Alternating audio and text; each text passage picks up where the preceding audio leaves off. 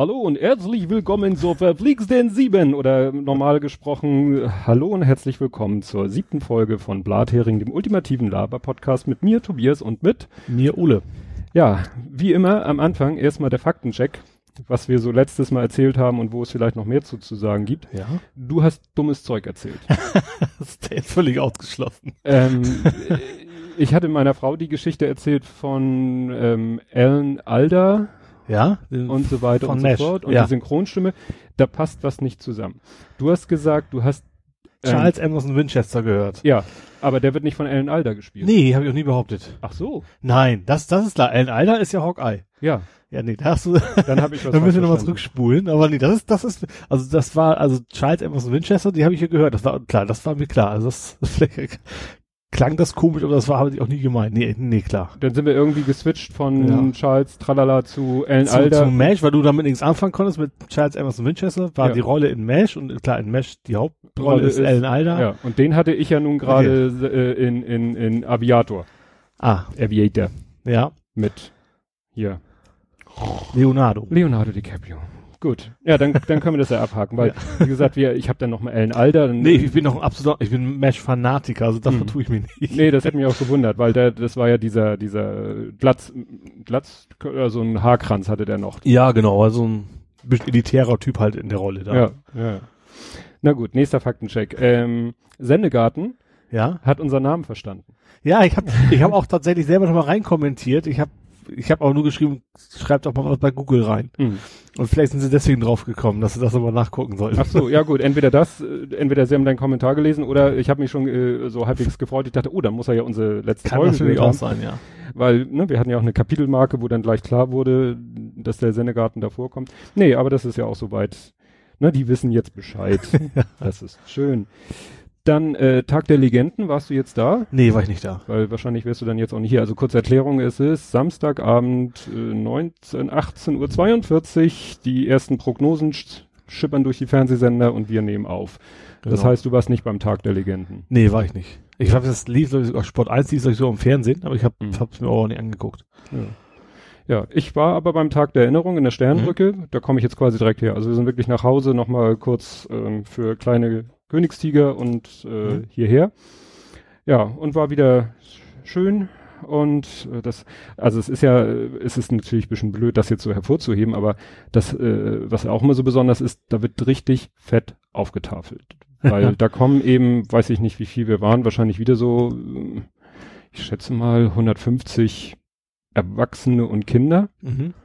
Und ähm, sie sagte, Ute Nerge sagte irgendwas nachher, bei einem Anlass geht es um die Geschwisterkinder, ich glaube 74 Geschwisterkinder und dann kannst du wahrscheinlich nochmal genauso viele Erwachsene, weil einige Mhm. kommen alleine, einige ohne Kinder, einige kommen mit ein, zwei Kindern. Aber es war auch mal wieder eine schöne Demonstration dafür, dass auch du kannst wirklich, äh, also nehmen wir mal die gesamte Gesellschaft, also Ja. nicht unbedingt die Weltgesellschaft, nehmen wir, nehmen wir die, die Bewohner der Bundesrepublik Deutschland, einfach um mal so eine Gruppe zu haben. Mhm. Und da gibt's eben alles. Da gibt's alles von äh, kulturell, äh, geistig, äh, was weiß ich, intellektuell, Ja. gesellschaftliche, soziale Schicht, alles. Mhm. Und jetzt nimmst du diese spezielle Untergruppe der verwaisten Eltern, also der Eltern, und das sind ja jetzt Eltern speziell nochmal, deren Kind in der Sternbrücke gestorben ist. Das Mhm. ist dann nochmal insofern was Besonderes, weil dann hat das Kind, ähm, also ist nicht beim Autounfall gestorben oder so, Mhm, sondern ja. dann hat es irgendeine Erkrankung entweder von Geburt an gehabt oder anerworben im Laufe des Lebens oder ein Gendefekt, der erst später sich bemerkbar macht. Oder eine Krebserkrankung, irgendwas. Ne? Mhm. Also das ist schon immer eine nochmal besondere Geschichte, nicht nur, dass das Kind gestorben ist, sondern es hat auch immer in irgendeiner Form schon einen, einen, einen Sterbeweg gegeben, Mhm. mehr oder weniger lang. So, aber auch in dieser Gruppe, wo Menschen sind, die ein besonderes ja, Schicksal teilen, Ja. hast du auch wieder den kompletten Querschnitt der Gesellschaft. Ja, ist ja irgendwie auch klar, man sowas Ja, kann das, jedem das ist passieren. ja unabhängig vom Stand oder was, sowas Ja. passiert ja jedem. Ja. Kann ja jedem passieren. Und das ist ja, da ist grundsätzlich ja auch nichts Schlimmes bei, nur du triffst da eben auch auf Menschen, denen du äh, eigentlich in deinem normalen Leben lieber aus dem Weg gehen würdest, weil Ja. sie irgendwie schon irgendwas nach außen zeigen, tragen, wo du sagst, nee, will ich mich nicht mit auseinandersetzen. Und dass es da Leute gibt, die dann eben, also zum Beispiel, da ist ja der, der Garten der Erinnerung in der Sternbrücke, da wo überall so, ne, so Lichter sind für die verstorbenen Kinder. Und ein paar äh, Eltern gehen eben schon vor der eigentlichen Veranstaltung oder vor dem Verlesen der Namen, das ist so der, der, der Kern der äh, Mhm. Veranstaltung, gehen da welche rum und was ich, nee, Kerze anzünden ist hinterher, ist aber stellen schon mal eine Blume hin oder irgendwas. Ne? Und dann war da ein Ehepaar, also gut, ich laufe da auch nicht im Anzug rum. Ja. Ich laufe da auch so rum, dass ich mich wohlfühle, Mhm. aber auch ein klein bisschen, dass ich sage, das ist hier nun mal eine seriöse Veranstaltung. Feierliche Veranstaltung. Etwas ne? feierlich. Da Ja. komme ich nicht in Jogginghose und, und Deutschland-Trikot, waren die auch nicht, aber nur mal so Ja. als Beispiel. Naja, das ist ja, da kann man mir jetzt auch gerne Lokism vorwerfen, aber gut, so. Aber dann rannte dieses Ehepaar da rum mit einem Becher Kaffee in der Hand. Ja. Also ich, wenn jemand da kommt und als erstes gleich einen Kaffee trinken möchte, kann er das gerne tun. Aber mit dem Kaffeebecher in der Hand da durch den Garten der Erinnerung latschen, äh, finde ich persönlich scheiße. Mhm. Das kann man sagen, das ist spießig oder sonst was. Ich finde es einfach nicht dem Ort, dem Anlass nicht angemessen. Das war das eine. Und dann fing die Veranstaltung an, also der, ne, da war ein Gospelchor, der fing dann an zu singen und die rannten da immer noch rum. Weißt du, alle anderen sitzen da schon auf den bereitgestellten Bänken und warten, dass äh, und es geht, äh, ne, allen ist, Mhm. all, ist es eigentlich allen klar, es geht jetzt los und es hat eben sowas von von, also nicht Andacht ist vielleicht schon zu weit, aber es ist halt einfach so ein sehr Ja. besonderes Ereignis für alle Anwesenden. Und die latschen da mit ihrem Kaffeebecher in der Hand nochmal drei Runden durch den Erinnerungsgarten, wo du denkst so, hallo Leute, es geht jetzt los. Mhm. Was genau ist der Erinnerungsgarten überhaupt? Ja, der Erinnerungsgarten ist ein mittlerweile ziemlich großer Bereich, ein Areal. Da laufen mittlerweile so zwei Wege spiralförmig Mhm. und an den Wegen sind immer so kleine Findlinge. Also Findling jetzt im, sag ich mal so, so Größe von Fußball bis Medizinball, natürlich nicht so rund, aber so größentechnisch. Und auf den, diesen Findlingen stehen so pilzförmige Lampen. Ja. Also wie so Laternen, ne? Mhm. Also vier Seiten Fenster, oben so ein Deckel wie ein Pilz und dann Mhm. kannst du ihn aufmachen und kannst so ein Grablicht reinstellen. Okay. Mhm. Und auf den, auf der Türscheibe sozusagen ist reingraviert der Name des Kindes. Ah, okay. So. Und für jedes Kind, also das ist sozusagen das erste, ja doch das erste, was, was das erste Ritual, nachdem das Kind verstorben ist, du gehst in diesen Garten der Erinnerung Mhm. und suchst einen Stein aus Mhm. Und stellst dann quasi dann und stellst die Lampe dahin. Ja, okay. Ne, dann ist, wird eine Lampe irgendwie aus dem Vorrat geholt Mhm. und dann wird, entscheidest du hier der Stein, das wird und dann wird die Lampe, die wird später da festgeschraubt, ne? Mhm. also die ist da wirklich fest. Ähm, wenn man möchte und meine Frau hat das selber gemacht, graviert man selber den Namen da ein in die Glasscheibe Mhm. und das ist dann eben wirklich äh, ja der Erinnerungspunkt für das verstorbene Kind in der Sternenbrücke. Mhm. Und äh, das Problem, was die Sternenbrücke vor zwei, drei Jahren oder so schon mit äh, zwei Jahren hatte, dass der, äh, dass Platz der, eng, wa? es war voll. Ja. Ne? Also so, das ist, da hat sich natürlich niemand als vor über zehn Jahren, ich glaube 2003 haben sie eröffnet, also vor 13 Jahren jetzt mittlerweile, wurde dieser Garten angelegt und da hat sich keiner drüber Gedanken gemacht, wie lange Ja. der reicht. Ja. Naja, und dann hat die Sternbrücke aber lange sich Gedanken gemacht und dann hatten die quasi, äh, wenn man reinkommt, geht diese Spi erste Spirale ging nach rechts, Ja. also sozusagen im Uhrzeigersinn.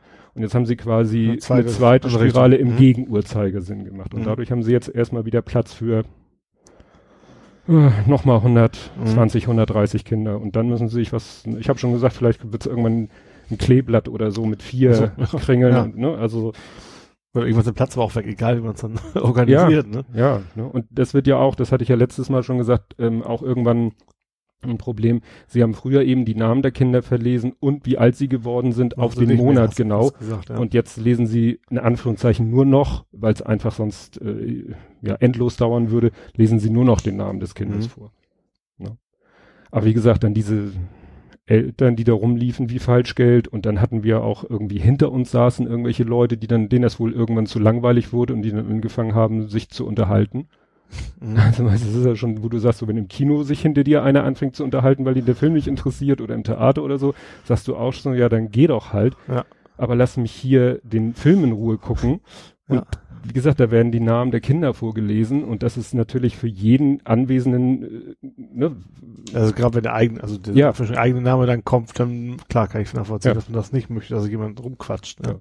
Das dann natürlich auch, also äh, es sind auch eben sehr viele Kinder, auch kleine Kinder wirklich, also im, im gerade eben Laufenalter oder auch Säuglinge, klar, das ist nicht einfach, die äh, in, über den Zeitraum, den es da geht, stillzuhalten, klingt doof.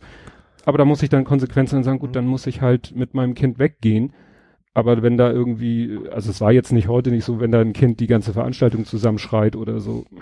Also ich weiß noch, wir waren mit, mit, äh, da war Kilian, also der Große, Mhm. also, also schon ne, 19, 19, 18 Jahre her. Als der in Säugling war, noch in Mexiko, sie waren wir auf einer äh, Hochzeit eingeladen.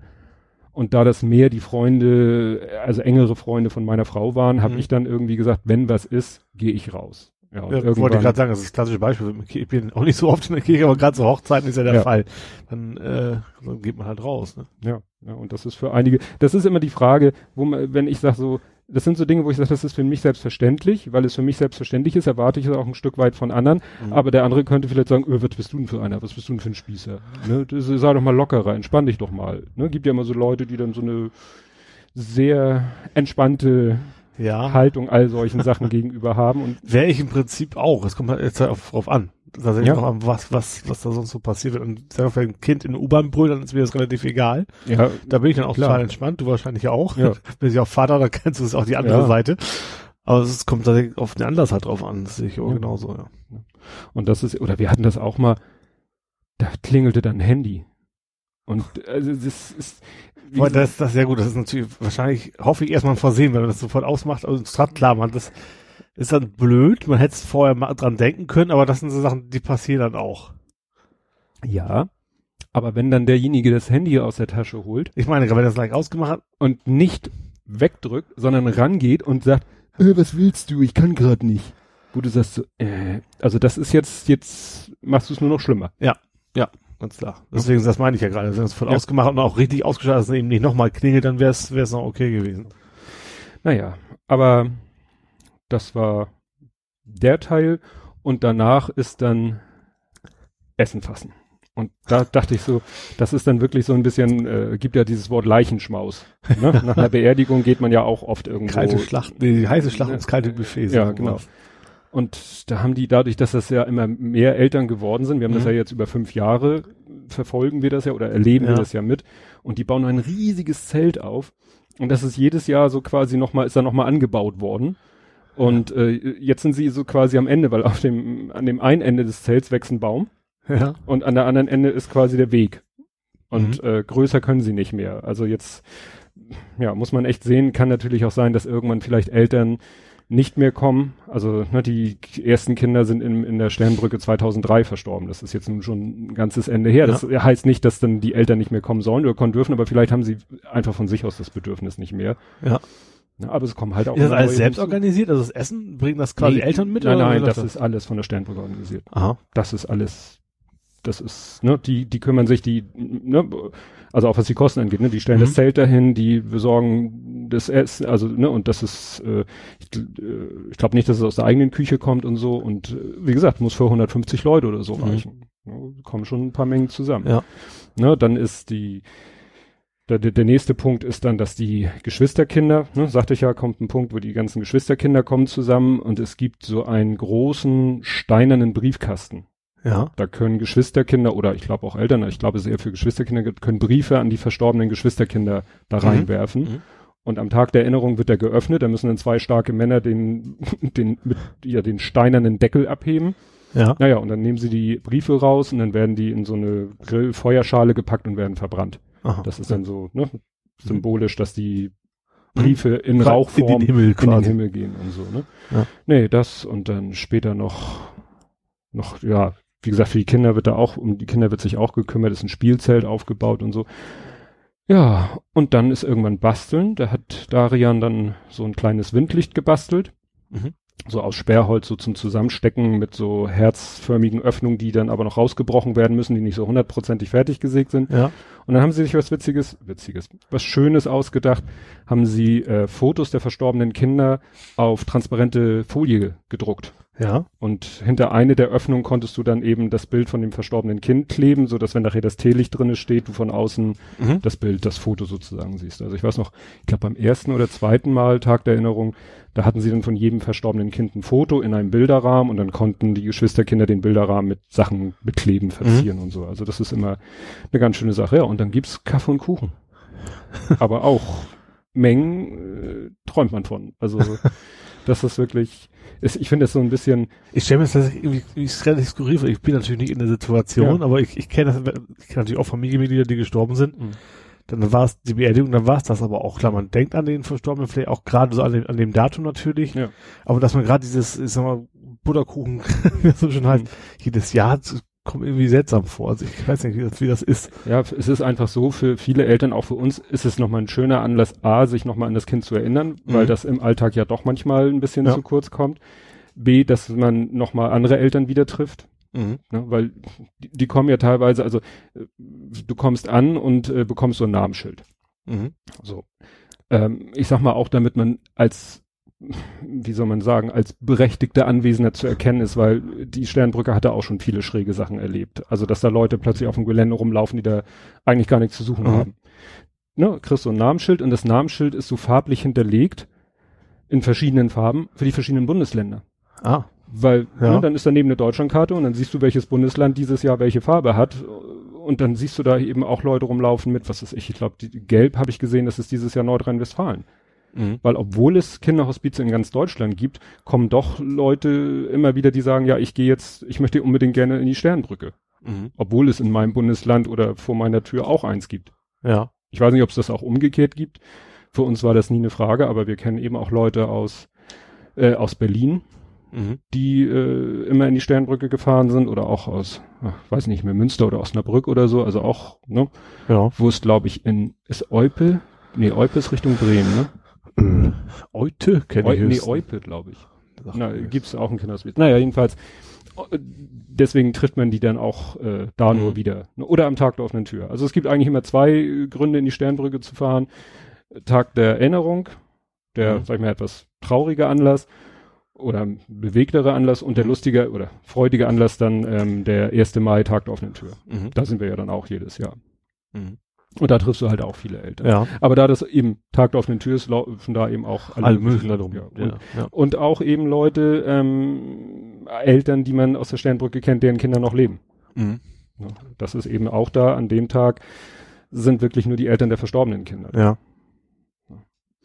Nee, also war wieder sehr, sehr schön und Darian fand das auch toll, ne? Der ist da, der kennt ja auch die ganzen Mitarbeiter. Mhm. Als, guck mal, als äh, Justi gestorben ist, war er zwei, ein Viertel, zwei, drei Viertel.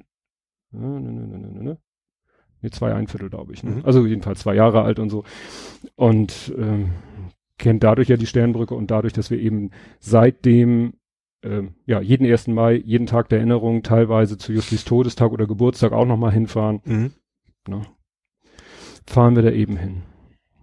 Gut, ja, das wollte ich loswerden, weil das ist eben so dieser Gedanke, den ich ja öfter habe. So, du kannst jede beliebige Menschengruppe ne, bilden nach irgendeinem Kriterium ja. und sei es noch so ein spezielles Kriterium wie in diesem Fall, mhm. ne? wo du denkst, sind die Leute nicht vielleicht irgendwie durch ihr durch das Erlebte ich will nicht sagen bessere Menschen geworden, aber irgendwie geläutert oder irgendwie haben die vielleicht so ein bisschen, äh, nein. Wobei ich, also wenn das jetzt nicht so ein persönliches Thema wäre, dann finde ich es eigentlich relativ spannend. Also ich, ich verstehe das natürlich aus, dass du das natürlich in dem Moment alles andere witzig finden kannst. Mhm. Aber ich kenne ja meinen mein Automobilclub, sag ich mal, auch da. Mhm. Da ja. ist es ja spannend. Da bin ich jetzt mal losgelöst, da sehe ich Leute, denke ich, denke ich auch so, jetzt für dieses eine Wochenende ist das total interessant, aber im Rest des, Rest des Jahres möchte ich mit denen einfach auch mhm. nichts zu tun haben. Also meistens schon, aber mhm. bei Automobil ist ja noch ein bisschen extremer, weil da gibt's ja auch viel so, ich muss jetzt tun, die, da die Vorteile sind leider oft sehr, sehr mhm. richtig. Aber ich finde das eigentlich ganz spannend, so wenn man wirklich so einmal im Jahr nur oder sowas Leute kennt, mit denen man normalerweise nichts zu tun hätte, finde ich das extrem spannend eigentlich. Mhm. Wenn das eben nicht kein Thema ist, wo man dann selbst irgendwie betroffen ist oder mhm. sowas. Ja, so, was hatten wir noch? Ah, das finde ich mir so witzig. Du postest manchmal Sachen auf Google Plus. Ja. Und man sagt so, aha, lustig, interessant und äh, du, äh, aber nicht die Aufklärung. So, jetzt musst du mir erzählen, gespannt, ja. wie du aus der Zwickmühle rausgekommen bist. Kein Fahrzeugschein, kein TÜV. Ja, also es geht ja damit los, ich wollte, also wollte, ich musste TÜV machen für mein Auto. Ja. Bin damit zur Werkstatt gefahren mit dem Fahrzeug, bin hingefahren, sage, jo, brauche einen Schlüssel und einen Fahrzeugschein, sage ich, kein Problem. Hab meinen Fahrzeugschein nicht gefunden. Ähm, ja, hab dann zu Hause gesucht und war nicht aufzufinden. Gut, Termin abgemacht bei LBV heißt das, Landes Landesbetriebe Verkehr. Genau. Ähm, hab gesagt, Leute, ich brauche einen neuen Fahrzeugschein. Also man dauert drei Wochen bis du einen Termin kriegst. Ähm, sagten, ja, kein Problem. Brauchen wir mal ihre TÜV-Unterlagen. Mhm. so. Äh, ich sag, TÜV-Unterlagen ist schwierig, weil ich kriege ja keinen TÜV, weil ich habe ja keinen Fahrzeugschein. Jetzt habe ich tatsächlich da gekriegt einen Ausdruck quasi vom Bundesamt quasi sowas auf DIN A4 sozusagen, was sonst auch im Fahrzeugverein drin stehen würde. Mhm. Damit kann ich demnächst, also damit war ich schon zum TÜV, ähm, das ist dem TÜV dann ausreichend. Mhm. Ich hatte zwar noch keinen TÜV, weil äh, irgendwie brauche ich eine Achsvermessung, Reifen sind runter und Auspuff mhm. kaputt, also das wird auch noch ziemlich teuer. Stimmt, das hattest du noch geschrieben. Ja, deswegen nächste Woche kriege ich neue Reifen drauf und das Teil ist auch schon übrigens ausgerechnet. So nebenbei, ich habe überall geguckt, wo kriege ich diesen blöden Auspuff, weil bei Mazda kostet 600 Euro. Ach, der ist ja wahrscheinlich auch nicht so aller Welt. Ja, Teil, und überall ja. sonst der gleiche, baugleich, 200 Euro.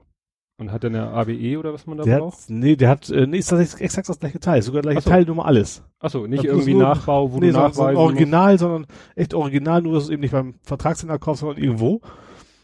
Lang gesucht, aber eBay eingefunden, was stellte sich raus? Der ist ausgerechnet in Quickborn. Hm.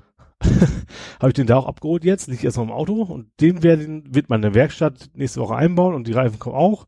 Dann kriege ich hoffentlich TÜV kann dann einen neuen Termin abmachen beim LBV und dann mit dem TÜV kriege ich dann da endlich meinen Fahrzeugschein. Hm, ja, ich hätte die Auflösung auch noch gepostet, aber sie ist noch nicht erfolgt. Ist noch nicht ganz, ja gut, dann war, ich hätte gedacht, naja, das muss ja langsam mal, er kann ja nicht, nicht immer noch ohne TÜV, ah gut, man kann Geht. natürlich eine ganze Weile ohne TÜV rum. Ja. Also wir hatten das ja auch, wir sind ja auch, äh, oder meine Frau genauer gesagt, ist ja auch eine Zeit lang ohne TÜV durch die Gegend gefahren, weil sie es einfach nicht gemerkt hat. Ja. Ich kriege immer eine Postkarte von meiner Werkstatt. Ja, hattest du gesagt. Müsst, also ich bin jetzt auch irgendwie auch über zwei Monate drüber. Das ist aber jetzt in dem Fall nicht ganz so schlimm, weil ich ja schon bei der TÜV-Prüfung war und bis zur Nachprüfung ist das, kriege ich auch keine Strafe. Also wenn ich das, hm. ich glaube, 30 Tage Zeit wieder oder sowas einhalte, dann ist alles in Ordnung. Hm. Tja. Ja. Ach so, und dann muss ich ja erzählen, das hatte ich ja gepostet von meinem Podcaster Ellenbogen.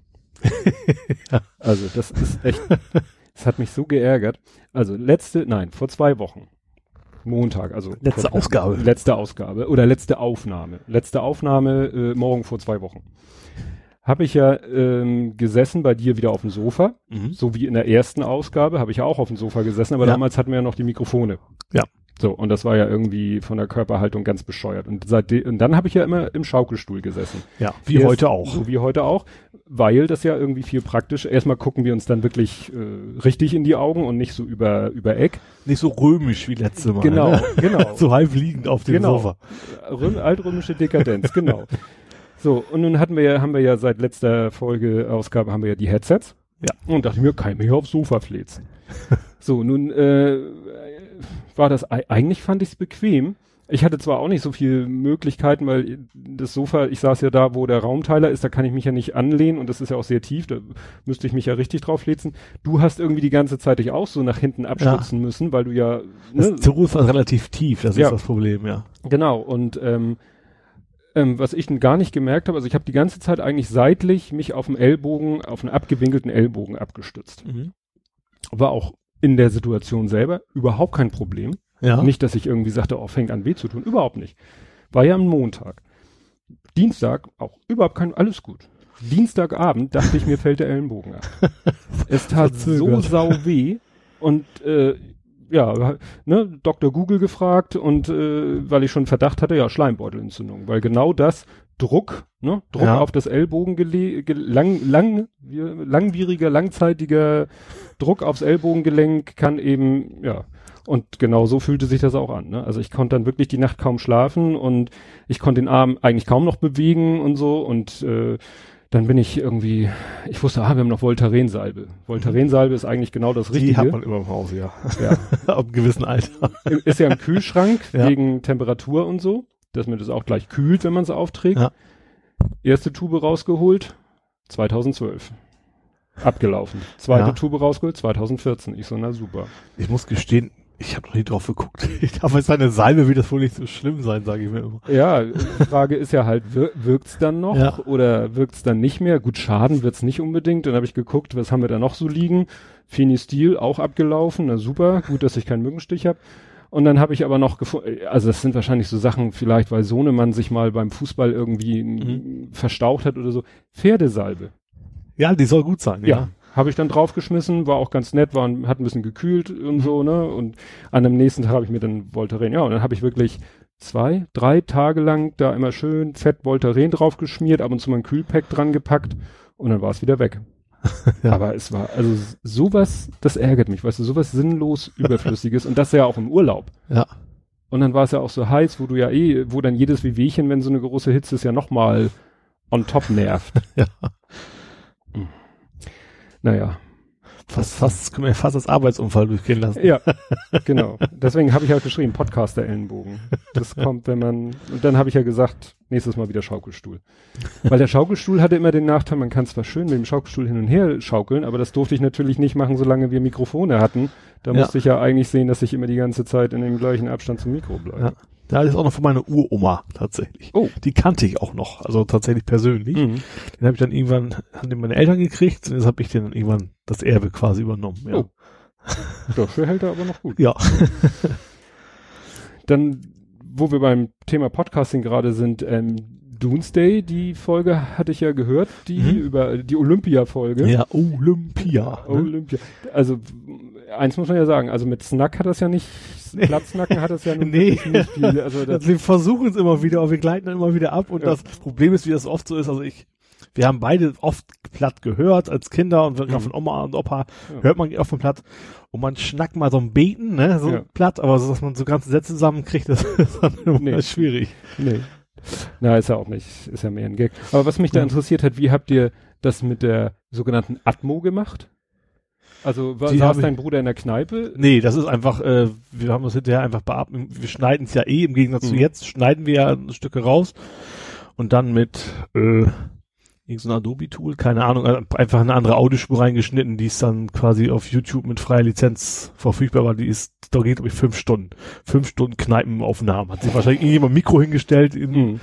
in Irish Pub oder sowas und das, das schneiden wir einfach runter. Ja. Ja, weil ich überlegt hatte, ob ihr das mit Auphonic macht, weil Auphonic kennt ja auch so Multitrack. Nee, ja. also wir haben Multitrack manuell quasi am Windows-Rechner. Ja. Auphonic nee. machen wir Vorspann, Nachspann, wie hier ja auch bei uns, mhm. aber sonst eigentlich nichts ja. weiter. Nee, weil Auphonic kann, glaube ich, eben auch äh, mehrere ähm, ja, Multitrack und dann kannst du nämlich auch sagen, dieser Track ist Atmo. Das wusste ich gar nicht. Ne? Und dann äh, macht er den leicht ein bisschen in den Hintergrund ah. akustisch. Okay, das mache ich manuell alles, aber ja. das kann man sich dann tatsächlich sparen. Mhm. Das gleiche habe ich ja auch erst gemacht, Intro und sowas auch erst reingeschnitten, bis ich dann gesehen habe, ach ja, eigentlich hätte ich es ja wissen können. Mhm. Auch von der kann das auch und das ist die, die mache ich jetzt nicht mehr selber. Mhm. Ja, was Auphonic äh, auch seit paar Wochen kann, ist, du kannst ähm, das Intro und deine Aufnahme überlappen lassen. Das heißt, du ja, kannst, da kannst stimmt, ja, war was, ja. Und ähm, dann muss natürlich dein Intro, wenn du sagst, ich lasse grundsätzlich, was weiß ich, die ersten drei Sekunden überlappen, musst du dein Intro natürlich die letzten drei Sekunden ein bisschen runterdrehen. Ducking mhm. nennt man das ja. Ähm, wofür ich das benutze bei unserer Aufnahme, wir haben ja manchmal am Anfang und am Ende so ein bisschen Stille, wenn ich, was ich Aufnahme drücke und bis ich losrede und so. Ja. Und ich missbrauche sozusagen diese Intro-Überlappung, mhm. damit ich das nicht wegschneiden muss.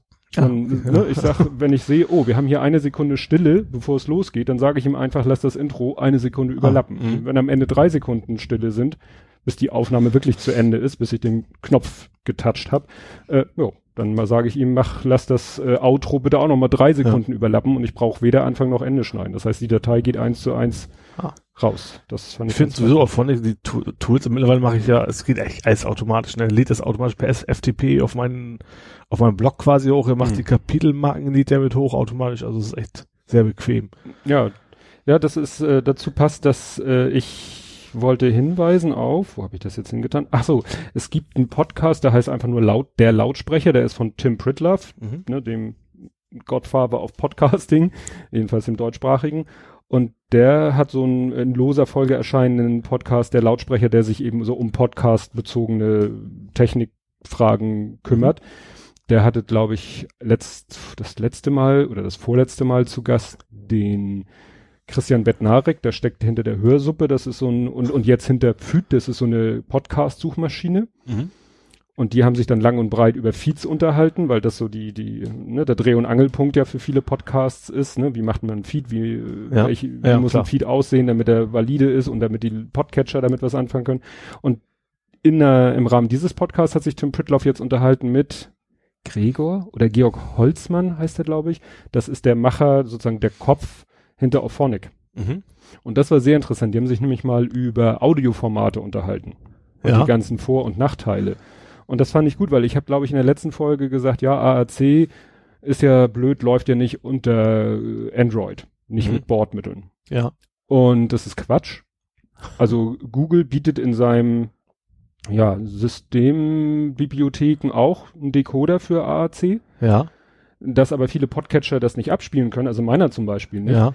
liegt äh, daran, dass jetzt Apple da letztens was umgestellt hat, äh, wenn du irgendwie äh, AAC mit Kapitelmarken versehen willst, Ja. dann, das hat der Georg Holz, oder der Herr Holzmann hat das alles erklärt, da wird eine eigene Spur gemacht für die Kapitelmarken und dann kann man, gibt's theoretisch noch eine Spur für, ich glaube, Links, ne? wir machen ja auch Kapitelmarken Mhm. jetzt mittlerweile mit Links und sogar ein Bild. Also, ich weiß nicht, auf Phonic hast du das Da gesehen? kannst du Bild auch pro Kapitel angeben, Pro ja. Kapitel kannst du Ja. auch ein Bild angeben. Und das lösen sie in AAC, indem sie einfach für jedes Feature Eine eigene Spur eine quasi eigene nehmen. Spur machen. Und das Problem ist, dass wenn du sagst, ich will Kapitelmarken haben, dann musst du noch eine zweite Spur machen für Bilder. Aha. Obwohl, auch wenn du sie gar nicht nutzt. Ja. Und mit diesen mehreren Spuren, also mit dem AAC-Format generell, Ja. gibt's einen Decoder auch für Android, deswegen sollten eigentlich Android-Podcatcher das auch spielen können. Aber mit diesen lauter Extraspuren Ja. damit kommen die nicht zurecht. Ah. Und das war eben auch die Diskussion von den beiden. Die haben dann, also es gab erstmal so ein bisschen Grundlagen, was ist MP3, was Mhm. ist dies, was ist jenes, die verschiedenen Audioformate und dann eben so in der Podcast-Praxis, was sind die Vor- und Nachteile, weil eben ähm, Tim Pritloff und auch andere bieten ihre Podcasts halt in mehreren Formaten an. Mhm. Ich ja nur an MP3. Ja. Ja, mache ich auch noch. Also ich habe auch nur Ja. also ich also das andere. Ja. Und ähm, da, da haben sie ihm erklärt, was so die Vorteile sind, äh, Vor- und Nachteile. Und es gibt eben keine optimale Lösung. Da haben sie beide gesagt. Also eigentlich äh, kristallisiert sich raus, MP3 und AAC sind so die beiden Formate. Und beide haben so ihre, ihre Vor- und Nachteile. äh, und Du müsstest aber an beiden nur eine Kleinigkeit irgendwie äh, hinfriemeln, also, ne, wo Mhm. aber der Normalsterbliche auch die keinen Einfluss drauf haben. Also das eine müsste Apple vielleicht mal fixen, das andere müsste, was weiß ich, was wer fixen. Ja. Und dann hätte man das perfekte Podcast-Format. Mhm. Aber im Moment ist es halt keins von beiden. Aber wenn man ein bisschen was lernen will über Audioformate und gerade in Bezug auf Podcasting und so, dem kann ich das sehr empfehlen. Also dieser Lautsprecher-Podcast ist also für, für technikbegeisterte Podcaster nur zu, nur zu empfehlen. Ja.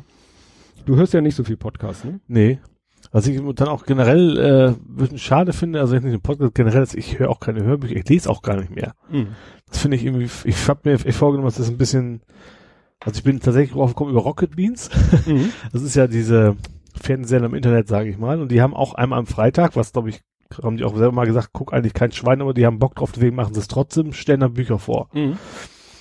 Und da ist mir selber aufgefallen, ich möchte eigentlich, ich habe auch, ich kaufe auch relativ häufig Bücher bei Amazon, weil ich sage, geiles Ding will ich lesen und ich komme da nicht zu. Deswegen habe ich mir vorgenommen, ich werde demnächst, wenn das Wetter schlecht ist, eben mal nicht mehr mit dem Auto fahren, sondern bewusst diesen langen Weg mit den öffentlichen Verkehrsmitteln, der eigentlich eine Katastrophe ist, Mhm. äh, von dem damit ich endlich mal meine ganzen Bücher durchkriege. Ja. Da habe ich ja einen guten Rat für dich. Äh, das hat, da hattest du was gepostet. Gepostet? Du hattest dieses Mayday-Video. Ja, mit, mit dem, äh, du meinst du das, also Happy End wahrscheinlich, ne? Ich, Ja. ich liebe diese Happy End-Dinger, wo er durch den Vulkan geflogen ist, ne? Mhm. Ja, also ich habe es mir nicht angeguckt, Mhm. nur diese Mayday-Serie Ja. kenne ich halt, wo es um, um Flugzeugunglücke geht. Ja. Und das hat mich nämlich darauf äh, gebracht, werde ich jetzt mal hier shameless Self-Plug machen. ich habe mal in meinem Podcast ein Buch vorgestellt, das heißt Crash-Kommunikation. Ähm, ja, den Untertitel kriege ich nicht mehr zusammen, ist von einem Autor, der ist so, ja, Managementberater, er Mhm. hält auch irgendwo Vorträge und bliblablub und ist aber auch oder war äh, Pilot. Ja. Also so richtig, nicht mit der Cessna so mal hier um die Ecke, sondern ne, richtig. Und der hat dieses Buch geschrieben, Crash-Kommunikation, weil ihm, weil er der Meinung ist, dass es so schön viele Parallelen gibt zwischen ja, Kommunikations- und sonstigen Problemen im Cockpit, Mhm. die sich so auf Management, Kommunikationsprobleme in Firmen übertragen lassen. Ja. Und das Buch ist echt spannend. Also ich habe es damals gelesen. Ich weiß ja nicht, wir sind ja nicht unbedingt die Zielgruppe. Also wir sind ja nicht im, im gehobenen Management. Also Nee. ich bin schon irgendwo im gehobenen Management, aber in einer mini, mini, mini Firma, wo man nicht so äh, Ja. tolle, äh, also wo es gar nicht so, ja, ke- kein Management in dem Sinne gibt, dass man sagt, so jetzt Personenführung. ja, oder treffen wir jetzt hier eine hochgradige Entscheidung, die Mhm. wichtig für die nächsten 20 Jahre ist oder so, sondern mich hat das nur mal so interessiert und der fängt jedes Kapitel an mit einem Flugzeugunglück. ja. Also oder oder auch so beinahe Unglücken. Also die meisten sind wirklich heftige Katastrophen, wo auch viele Menschen bei gestorben sind. Ja. Und dann erklärt er halt eben, wie ist es dazu gekommen? Mhm. was war genau die Ursache. Und teilweise ist es dann wirklich, ja, Kommunikation oder sich ablenken lassen von irgendwelchen Sachen und die großen, wichtigen Sa Sachen aus dem Blick verlieren. Und da kannst du eine schöne, schöne Analogien bilden, so nach dem Motto, Ja. eine Firma verbeißt sich in irgendeine Kleinigkeit und verliert das große Ganze aus dem Blick und geht dadurch pleite. Gerade wo du sagst, war jetzt tatsächlich gerade eine Mayday-Folge, wo es für dich so war, da war nur ein Triebwerk ausgefallen. Die das haben alle überlebt, aber die sind fast abgestürzt, weil alle drei, waren drei im Cockpit, sich nur auf dieses Triebwerk konzentriert haben und gar nicht gemerkt haben, dass das, dass das Flugzeug quasi nachher so über Kopf flog, weil es immer mehr abgedriftet ist. Wäre überhaupt kein Problem gewesen. Die hätten nur ein Mhm. paar Scheide drücken müssen und sind nachher quasi vom Himmel gefallen. Das ist ewig her.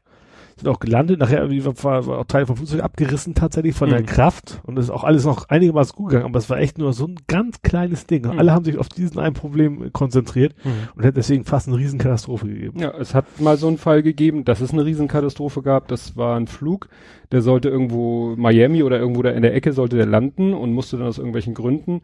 Ach so, und dann ähm, waren sie im Landeanflug und sie hatten so Lampen für die für die Fahrwerke. Ja.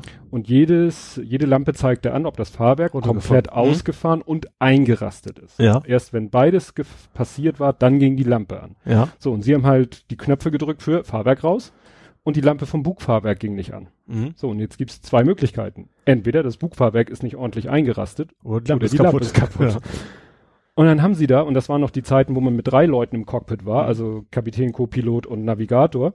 Und dann haben die, wie, wie in deiner Geschichte, mit drei Mann, haben die an diesem Cockpit da an dieser Lampe rumgefummelt. Ja. Beziehungsweise der eine ist dann durch so eine Bodenluke in den unteren Raum gegangen, um sozusagen per Auge zu gucken. Ja. Nach dem Motto, unterm Cockpit liegt ja auch das Bugfahrwerk. Äh, Ist, ne, um, Ja. eigenen Auges zu gucken, ist dieses scheiß Fahrwerk eingerastet. Achso, währenddessen sind sie irgendwo über den Everglades gekreist. Ja. Ne, haben sie vom Flughafen, sie, sie haben dem Flughafen gesagt, so, wir wissen nicht, ob unser Bugfahrwerk eingerastet ist. Hat der Flughafen gesagt, ja, dann fliegt mal hier die Richtung immer im Kreis. Mhm. Und dann sind sie da geflogen und immer im Kreis und immer im Kreis und immer im Kreis und haben versucht eben diese Lampe mit Tuch und Zange und Kleenex, äh, weil sie wollten die rausdrehen und mal durch eine der anderen ersetzen. Ja. Also der Gedanke war ja schlau, aber Ja. was sie nicht gemerkt haben, bei der ganzen Aktion muss einer von denen gegen irgendeinen Knüppel gestoßen sein und das hat den Autopiloten aus. ausgeschaltet. Klar, Lenk, Lenkrad hätte ich fast gesagt. Ja. Am Steuerknüppel kommst du aus. Und dann sind die langsam, die sind immer noch im Kreis geflogen, aber immer tiefer. Ja. Immer tiefer, immer tiefer. Und irgendwann haben sie dann, als sie dann mal wieder äh, aus dem Fenster geguckt haben, so, so es war dunkel draußen, aber ne, irgendwann haben sie dann gemerkt, so, oh, irgendwie sind wir hier etwas tief. Und dann Mhm. sind sie auch schon in den Everglades Mhm. abgestürzt, ähm, ich glaube Sprit ausgelaufen, in Flammen, also nee, ich glaube in Flammen ausgegangen nicht, aber wie gesagt, Menschen gestorben und so, Ja. wo du dann echt sagst, ja, ne, so ein schönes Beispiel für ne, sich auf irgendein Popekram konzentrieren Ja. und irgendwie alles andere aus den Augen verlieren. Ja. Und von diesen Geschichten, was heißt Geschichten, also von dieser Thematik lebt das Buch, dass er immer jedes Kapitel fängt an mit irgendeiner Flugzeugkatastrophe, dann wird erklärt, wie es dazu kam, was sozusagen die Ursache war, nicht nur im technischen Sinne, Mhm. sondern eben auch so im, im, im Kommunikations- oder sonstigen Sinne. Und ja, und dann eben eine Analogie dazu gebildet wird. Und, und da bringt er auch konkrete Beispiele. Mhm. Also er sagt dann nicht nur so, ja, das ist als wenn in einer Firma, sondern der hat dann wirklich für jeden Fall mindestens eine parallele Geschichte aus der, was weiß ich, den letzten zehn Jahren in der deutschen Wirtschaft. Mhm. So Daimler-Chrysler-Fusion und hinterher wieder Ja. aufgeben, weil, ne, war irgendwie nicht so eine tolle Idee und so weiter und so fort. Ja, äh, VW Porsche war ja auch Übernahme Schlacht einmal so rum, dann wieder andersrum. Ja, ja, ja. Da, das war, glaube ich, erst hinterher, das hat er nicht, aber wie gesagt, Daimler Chrysler und andere Geschichten und ja. wenn sich Chefs, wenn Chefs irgendwann so, ne, wenn die auf Autopilot sind und sich von niemandem mehr irgendwie Rat geben lassen und so. Ich glaube, das ist auch schwer. Problem ist natürlich auch, gerade in großen Firmen hast du natürlich auch wahrscheinlich Chefs, die auch sehr dominant sind. Ja. Wenn du natürlich so dominant bist, dass dir keiner mehr was sagen mag, dann geht das oft in die Hose. Du musst also zumindest noch kritik, kritik, kritikfähig bleiben, dass Leute sich ja. auch trauen, ja. dir zu sagen, du, das, das funktioniert so nicht, was du davor hast. Ne? Ja, ja. Und da hat er eben auch ein Beispiel aus dem Flieger, wenn, ne, das, was weiß ich, der Pilot, der Captain, zig, hundert Jahre Flugerfahrung und neben ihm der, ja, unerfahren klingt schon so negativ, der noch relativ frische ja. Flugkapitän äh, oder Pilot, der sich dann nicht traut, ne? Und dann ja. am Ende hat er sich getraut und da hat der andere eigentlich keine Chance mehr gehabt, noch ja. den Absturz zu verhindern. Aber wo man sagt, hätte der Co-Pilot, ne, der junge äh, Pilot, äh, mal früher sich getraut, der Eminenz äh, mal zu sagen, du, was du hier gerade machst, ist irgendwie ziemlicher Mist, das wird niemals gut gehen. Ja. Aber kulturelles Ding, das hatten sie auch ein paar Mal schon wie wir den Schwung nach Mayday machen. Ja. Dass es aufs Land auch ankommt. Es gibt eben Länder, da hast du diese klare Hierarchie, da, da sagst, da äh, machst du eigentlich keine Vorschläge an den Captain, weil mhm. er ist der Chef, du bist Untergehende sozusagen und dann mhm. funktioniert das alles nicht so ja. richtig. Ne? Ist auch in dem Buch. Oder, also das war einmal im Cockpit, das war glaube ich äh, irgendwie Asiaten, ne, mhm. Japaner oder japanische oder koreanische Fluggesellschaft, mhm. wo der Co-Pilot, wie du sagst, ne, so aus ja, kulturellen, soziologischen Gründen sich nicht traute, dem ja. Captain was zu sagen. Oder auch eine andere Geschichte, dass irgendwie, ich glaube, eine mexikanische Maschine, ich glaube, eine mexikanische Maschine wollte in New York oder so landen und die Mexikaner trauten sich nicht gegenüber den sehr ruppigen, also ne, steht ja. so im Buch, den immer sehr in ihrem Umgangston sehr ruppigen New Yorker Fluglotsen, die gerade etwas Stress hatten, weil irgendwie zig Maschinen wollten landen und alle waren mhm. knapp mit Sprit. Und, äh, und die mexikanische Maschine, der, der Funker hat immer so, ja, äh, wir haben irgendwie nicht mehr so viel Sprit, wir würden jetzt gerne mal landen. Und der New Yorker so, Hals Maul, kommst später dran. Ja. Also nicht, äh, ja, soll nichts, so, nichts ja. Rassistisches gewesen sein, sondern soll wirklich nur so der übliche New Yorker Fluglotsen-Tonfall gewesen sein. Und irgendwann hat, hat sich die Maschine gar nicht mehr gemeldet und dann sind die vom Himmel gefallen. Ohne Sprit. Weil die sich einfach nicht, ja, irgendwie verbal durchsetzen konnten und klar machen konnten mit der Tisch auf den Tisch, mit der Faust auf den Tisch fahren konnten und sagen, Alter, wir schmieren hier gleich ab gib uns ja. jetzt eine Landebahn oder du bist für, was weiß ich, 200 Tote verantwortlich. Ja. Dann hätte der vielleicht gesagt, oh, scheint ja wirklich dringend zu sein.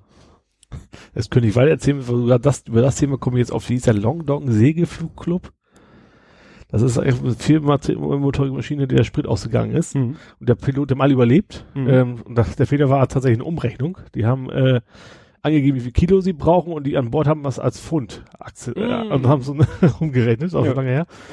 Und sind auch heile gelandet tatsächlich auf irgendeinem abgeschalteten Militärflugplatz. Mhm. Ähm, wo noch Glück gehabt haben, dass das Buchwerk abgebrochen ist, sonst hätte die Landebahn nicht gereicht. Also mhm. total abgefahren. Und der, der Kapitän hat nachher so einen Segelflugclub gegründet, dem alle Passagiere dieses Fluges quasi eingeladen. Und die treffen sich auch irgendwie einmal im Jahr ja. oder so. Ja. Also es sind in der Fliegerei. Diese Hobby Happy End Geschichten, die mag ich ja. Ja, ja, ja. Meistens ja nicht so, aber wenn es dann so eine Geschichte gibt, dann ist es immer schön, ja. Ja, ich habe mir dann teilweise die Geschichten, die in dem Buch vorkommen, habe ich mir dann teilweise auch bei YouTube ja. rausgesucht oder bei Wikipedia nochmal durchgelesen oder so, ne? Und äh, äh, mag man, also was ja immer tröstend, man könnte sagen, bloß nicht fliegen, aber was auch das Interessante ist, eigentlich aus jedem Fall, den er beschreibt, ist irgendetwas, irgendeine Reaktion hervorgegangen. Ist immer verbessert worden. Immer also was die, verbessert. Diese eine Katastrophe, die es gab, die kann so eigentlich im, normalerweise genau. im Anschluss nie wieder so genauso genau. passieren. Ja. Exakt. Ja, und bei, ja. de, bei der einen Geschichte war es irgendwie, dass es damals, das war glaube ich 70er Jahre oder so, sind zwei Maschinen im Nebel ineinander gekracht, also auf der Landebahn. Also die eine mhm. musste die Landebahn als als Taxiroute, also als warten, ja, habe ich auch gesehen. Und ja. die und die andere ist gestartet und äh, weil damals irgendwie gab es zwei Kommandos, die sich ganz ähnlich Ready for Dit und Ready for Takeoff kennt mhm. man ja und das andere war Ready for Clearance oder so. Also zwei für Kom Taxi gibt's glaube ich, ne? Ready for Taxi irgendwie sowas gibt's auch noch. Jedenfalls ja. zwei Kommandos, die mhm. sehr sehr ähnlich klingen. Und dann war das irgendwie ein spanischer Provinzflughafen, weil der, sie wollten eigentlich, glaube ich, nach Barcelona, da war eine Bombe explodiert oder so. Und dann waren sie auf so einem Pro Provinzflughafen, wo die Pilo äh, wo die Fluglotsen dann auch ein ganz schlechtes Englisch sprechen. Mhm. Und dann haben die sich alle, und äh, Funk war damals ja auch noch nicht so toll, die ja. Qualität, und dann hat, ist alles, ne? Missverständliche Kommandos, schlechter Empfang, Sicht nahezu null und ähnlich klingende Kommandos. Ja. Und das, und dieses Problem, ähnlich klingende Kommandos, das haben sie dann einfach abgeschafft. Haben sie Ja. gesagt, nee, da sagen wir nicht mehr dies, da sagen wir etwas, was ganz, ganz anders klingt, damit da niemals mehr dieses Hörmissverständnis passiert. Auch viele Sachen, die heute ganz selbstverständlich sind, ne? Also auch zum Beispiel, dass sie, die haben, glaube ich, jetzt auch immer so, so Lampen ähm, auf, auf der Landebahn, dass sie wissen, die dürfen jetzt nicht kreuzen. Das gab's früher Mhm. nicht. Auch in Flugzeugen gab's früher eben keine Lampen, wo der Ausgang ist. Das hatten sie auch erst, nachdem es zum ersten Mal gebrannt hat und Leute nicht rausgefunden haben. Mhm. Das kam alles erst durch die Unfälle. Ja, ist irgendwie blöd, dass es immer erst zu einer Einmal Katastrophe kommen muss, muss. Man versucht ja manchmal auch im Vorwege sich schon den ganzen, alle Worst Cases Klar. durchzuüberlegen. Aber es klappt halt nicht immer. Wo es gibt natürlich auch so Sachen, so die kann man nicht auflösen. Gerade zum Beispiel das, das Cockpit-Ding. Einerseits will man ja verhindern, dass, dass Terroristen ins Cockpit kommen. Andererseits hast du jetzt gesehen, wenn da jetzt ein Co-Pilot alleine drin sitzt, verschließt die Tür, kommt keiner mehr rein, kann es auch zu einer Katastrophe kommen. Ne? Mhm. Da gibt es dann Ja. keine Lösung für. Nee. Ah, nee. Ach so, wo wir gerade bei Worst Case ist ja auch so ein typischer Ausdruck in, in, im, im Coding. Ich weiß ja nicht, ob das was, du hast letztens beim äh, irgendwie den Ausdruck benutzt, Sprintpläne. Ja. Was sind Sprintpläne? Also es kommt aus dem Scrum. Scrum ist ja dieses, ähm, also es, es ist also eine, es gibt diese alte hierarchische Programmierung, man macht einen Plan, dann sagt man, äh, bis zu dem Zeitpunkt müssen wir das haben und es gibt das relativ, also noch ist es auch nicht mehr Scrum. Das heißt, dass das Programmiererteam sich selbst organisiert und es gibt auch keinen festen Zeitpunkt, wann das Ding fertig sein soll. Du machst halt immer weiter. Du sagst, die nächsten drei Wochen oder das ist ein Sprint, das ist Mhm. also quasi ein Zeitraum, den du für dich bestimmst für das Projekt. In diesem Zeitraum so oft treffen wir uns sozusagen. In den nächsten drei Wochen sollte das fertig sein. So. Wenn das Projekt über zwei Jahre dauert, ist juckt dich das da noch nicht, sondern eben erst an dem Zeitpunkt. So, und das ist eben das Wesentliche von Scrum. Es gibt eigentlich keinen äh, echten Projektmanager oder sowas mehr, sondern die Entwickler unter sich organisieren sich selber und bauen halt immer weiter. Und deswegen ist es komisch, was, was, was ich jetzt hatte, ähm, dass ich im Prinzip einen Scrum-Plan gekriegt habe von einem Projektmanager über mehrere Wochen. Also erstens macht ein Projektmanager keinen Plan beim Scrum und zweitens guckst du eben beim Scrum nicht in die Zukunft. Hm. Deswegen passte das in dem Punkt überhaupt nicht zusammen. Also Scrum ist, finde ich spannend. Bloß das Problem an Scrum ist, du kriegst selten einen Kunden da mitzumachen. Wenn du einem Kunden sagst, ja, wir programmieren dir das, wir können dir aber noch nicht sagen, wann das Ding fertig ist. Hm. ist fast unmöglich. Hm. Also es ist, am besten geht's immer bei, bei in, internen Projekten, da wo du sagst, du willst immer weiterentwickeln, du willst immer ein bisschen besser werden. Da geht das super. Hm. Aber wie gesagt, sobald du einen externen Kunden hast und du du sagst ihm, äh, du, ja, wir machen dir was, das wird auch irgendwann fertig, wir können dir aber noch nicht sagen, wann, Hm. das äh, haut selten hin.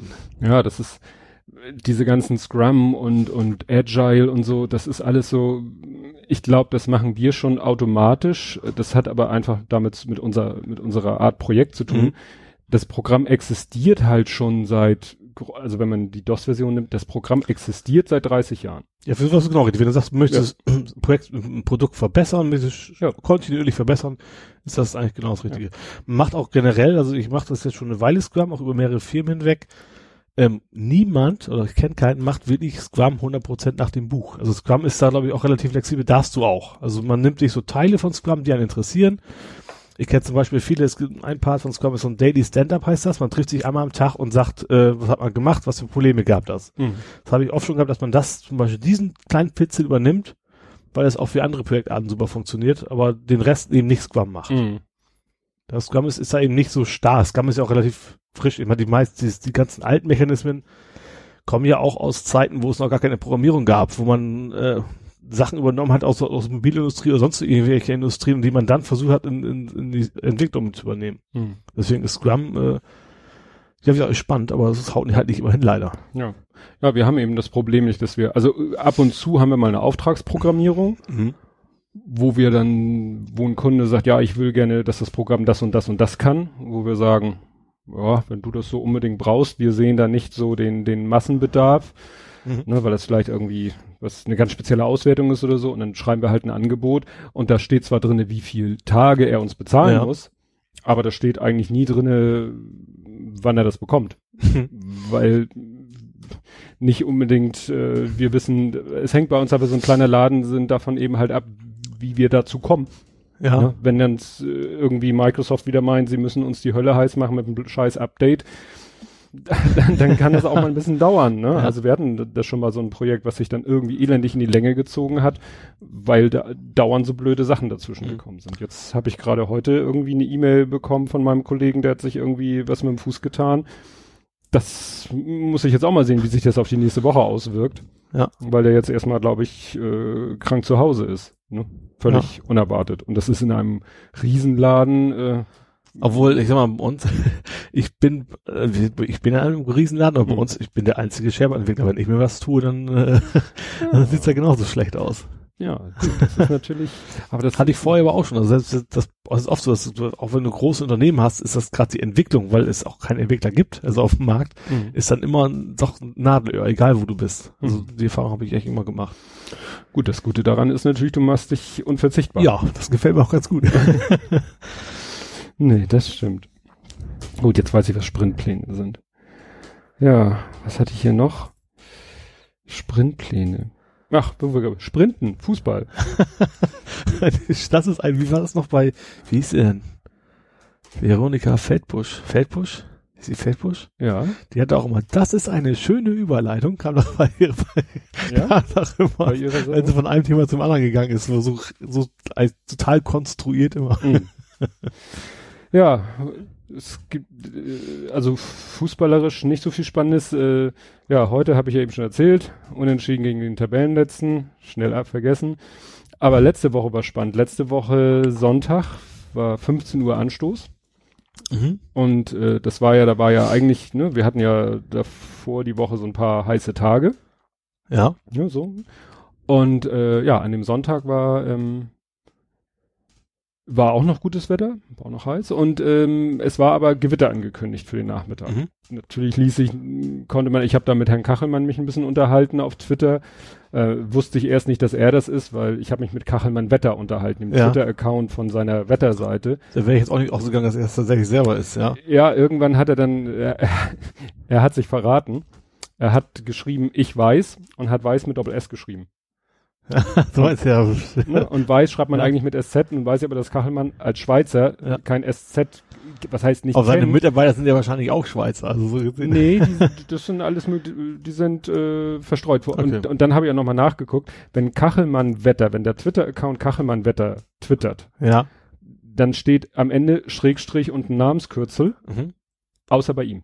Ah, okay. Das heißt, wenn Kachelmann Wetter twittert ohne Schrägstrich Namenskürzel, dann ist er das persönlich. Ja. Und das habe ich aber dann nochmal nachgeguckt, als ich dann den Verdacht hatte, dass er das selber war, weil das war so typisch. Er geht ja gerne mal steil. Also er die Offensive, auch wenn es so gegen die Camp-Trailer gilt oder so. Kann er, da kann er ja. gerne, aber ich hatte einfach nur was gefragt und dann hat er mich falsch verstanden, weil äh, man hat immer das Gefühl, wenn man irgendwas sagt oder irgendwas fragt, er fühlt sich schnell angegriffen und er äh, ist dann schnell so dabei, das so, so in die, in die Offensive zu gehen. Ja. Ich hatte einfach nur wissen wollen, warum sich die zwei Tage und die fünf Tage Vorhersage, die waren extrem unterschiedlicher Meinung, mhm. obwohl es in, äh, in beiden Fällen ja um den nächsten Tag ging. Ach so. Mhm. so ne? Du kannst ja in dem Zwei-Tage-Modell kannst du dir die nächsten zwei Tage ja. angucken und im Fünf-Tage-Modell kannst du dir auch die nächsten ja. zwei Tage angucken. Und dann wunderte ich mich, dass die teilweise extrem auseinanderlagen in einigen Punkten. Und dann habe ich gefragt, ja, welche Modelle sind das denn? Und dann hat er mich irgendwie falsch verstanden, meinte, ja, wieso sieht man doch, äh, in unserem XL-Modell steht doch unter, da sind dann zehn Kurven ja. unten in jeder in verschiedenen Farben und darunter steht dann bei jeder Farbe, welches Modell das ist. Mhm. Was ich, Norwegen HD und Deutschland HD und Schweiz HD und Deutschland ohne HD, also andere Rasterauflösung mhm. und so. Und so kommen sie halt auf zehn verschiedene Modelle mit Kanada und was weiß ich was. Ja. Und ich so, ja, weiß ich. Ich wollte aber wissen, wie zwei Tage und fünf Tage. Warum diese, welche Modelle sind das? Und dann wollte ich das gerade abschicken und dann scrolle ich nochmal hoch in der Seite und dann sehe ich, oh, da steht's ja. Unten rechts bei der Grafik ja. steht, zwei Tage ist, glaube ich, das Schweizer Modell und fünf Tage ist das deutsche Modell. Ah. So. Und die waren halt extrem unterschiedlicher Meinung. Und er dachte dann auch, dass ich so darauf rumreite, wann die Gewitter kommen, weil er fing ja, ja, keiner kann sagen, wann, wo genau es Gewitter gibt. Ich so, ja, ist ja gut. ich weiß. Aber vielleicht wird man auch ein bisschen dünnhäutig, weil ich, weil er wahrscheinlich auch ein Angriffspunkt ist. Also allein, allein was, was eben in der Vergangenheit gewesen ist und auch gedacht, auch diese Camp-Trails und mhm. dadurch, dass es auch so offensiv ist, hat wahrscheinlich auch ordentlich Hater. Also mhm. vielleicht mhm. wird er deswegen einfach dünnhäutig. Kann ja auch sein. Und äh, irgendwann habe ich dann, habe ich dann geschrieben, ja, es, ne, es gab nur ein Missverständnis und das ist geklärt und vielen Dank. ich folge Ihnen schon etwas länger und äh, bla bla bla, irgendwas habe ich da noch. Und dann hat er nämlich, und da hat er geantwortet, ich weiß. und Smiley. Und ich weiß jetzt nicht, worauf sich das Ich weiß bezog, ob er weiß, dass ich den schon länger folge oder wie auch immer. Naja, und dann, und dann habe ich nämlich geschrieben, ach, jetzt sehe ich es gerade, Sie sind ja persönlich, Herr Gachelmann. Erkennt man ja an dem mhm. Doppel S statt SZ. Also ja, und dann, und da, da habe ich dann nämlich in dem Tweet auch seinen, seinen Twitter-Handle benutzt. Ja. Und dann hat er mir nämlich über seinen Twitter-Account geantwortet und meinte dann so, ja, ich habe halt kein SZ auf der Tastatur. habe ich gesagt, ja, Alt-Taste 0263 und sie kriegen ein SZ. Also ich weiß nicht, ob die Nummer stimmt, aber ne? Ja. ja 236, irgendwie sowas war das. Naja, und dann habe ich wirklich an dem Tag, habe ich dann fotografiert, das Spiel. Und war auch erst, ne? Wie erwartet, Sonne, heiß. Mhm. Ich war auch diesmal eingecremt äh, gegen Sonnenbrand und dann zog du es. Du hast ja auch mehr Angriffsfläche als andere Leute. ich habe immer eine Cap auf. Ähm, und dann, ja, zog es langsam zu. Also wirklich so von, ne, wenn du so äh, Fußballplatz runterguckst, von rechts kamen die Wolken, nach links war es noch blau. Und dann war Halbzeit, ach so, zum Spielverlauf, innerhalb von einer Viertelstunde lagen sie 2-0 hinten. Mhm. Hat total gepennt, also als wenn sie noch überhaupt nicht auf dem Platz sind. Dann gab es eine Trinkpause, weil es ja so heiß war. Ja. Gab es ja sogar bei den Profis gab es ja, ja sogar Trinkpausen. Naja, und nach der Trinkpause sind sie dann so, ich weiß nicht, was sie da im, im Wasser hatten. Zaubertrank. Ja, sind sie dann irgendwie mal aufgewacht und haben den mal kurz innerhalb von, also in, in der verbleibenden Hälfte der ersten Halbzeit, haben sie dann auch noch zwei Dinger reingedengelt und dann stand es schon mal 2-2, also ja. schon mal wieder, ne, Ausgangssituation. und dann kam die Halbzeitpause. Ich in der Halbzeitpause mein Handy rausgeholt, Regenradar. Oh, ich glaube, die zweite Halbzeit wird nicht angepfiffen. und war dann auch so, ne? Also es war dann die Viertelstunde äh, Pause, reichte dann, dann hörtest du es grummeln, dann wurde es dunkel. Ich mhm. hatte dann schon alles, Regenjacke hatte ich mit und ja, dann fing es an zu schütten und dann ging irgendwann das Gerücht um, der Schiri sagt so, wenn bis um kurz vor halb fünf oder halb fünf oder fünf vor halb fünf, also um Viertel nach, hätte glaube ich, nee, um 16 Uhr hätte die zweite Halbzeit anfangen sollen. Mhm. Und die erste ist ja schon ein bisschen länger gegangen und durch die Trinkpause und ja. die Verletzungspause und ich weiß nicht, wie, welche Zeit da ausschlaggebend ist, aber der, der Schiri soll gesagt haben, halb fünf oder fünf vor halb fünf, wenn bis dahin das Gewitter nicht durch ist, ist Feierabend. Ja. ja dann habe ich dann noch gestanden und dann war Feierabend. Schicht im Schacht. Wieder wiederholt, wie läuft das? Wiederholt, ja. Um, ja gut, zum Glück stand es unentschieden, da kann sich keiner aufregen, ne? Ja, aber man merkte echt so, wie gesagt, Sohnemanns Mannschaft war aufgewacht. Ja, okay, wenn die so klar, grad, das ist natürlich psychologisch, wenn du gerade echt einen 2-0 Rückstand aufgeholt hast, klar. Ja. Also Sohnemann meint, er hat welche von der anderen Mannschaft sich unterhalten hören und die sollen gesagt haben, oh gut, dass das Spiel abgebrochen. naja, gut. Aber das war echt Ich habe gestern noch den TUS Norderstedt zufällig bei McDonalds getroffen. den TUS Norderstedt? Ja. Also die Spieler vom TuS Norderstedt, das mhm. waren Fußballer auf jeden Fall. Ich weiß nicht, wie alt, das waren also jüngere Mannschaft. Aber ich war zufällig, also bei McDonalds, da war die mhm. ganze Mannschaft komplett, haben, die haben sich auch unterhalten über Fußball und dass sie 50 Chancen hatten, das Ding nicht reingemacht haben. ja, ich bin, bin auch gespannt. Also gut, so eine Mann auf so ein Spiel ansprechen, was offensichtlich nicht so erfolgreich verlaufen ist, ist natürlich immer so eine Sache. Aber mal sehen, vielleicht. Das ist wie früher. Du fragst halt nicht mal, wie war es in der Schule? Ja, genau. Ja, gut. Genau. Jetzt beim Fußball eben. Wie, wie, war, wie war das Spiel? Aber es ist halt manchmal interessant, weil, ne, dann, was weiß ich, dann erzählt er vielleicht, gut, das kann natürlich vorgeschoben sein, der Schiri war eine Katastrophe oder was weiß ich. Naja. Wobei ich glaube, das kann, also ich, ich merke das ja selbst bei uns, dass man hat mal gute, mal schlechte Schiris. Klar ist man natürlich nicht nie objektiv bei der Geschichte. Mhm. Aber du merkst schon von der Qualität her, von der ersten zur zweiten Liga schon echt einen großen Unterschied, finde ich. Also was krasse Fehlentscheidungen sind, mhm. die ich da in, in, im Stadion auch nicht so bemerke, aber wenn ich es mir dann zu Hause mal am Fernseher angucke. Mhm. Und dann natürlich noch niedrigere Ligen ist wahrscheinlich noch, ganz klar, noch schwieriger, Schiri zu finden, der keine Fehler macht, ne? Ja, und das ist ja auch kein Job, der, wo jeder Bock drauf hat. Also es ist, ist ja auch immer dazu, du bist, bist immer der Arsch. Entweder, weder von der Heim- oder von der Gegenmannschaft. Ne? Ja, ach, viel Geld gibt's auch nicht. Es ist, nur ja. manchmal ist es ein bisschen krass, so der, der, der Altersunterschied zwischen Spielern und Schiris. Also ne, in, den, in ja. der ersten und zweiten Bundesliga, gut, die Schiris, was haben die für eine Obergrenze da? Ist das schon in den 40ern oder so? Ja, ne? die müssen ja auch top, die rennen ja genauso wie die Profis rum. Ja, also, ne? und, und es kann dir eben passieren, dass da äh, irgendwelche eindeutig übergewichtigen Schiedsrichter ja. dann mit den 19, 20-jährigen Testosteronbombern da auf dem Platz, äh, die da, ne, also ja. das ist dann schon, oder auch Schiris, die jünger sind. Mhm. Also du kannst wahrscheinlich den Herrenbereich auch schon pfeifen, wenn du 16, 17 bist, ne? Ja. Aber das ist natürlich, ja, dann ist es auch schwer, sich durchzusetzen. Ja, oder die, die wollen dann übertrieben zeigen, dass sie sich äh, nicht äh, beeindrucken lassen ja. und, und ja, ist alles nicht so, nicht so einfach. Ja, gut. Was hatte ich noch? Ach so, was mir aufgefallen ist, du hattest ja noch mal so ein bisschen, äh, glaube ich, du bist ja nicht so oft auf Twitter. Nee, nee, eher selten, ja. Ja, und dann warst du mal auf Twitter irgendwann in den letzten zwei Wochen und dann hast du nämlich so ein paar paar Tweets geliked, die mit unserem Podcast in Verbindung stehen. Mhm.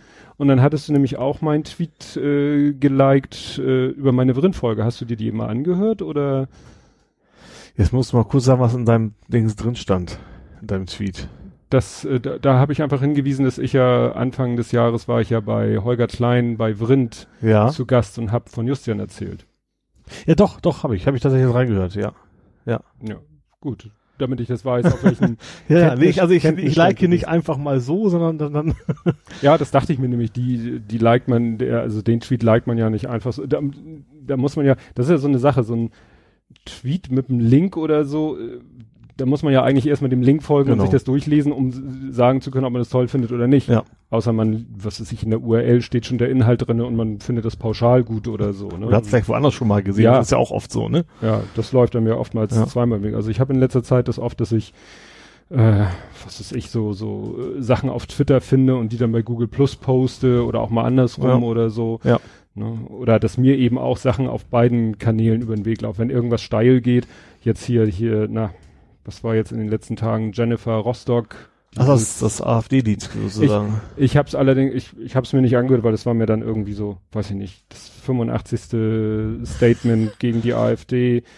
Mich, mich müssen die dann nicht Nee. Nicht überzeugen. Das Problem ist immer, dass generell, ich glaube, das Problem ist, du erreichst die Leute ja nicht. Das nee. ist es ja. Nee. Also ich finde das also nicht verkehrt, dass es gemacht hat. Das, das meine ich nicht. Aber das Problem ist, die Leute, die entweder wissen die bereits, was die AfD wofür sie steht, oder mhm. sie wissen es nicht und wollen es für eben auch nicht wissen. Da kannst du sie nochmal so oft erzählen. Ja, das ist das Hast man jetzt ja quasi gemerkt. Ja. Checkst du gerade die Wahlprognosen oder Nee, wie? ich ich wollte mal jetzt passend dazu den Text vorlesen, den ich heute entdeckt habe. Also es ist irgendwie auf Google Plus äh, von jemandem geteilt, der das von jemand anders geteilt hat und das sieht nach einem Screenshot aus. Äh, keine Ahnung. Also der der das geschrieben hat, sagte mir erstmal nichts. Ich habe es ja eben nachgeguckt. Ruprecht Polenz ist mhm. irgendwie CDU-Politiker. Das spielt, finde ich, in diesem Fall überhaupt keine Rolle, äh, was der geschrieben mhm. hat. Äh, also was der ist. Das ja. könnte von mir so ein völlig unbekannter Mensch sein, aber dann wäre es hier vielleicht nicht im Internet aufgetaucht. Also, der schrieb am 3. September, das war gestern, ne? Heute ist, mhm. der, heute ist der vierte. Also, er schreibt, am Sonntag werdet ihr wieder jubeln. Die AfD wird mit einem deutlich zweistelligen Ergebnis in den Schweriner Landtag einziehen. Was wir von dieser Partei zu erwarten haben, ist inzwischen kein Geheimnis mehr. Auf ihren Listen ziehen Rassisten, Antisemiten, Antidemokraten, Chauvinisten, gescheiterte Persönlichkeiten, Faulpelze und Lügner in die Parlamente ein. Ihr wählt diese Partei trotzdem. Oder besser, genau deswegen. Euch stört nicht, dass es an der FD AfD nichts Seriöses ist. Ne? Achso, dass an der ja. AfD nichts Seriöses ist. Ihr findet das gut, weil ihr selbst genauso seid und auch noch stolz darauf. Dafür verachte ich euch. Zitat Ende. Ja, das kann man letztens noch, um, ich habe eine Umfrage gesehen, also selbst die AfD-Wähler trauen der AfD nichts zu, egal in welches nee. Thema das geht.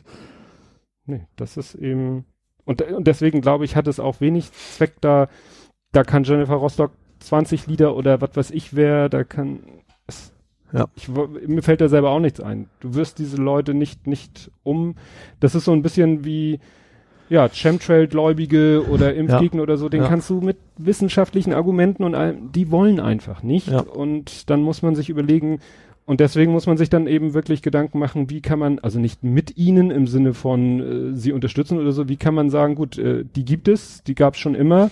Das äh, gibt ja auch so Statistiken, also es gibt eben in der deutschen Gesellschaft so und so viel, was ich, schwankt glaube ich zwischen 10 und 15 Prozent Leute, die eben klar recht sind. Ja die nur vielleicht in bestimmten Phasen der Geschichte nicht wählen gehen oder doch irgendwas anderes nicht ganz rechts wählen. Ja. Und momentan haben wir eben so eine Phase in der deutschen Geschichte, wo wirklich die, die gesamte, das gesamte Potenzial, was es gibt, mobilisiert wird von der Ja. AfD. Ja, und auch, dass die jetzt einfach sich trauen rauszukommen, weil sie meinen, das wäre gesellschaftsfähig. Das macht ja auch viel Ja. aus. Ob du jetzt rechts bist und das für dich behältst, weil du Mhm. merkst, das kommt der Gesellschaft nicht gut an, oder du meinst eben, das ist total toll und äh, gehst damit quasi raus. Ja.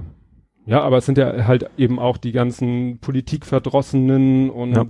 das fand ich ja auch bei der anderen Wahl, war das ja auch so, dass alle gesagt haben, oh, hier, die, die Nichtwähler sind schuld. Weiß nicht. Haben wir darüber gesprochen. Hatten wir, glaube ich, auch glaub, bei, bei Brexit hatten wir zum Beispiel das Thema auch. Ja.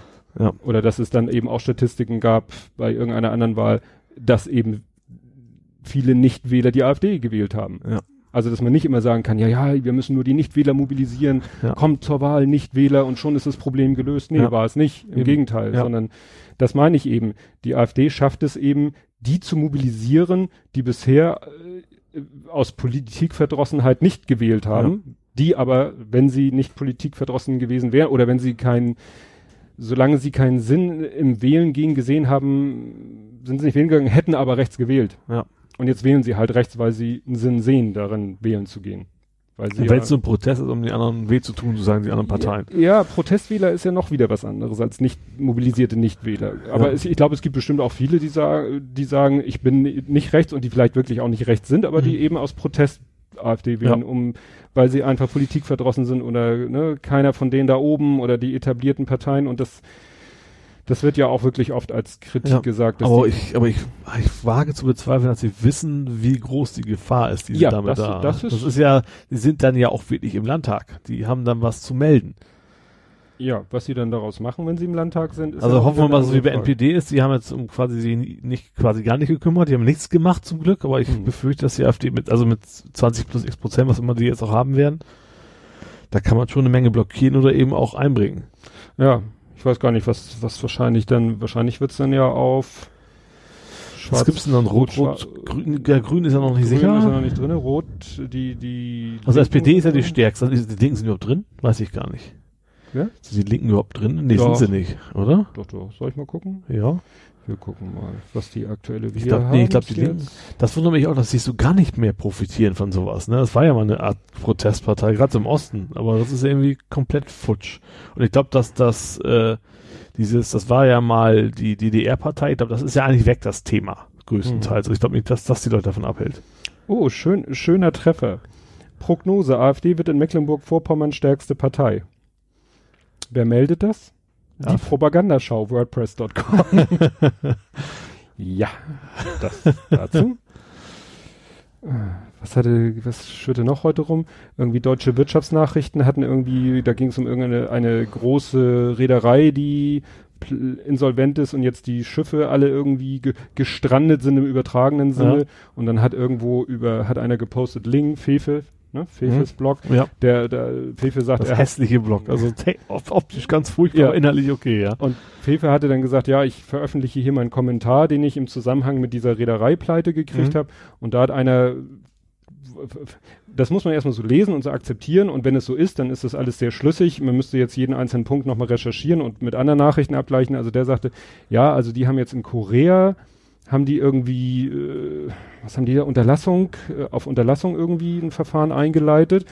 Das bringt noch nicht so viel, weil keine Sau interessiert Korea. Äh, ne? da, wenn sie, wenn es geht darum, wenn die jetzt in die Häfen reinfahren mit ihren Schiffen, Ja. dann werden die da an die Kette gelegt. Ah, okay. Ne? Weil Mhm. in dem Moment, das ist wahrscheinlich auch so Handelsrecht, also internationales Recht, wenn so eine Reederei pleite ist, dann gehen da die Schiffe, werden im Hafen an Mhm. wirklich in die Kette gelegt. Insolvenzmasse dann sozusagen. Ja, wird als Insol so und um das zu verhindern, haben sie jetzt da und äh, mit dieser Unterlassungsgeschichte können sie in Amerika nach Act 47 äh, Insolvenz anmelden Mhm. und da haben die Leute natürlich dann schon mehr Respekt vor, wenn in den USA eine Firma Insolvenz anmeldet, als Ja. was weiß ich, irgendwo anders, wo Ja. alle sagen, mir doch egal.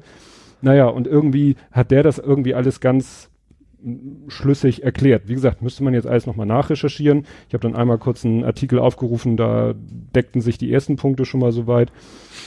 Aber es waren auch die deutschen Wirtschaftsnachrichten, ja, die das ja, ursprünglich gemeldet haben. So, was ist denn hier? 21,5 auf Platz 2. Also CDU 19,4. Ist interessant, dass sie die dann als erstes hier, die waren ja vorher, aus Traditionsgründen. ja, wahrscheinlich. weil die waren ja vorher auch nicht stärkste. Also CDU 19,4 statt 23, SPD 30 statt 35,6. Also auch verloren. AfD von 0 auf 21, 4. Linke von 18,4 auf 12,2. Ah, doch, doch okay. Grüne von 8,7 auf 5. Ne? Also das ist ja gerade so die Grenze, ne? Ja, da ist wieder die Frage, was ist, was ist. Oder gibt es diese Direktmandate, gibt es dann ja auch noch wieder diese Themen. Das kann, kann auch sein. Weil äh, das ist ja dann wieder so, äh, was ist besser, wenn sie reinkommen und damit sozusagen allen Sitze wegnehmen und damit vielleicht äh, es nicht mehr ja. für irgendwas allein. Also ich keine Ahnung, jetzt bei dem. Aber vielleicht reizt auf wie Rot-Rot, weil wenn genau. wir dann irgendwie, was ist das, irgendwie 5, 43 was haben, sind dann in Mandaten können es ja 50 Prozent dann sein nachher, ne? Genau, und dann ist es vielleicht besser, also, ne, Airquotes, besser, wenn die Grünen nicht reinkommen, weil wenn die Grünen reinkommen, dann haben alle weniger, ja. aber vielleicht, naja, egal. Es, ich lebe da nicht. Wobei die wahrscheinlich, also eine größere Mehrheit natürlich best, also besser fünf Sitze über was als ein, ne? Mhm. Und ich glaube, dass ja. SPD und die Grünen sich da relativ gut verstehen würden, vermute ich jetzt mal. Ja. Ja, das wird spannend. Und das Internet explodiert natürlich wieder immer, wenn so eine Wahl ist. Also das mit diesen. Ja. Ich muss ehrlich sagen, es ist, es ist extrem, habe ich ja eben schon erwähnt, also extrem zynisch, aber mittlerweile ist mir das fast egal, was im Osten passiert. Also irgendwie, es ist gruselig, ne? Weil ja. das ist ja, AfD ist ja auch nicht die stärkste Macht, so ist es ja nicht, aber ich habe schon das ich fand, dass Ost und West schon mal dichter zusammen war. Mhm. Tatsächlich. Gerade durch diese ganze AfD-Geschichte ist es für mich auch persönlich, was ich auch persönlich schade finde, so, so eine Mauer wieder da. Mhm. Also sag ich sag so, komm, soll die mal machen. Solange sie uns hier im Westen sozusagen nicht stören. Ich weiß, das klingt furchtbar. Ich finde es ja. auch, ich find's auch selber furchtbar, aber das ist irgendwie, ja, die Frage, so. ich weiß gar nicht, was wäre denn, wenn in, wenn in Hamburg heute Wahl gewesen wäre? Hast du da irgendwelche nee, Zahlen? Aber ich sag mal so, dass, dass die AfD jetzt auf 20 Prozent kommt, auch, auch nicht, 10 vielleicht gerade noch, aber das ja. ist dann das so, irgendwie nur 10 Prozent. Also, so schillmäßig. Ja, genau, stimmt, die hatten wir ja auch mal. Ja. Wir ja. hatten ja auch schon unsere Eskapaden. Ja. Ja. Ja, von wegen hier jetzt auf, auf Twitter haben sie heute, ich hatte ja heute nicht viel Gelegenheit da zu gucken, aber was ich gesehen habe, war so tagsüber kamen so Tweets, twittern wie um 18 Uhr. Das waren dann alles so Tweets mit so Statements, die immer so typisch sind nach einer Wahl, nach dem Motto. Wir waren nicht in der Lage, das, die Leute zu erreichen mit ja, unseren Inhalten. Oder das waren die Verlierergeschichten. Das ne? wird keine äh, Folgen für Berlin haben oder umgekehrt, aber immer mit dem Hashtag twittern wie um 18 Uhr. Ne, nach dem Motto schon mal so die Vorschau, was alles abgehen wird. Und ich habe eben kurz nach 18 Uhr noch mal kurz geguckt, aber ich habe diesmal echt bewusst, ich habe es jetzt zufällig, als ich Google Plus angemacht habe, im Stream natürlich was gesehen, aber ich habe mir diesmal echt, war mir das echt, also war auch weil es vorher schon klar war, wie, welche Richtung es gehen würde, war es mir nicht mehr so wichtig zu gucken, wie die Wahlergebnisse nachher auskommen. Ja. Man wird es morgen wieder in der Zeitung lesen. Ja. Wenn man eine Zeitung liest. Ja, welcher Hashtag ja auch immer am Sonntag sehr beliebt ist, ist ja Tatort. Ja. Ja, also ich bin tatsächlich Tatort, ich bin, ja gut, wir sind beide nicht so alt, ne? Also deswegen, also meine Eltern haben noch jeden Tatort geguckt, glaube ich. Mein Vater mhm. war Schimanski-Hasser. so mhm. nicht mehr. Aber ich mittlerweile, ich gucke gerne, also ich habe, sagen wir mal so, bis, äh, wie heißt er denn der Hamburger Kommissar? Ähm, Manfred Krug. Nee, kein Ohrhasen da, der äh, Till Schweiger. Till Schweiger. Sag, bis, bis Till Schweiger habe ich immer Ach, mir gerne, bis mhm. immer gerne geguckt, weil es ist halt Hamburg, mal, mal gucken, vielleicht kennst du die Gegend ja, die vorkommt. Mhm. Deswegen habe ich mir da mal gerne in Hamburg angeguckt. Das ist jetzt, wie gesagt, vorbei. Und Münzeraner gucke ich mir mal gerne an, weil der relativ äh, gut geschrieben ist, finde ja. ich, und lustig ist ja. Ja, nö, ich gucke eigentlich keinen Tatort. Aber wo du meintest, äh, Tatort in Hamburg, das ist ja generell geil, wenn man irgendwas guckt, irgendeinen Fernsehfilm oder so, oder ja. Spielfilm gibt's ja seltener, der in Hamburg spielt, ist dann immer herrlich, wenn dann irgendwie einer äh, kommt aus der Haustür in Hude, steigt aufs Fahrrad, biegt zweimal ab, ist äh, am anderen Ende der Stadt und biegt noch zweimal ab und ist wieder am ursprünglichen Ort ja. oder so, ne? Weil als Hamburger weißt du das nicht. Das geht wahrscheinlich geht ein Münchner genauso, ja. wenn er, wenn in München der Tatort spielt oder eine Fernseh, ein Fernsehfilm spielt, aber es ja. ist dann immer witzig so, ah ja, eben warst du hier, jetzt bist du da. Also entweder war jetzt ein Schnitt, der eine halbe Stunde überbrückt und du müsstest eigentlich auf ein Zahnfleisch gehen, weil du so eine ja. lange Strecke mit dem Fahrrad gefahren bist. Und Hamburg läuft ja auch viel, ne? Also, also gerade so diese alten Sachen, so, so das Großstadtrevier läuft ja immer noch. Ja. Und Notruf Hafenkante ist ja auch in Hamburg. Mhm. Also ich finde das immer spannend. Also wenn du dann siehst, so, jo, da war ich auch schon. Ja. Da war das zwar noch nicht das Haus eines Verdächtigen, sondern was weiß ich was, aber mhm. ja. Ja, was hatte ich gesehen? Das war, oh, jetzt muss ich kurz zum Handy greifen. Oder Soul Kitchen war ja auch in Hamburg. Ja, das ist auch ein stimmt. super Film. Soul Kitchen habe ich auch mit meiner Frau, glaube ich, sogar im Kino gesehen. Ich muss mal kurz hier in meinem Handy auf meine Galerie. Das ärgert mich. Da habe ich mich ein Foto gemacht und das wollte ich eigentlich noch ver, ver, verteilen. Also ver, ver sonst wasen. Genau, wann war das denn? da, äh, ich arbeite ja schräg gegenüber von der Hochschule für Bildende Künste. Mhm. Das ist ja so ein riesen, also relativ großer alter Klinkerbau mit auch großen Fenstern und so. Und als ich dann Feierabend gemacht habe am, am, am, am Details, 1. September. Was war denn der 1. September? Du hast dein Handy mit Donnerstag. aktuellem Datum. Ich weiß. Donnerstag. ähm, das stand nämlich vor der Hochschule für Bildende Künste, stand so ein, so ein, so ein Mobilkran mit so einer Hebebühne. Ja, Aber auf der Hebebühne war kein Mensch, sondern ein mörderfetter Scheinwerfer. ja, Und dieser Scheinwerfer hat mit aller Macht in eines der Fenster reingestrahlt. ja. Und das Ironische war, äh, genau aus derselben Richtung kam die echte Sonne. Also ich weiß nicht, ob sie den da prophylaktisch hingestellt haben und gesagt haben, falls eine Wolke kommt, wenn es länger dauert, vielleicht. ja, oder es, wir senden, äh, wir filmen noch den ganzen Tag. Also das habe ich hier fotografiert oder waren das sogar zwei? Dann stimmt mit so einer Folie noch davor, wahrscheinlich um den Sonnenfarbton. Stimmt, das sind zwei Stück. Einer mit Folie, einer ohne Folie. Keine Ahnung, was sie da gemacht haben, ne? Aber ein Wahnsinnsaufwand. Also da drinnen müssen die Leute echt erblindet sein vor Licht. Wahrscheinlich wollten sie so richtig schön knalle, harte Licht und Schatten und durchs Fenster, durch den Fensterra, also durch das Fensterkreuz sollte vielleicht der eine aussehen, wie weiß ich nicht was. Wo du gerade sagst, Film. Uwe Boll hat, ich habe heute, wie gesagt, Rocket Beans geguckt, da war er, hat, hat er interview, ist er interviewt worden und Mhm. eine relativ lange Sendung. Und zwar deswegen, weil er hat ja gesagt, er macht keine Filme mehr. Und äh, ich glaube, Uwe Boll kennt jeder. Also ich finde, er, er hat natürlich extrem viel Kritik abgekriegt, auch Mhm. viel auch zu, zu Recht, muss man sagen. Ne?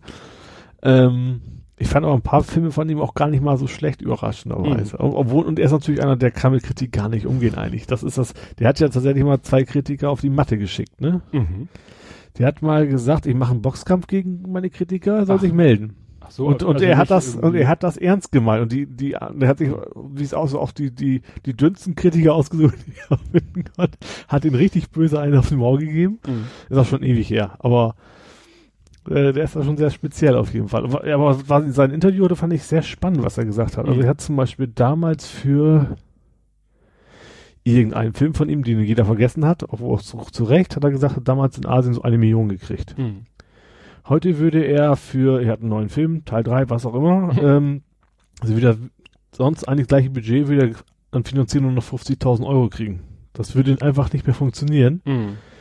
Und er hat zum Beispiel auch mal versucht mit Netflix, er hat ein paar tolle Ideen und so, er ist von sich auch sehr überzeugt, dass seine Sachen total geil sind. Mhm. Und die haben gesagt, ja, klingt gut, mach doch mal einen Piloten. Mhm. Und sagt, sie geben da keinen Cent.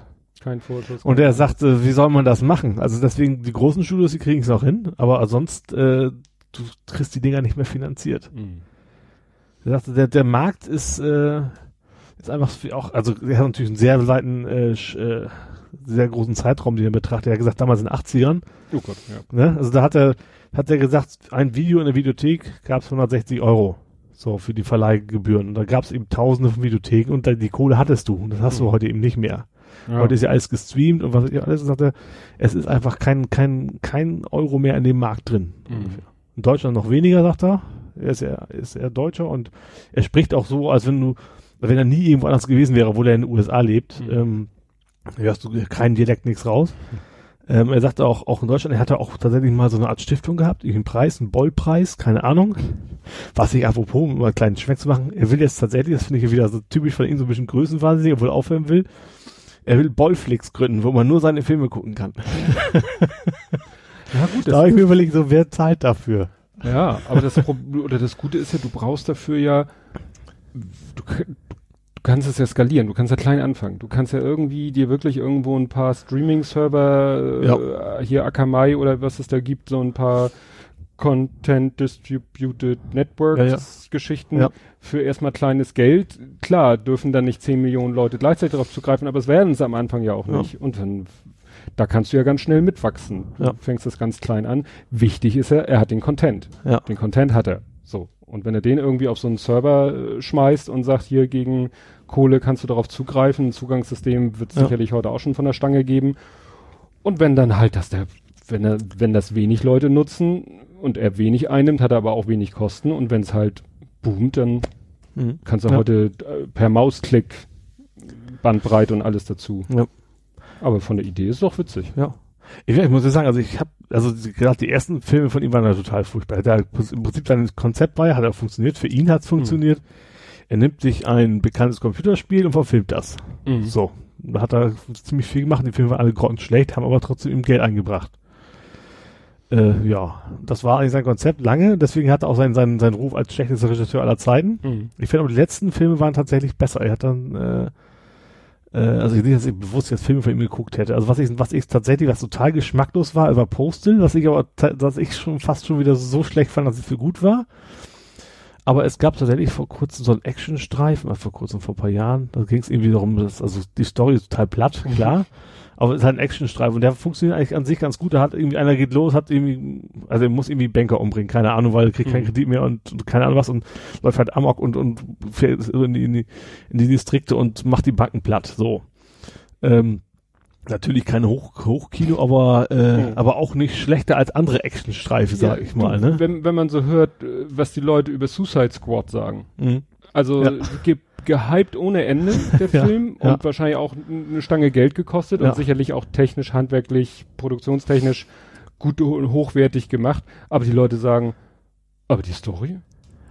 Ganz vergessen. Gut ist Action und toll und Popcorn-Kino und so weiter und so Ja. fort. Aber die Story? Ja, Ben Hur. Gut, die Story haben sie ja wahrscheinlich nicht verändert, aber ich habe das zufällig gesehen auf, gucke ich eigentlich fast nie. Das ist ja auf dem NDR, diese Sendung, Mhm. ne? Eigentlich schalte ich immer um halb acht ein, weil das Hamburg-Journal da anfängt. Mhm. Und dann war ich halt vorher da und da hatten sie tatsächlich Ben Hur äh, äh, reviewed, Mhm. äh, wie sagt man auf Deutsch, ja, getestet, ne? Also ja, rezensiert. Rezensiert. Genau. Das Ähm, und das fand ich so spektakulär. Das Ding hat irgendwie 120 Millionen gekostet, hatte auch Schauspiel Samuel L. Jackson und also richtig Mhm. top of the pop. Und dann kam da so und erzählt und er, ich fand den, der es gesprochen hat, also der, der es dann rezensiert, auch extrem witzig und gut. Da dachte er, ja, für diesen Film mussten wir unser Bewertungskriterium ändern. Dann hast du diese fünf Sterne gesehen wie bei Amazon. Zum ersten Mal haben wir null Sterne vergeben. Habe ich mir gedacht, gerade so, so, so öffentlich-rechtlichen, die sind ja mal nicht so mutig in solchen Mhm. Geschichten, ne? Und auch sonst da nie so. Schon, Wenn die schon so hart das Ding nicht machen, muss das ganz voll. Ich habe mich auch vorher schon gefragt, warum? Warum so ein Film? Ich habe mir schon vorher gedacht, so ein Film, wieso sollte der funktionieren, wenn man den neu macht? Und warum 120 Millionen? Das ist ja nun kein Pappenstiel. ne? Mhm. Ja, müssen sie sich ja irgendwas von. Es kommt, ich habe sowieso das Gefühl, dass also fast nur Remakes kommen und, und Nachfolge. Filme. Vielleicht hat man vor zehn Jahren schon genauso gemeckert, das weiß ich jetzt nicht, aber so richtig tolle neue Filme so selten. Ja, es sind halt viel gerne genommen. Prequels. Ja, also was, wo es noch wo es noch was Neueres mal tatsächlich kommt, ist so, so, so klassische Animation, Kinderdinger, da, Hm. da gibt's das noch, ne? Aber auch, auch Disney macht ja momentan alles neu. Ihre ganzen, ähm, wo wir letztes Mal schon mal gesprochen haben, Elliot, Mhm, das haben sie ja, neu gemacht, äh, aber auch Dschungelbuch zum Beispiel ist jetzt auch komplett nochmal in Mhm. 3D animiert, was angeblich sehr gut sein soll, obwohl es fast eine ganz andere Story ist, wo Mhm. das eigentlich sehr ernst ist. Und die hauen jetzt auch ihre ganzen Klassiker quasi nochmal neu raus, nur in, in 3D in, und Ja. alles. Ich habe gestern mit Sohnemann, mit dem Kleinen, Mhm. vorm Computer gesessen, weil er ist im Moment so ein bisschen auf dem Musical-Trip. Mhm. So fing damit irgendwie an, ähm, wie war das denn, dass meine Frau war mit ihm bei Das Wunder von Bern. Ja. Weil da über Connections Beziehungen ist sie günstiger an Karten rangekommen. Musical ist ja immer, Ja. bist ja arm bei. Hamburg ist ja Musical-Stadt auch. Ja. So, und dann war sie mit ihm bei Das Wunder von Bern. Mhm. Und er war total begeistert. Ja. Das, ne, weißt du, die Bühne, die wir gebaut haben. Mhm. So, und dann hat sie einen Ferienpass, ne, es waren ja Sommerferien, hat sie im Ferienpass rumgeblättert und dann hat sie gesehen, im Ferienpass irgendwie zwei Karten, Kategorie drei für ein Apfel und ein Ei. Mhm. Und dann hat sie gesagt, na, ah nee, erstens, sie hat ihm nicht verraten. Er meinte, oh, ich würde so gerne nochmal dahin. Und dann hat sie es ihm erst nicht verraten und dann hat sie nochmal über den Ferienpass günstig wirklich zwei Karten gekauft. Und dann auch noch äh, eine Backstage-Führung. Das cool. bieten die auch an. Mhm. So, das war genau während Das ich ist auch Stage, ne? Also wie König der Löwen ja, und sowas. König ne? der Löwen ist Stage, Wunder von Bern, Mhm. Liebe stirbt nie und ähm, Die bestimmt nicht. Ach, das war Phantom Phantom 2. 2 Ja. und Aladdin. Mhm. Aladdin ist ja Neuflora. Naja, und wir haben uns dann, äh, und er war dann halt da nochmal, mit ihr nochmal und fand's wieder toll und äh, schon nach der ersten Aufführung, meine Frau hatte schon vorher die CD, Das Wunder von Bern, ne? also die, die CD zum Musical Mhm. mit den ganzen Originalstücken, die hat er schon rauf und runter und quer und kreuz gehört und so, ne? Naja, und dann waren sie halt nochmal da und die Führung und so fand er alles toll. Und dann saßen wir halt am Computer und haben mal so ein bisschen geguckt, was gibt's denn noch so, weil er das jetzt natürlich so mitkriegt und ähm, der Große war nämlich mit seiner Freundin damals ähm, bei Liebe stirbt nie, Phantom 2. Mhm. weil, ne, wir hatten über diese Connection auch dafür günstig Karten bekommen, da wollte er dann hingehen. Und da ist es ja so, da steht ja schon lange fest, dass jetzt Ende September Schluss ist. Mhm. Und da soll dann nämlich jetzt hinterm Horizont dieses Udo Lindenberg Musical so, mhm. an die Adresse. Ähm, meine Frau vermutet man, dass sie vermutet, dass sie Berlin dann sozusagen beenden. Also das haben wir jetzt nicht mehr geguckt, weil das läuft ja. im Moment in Berlin. Ja, und wie gesagt dann. Und Aladdin und aber meine Frau hat gesagt, so das war's jetzt erst mit Musical. Also außer es tut sich irgendwo wieder eine super, super Möglichkeit auf, ja. weil ist, wie gesagt, das sind ja Preise, die da, also wenn du nicht wirklich in der hintersten Ecke sitzen willst, dann bist du ja richtig arm. Mhm. Ja. Und selbst dann ist es noch schwer ranzukommen oft, ne? Also es ist ja, also gerade wenn, wenn sie noch neu sind, dann. Ja, so Wunder von Bern scheint auch schon auf einem absteigenden Ast zu sein, weil mhm. da ist nicht das mehr. Das läuft aber auch schon eine Weile, ne? Ja, so lange, also im Verhältnis zu anderen Musicals, also ja. König der Löwen ja. ist sowieso. Ach so, ja, König der Löwen da. Oh, gut, du musst auch jedes Mal ein ganzes Haus für bauen, ne? Also es ist ja schon äh, auch, auch von, von der Produktion immer sehr teuer, ne? Ja, also klar, das Problem ist, jetzt haben sie dieses für Wunder von Bern, haben sie diese dieses Theater gebaut und wenn das Wunder von Bern aufhört, muss ja irgendwas anderes da rein. Also ja. kannst ja nicht diese, diesen Bau da einfach so rumstehen lassen. Klar. Ne? Ja. Nee, König der Löwen, da sind sie am 25. Das, die Karten haben sie aber schon auch schon ewig lange. Mhm. Da freut da, da sich. Da haben wir nämlich, damit fing es an, dass wir, dass er da ein bisschen was sehen wollte. Und da, und jetzt weiß ich auch, wie, wie ich darauf gekommen bin, da habe ich nämlich mal geguckt, ob es denn den Film König der Löwen, den Disney-Zeichentrickfilm, ja. ob es den vielleicht zufälligerweise bei Amazon Prime Video gibt. Ja. Gibt es nicht, gibt's gar nicht als Stream. Mhm. Und dann äh, habe ich geguckt, was denn bei Amazon die DVD kostet. Ich so, was? 55 Euro? und dann fiel mir ein, stimmt, das war in einem anderen Podcast, hier Kleines P heißt der, äh, von dem Pascal. In dem Podcast hatte der nämlich davon erzählt, er würde so gerne König der Löwen auf DVD oder Blu-ray haben, aber die kostet irgendwie, wie gesagt, über 50 Euro.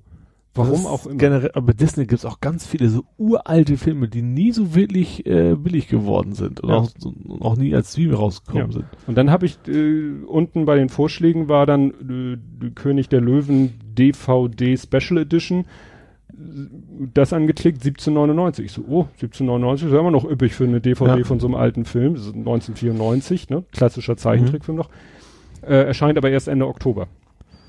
Ah, okay. Also den kann, weil ich dachte mir, wäre vielleicht nicht schlecht, wenn er den Film, auf dem das Musical basiert, dann kennt er die Story schon, weil ja. vielleicht dann so im, im Musical, in der Vorführung selber er vielleicht die Handlung nicht so bis ins Letzte vielleicht erfassen kann, weil er mhm. ja auch dann viel, viel des Inhalts ist ja dann auch in den Liedern mit drinne. Ja.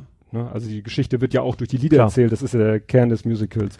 Also meine Frau hat ihm damals eben auch, bevor sie das erste Mal bei Wunder von Bern war, auch schon mal so die Story mhm. erzählt, damit er, ne, weil einen Siebenjährigen erstmal zu erklären, hallo, Zweiter Weltkrieg und äh, ne, Deutschland ja. in Trümmern und der Vater kommt nach zehn Jahren aus Kriegsgefangenschaft zurück. Das, wenn das in der Handlung nur so angedeutet wird, ein Erwachsener, ja. ne, dem reicht das. Ja, weil wir, weil wir auch wissen, Wunder von kennen wir auch alle als Film und, und die, überhaupt. Die ne? Story generell und so kennen wir natürlich auch, ne? Also. Aber wo du gerade Musical sagst, das ist ein Riesenschwenk, aber jetzt fällt mir rein. Ich habe äh, ja jetzt, jetzt gekriegt, Springtime for Hitler. Sagt ihr das was? Nee, ich habe das gesehen. Das ist eigentlich total spannend. Das ist so ein uralter Mel, ist nicht nur ein uralter, das ist ein allererster Film von Mel Brooks, oh. der ja später später auch Spaceballs und was gemacht haben. Ist eigentlich äh, ist so eine Geschichte sehr spannend. Also es geht darum, dass eben so ein Produzent kommt dahinter, wenn sein, seine Produktion ein Flop wird, verdient er noch mehr, als wenn es erfolgreich wird. So. Und deswegen sucht er sich äh, quasi auch ein Musical, äh, was möglichst, möglichst schlecht ist und ganz, ganz mies sein soll. Und dann finden sie ihn, finden sie ihn so einen Alt-Nazi, der eben eine Liebesgeschichte über, über Hitler und Eva macht. Und das, das machen die dann als, als Musical. Ähm, und, äh, und das blöderweise gefällt dem Publikum das. Mhm. Das geht also voll in die Hose. Also, und äh, was aber spannend ist, also erstmal hat er auch irgendwie Oscar fürs Drehbuch gekriegt für das Ding. Mhm. Damals noch als völlig Unbekannter. Und es läuft jetzt immer noch auf dem als eines der erfolgreichsten äh, Music, haben das später aus dem Film tatsächlich nachher ein Musical gemacht. Äh, das läuft immer noch, hat auch irgendwie elf Preise, ich weiß nicht, wie sie heißen bei den mhm. Musicals, mhm. ab, abgeräumt, das läuft immer noch. Das ist eines der erfolgreichsten überhaupt. Das ist ein, ist eine sehr skurrile Geschichte natürlich, auch ein bisschen geschmacklos, aber äh, extrem, also sowas wie äh, Mel Brooks ist ja, ist ja auch ein Jude. Mhm. Er hat auch ähm, in dem, äh, was hat er geschrieben? Also ich habe das so als Arthouse Edition mir gekauft. Ähm, hat er geschrieben, er wäre einer der wenigen Juden, die mit, mit Hitler Geld gemacht hätten, so ungefähr. ne? ist ja auch hm. sehr direkt. Und ähm, ja, es ist so ein bisschen, also es, man hat immer die Frage, darf man drüber lachen und sowas, ne? Aber es ist so ein bisschen wie der große Diktator. Da, wird, wird, da musste ich gerade dran denken. Ist so ein bisschen in die Richtung auch, ne? Ja, weil Charlie Chaplin hat ja insofern mit Hitler auch Geld verdient. Genau. Und äh, ich finde es einen grandiosen Film, der nimmt die auch alle richtig schön böse auf die mhm. Und ich kam aber dazu eigentlich nur, weil der eine Schauspieler davon jetzt gestorben ist. Dessen Name mir unglaublicherweise entfallen ist. Hm. Aber die Woche ist halt, ist halt der Schauspieler gestorben. Ich weiß jetzt echt nicht mehr, wie der hieß. Der hat auch sonst nicht viel gemacht. Also man, wenn man das Gesicht sieht, erkennt man ihn sofort, aber er hat nicht so ganz viele Filme gemacht. Mhm. Und deswegen kam ich da wieder drauf. Ich dachte, Mensch, das Gesicht kennst du doch. Ach ja, der. Und dann habe ich mir deswegen jetzt die DVD bestellt. Und du guckst gerade parallel, wie er hieß, ne? Ja, versuche ich gerade parallel. Aber das ist so schön, wenn man jetzt nach Frühling Hitler, dann kommt gleich Stream. so ja. nach dem Motto, wo kann ich. Also The Produce, was hieß das Ding im Original, im Englischen? Mhm. Ach, Gene Wilder. Ja, genau. Auf den komme ich auch noch. ja, deswegen, äh, deswegen kam ich zu dem Film und deswegen habe ich mir gedacht, das habe ich mir vor ewigen Zeit mal gesehen, das kannst du also, also mal kaufen. Ich habe es mir noch nicht sehen können, weil mein HDMI-Kabel kaputt ist.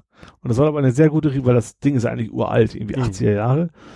Soll aber ein, ein, aus den Originalquellen angeblich eine sehr hohe Auflösung haben. Also man soll das also auch heute noch, mhm. nicht, nicht nur aus nostalgischen Gründen, sondern immer noch gut aussehen. Deswegen habe ich mir das jetzt besorgt ja, gehabt. Kann es aber nicht gucken, weil mein HDMI-Kabel kaputt ist. Also hier steht 1967. Und noch älter, ja. Also noch lange vor mir eigentlich. Als ich es zum ersten Mal gesehen habe, war es auf jeden Fall 80er. Hm. Ja, aber wenn der, wenn sie das Originalmaterial mit mit aktueller Technik abtasten. Ja, und wir hatten damals ja auch, jetzt mal die, die ich glaube die Kameras, selbst die ganz alten, die hatten schon eine ganz gute Auflösung. Das, nur das, das Darstellmedium hat ja nicht funktioniert. Das, mhm. Also Kino auch noch, aber zu Hause halt nicht. Ja. VHS und sowas konntest du natürlich nie darstellen. Ne? Ja, wo wir gerade waren, wo wir gerade bei Filmwelt sind, Gene Wilder, mhm. das war ja, das fand ich ja so köstlich. Also Gene Wilder, ich, ich sag mal, in den letzten Jahren war ja nicht viel von ihm zu ja. hören. Ähm, was natürlich, woran ich gleich denken muss, auch das könnte jetzt ein schlechtes Licht auf mich werfen, war der Film, der Episodenfilm von Woody Allen, was sie schon immer ja. über Sex wissen wollten. Er, äh, Gene Wilder. Das war der Film, den man heimlich geguckt hat, wo eigentlich total unspektakulär war. Ja, war ja überhaupt nichts, nee. ist ja gar nichts spektakuläres. Mit Burt Reynolds auch noch, als. Chef im Gehirn. Ach so, das, ja. Oder aber auch hier, ähm, na, wo er mit, wo Woody Allen selber spielt, mhm. mit so einer hübschen Blondine, die er gerade geheiratet hat. Und aus irgendeinem wahrscheinlich so künstlerischen Anspruch spricht er da Französisch. Also, ne, die, die alle ja. Teilnehmer sprechen Französisch. Und dann geht's ja darum, dass irgendwie er war ja nun wirklich nun kein so vom optischen und sonstigen, aber er war mit dieser tollen Frau zusammen und will mit ihr schlafen, aber irgendwie passiert da nicht viel oder ja. sie ist völlig desinteressiert und so.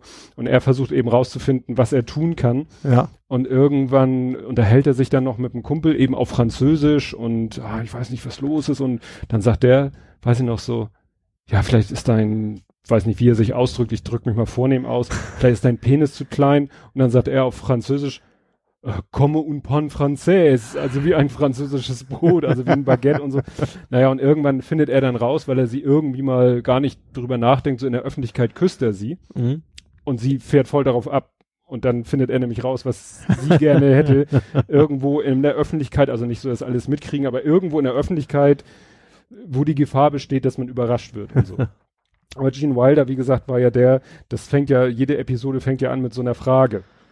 Ja, und, und, das ist schon so lange her. Ja, du erinnerst dich an Burt Reynolds. Ja. und äh, bei der Folge oder bei der Episode mit Gene Wilder, äh, was ist Sodomie? und das ist ja die Folge, wo Gene Wilder dann nachher ein Schaf hat, als Geliebte hat. Mit der Szene, wo er auf dem Bett liegt und das Schaf in, in schwarzen Strapsen. völlig schräg. Und ich glaube, dann stürmen da nicht irgendwie irgendwelche Fotografen rein und so und ah, egal. Also das musste ich, daran musste ich denken bei Gene Wilder. Dann natürlich und da ist witzig, dass wir da wieder sind. Der Film Die Frau in Rot. Ja, ja. Ne? Mit der Frau im roten mhm. Kleid. Das ist Kelly LeBrook. Ach. Die wir letztes Mal hatten bei Lisa der helle Wahnsinn. Ach, das ist dieselbe? Ja, die Ach, hat eigentlich zwei, die hat, glaube ich, ein paar mehr Filme hat sie schon gemacht. Sie hat zum Beispiel dann in Hard to Kill mitgespielt, mhm. weil sie dann mit Steven Seagal ist sie zusammengekommen. Okay, das muss dann noch Filme sein. Ziemlich egal, die ist auch so ein bisschen Uwe Boll Richtung wieder geht. genau. naja, und wie gesagt, äh, Kelly LeBrook hat eben die Frau in Rot gespielt.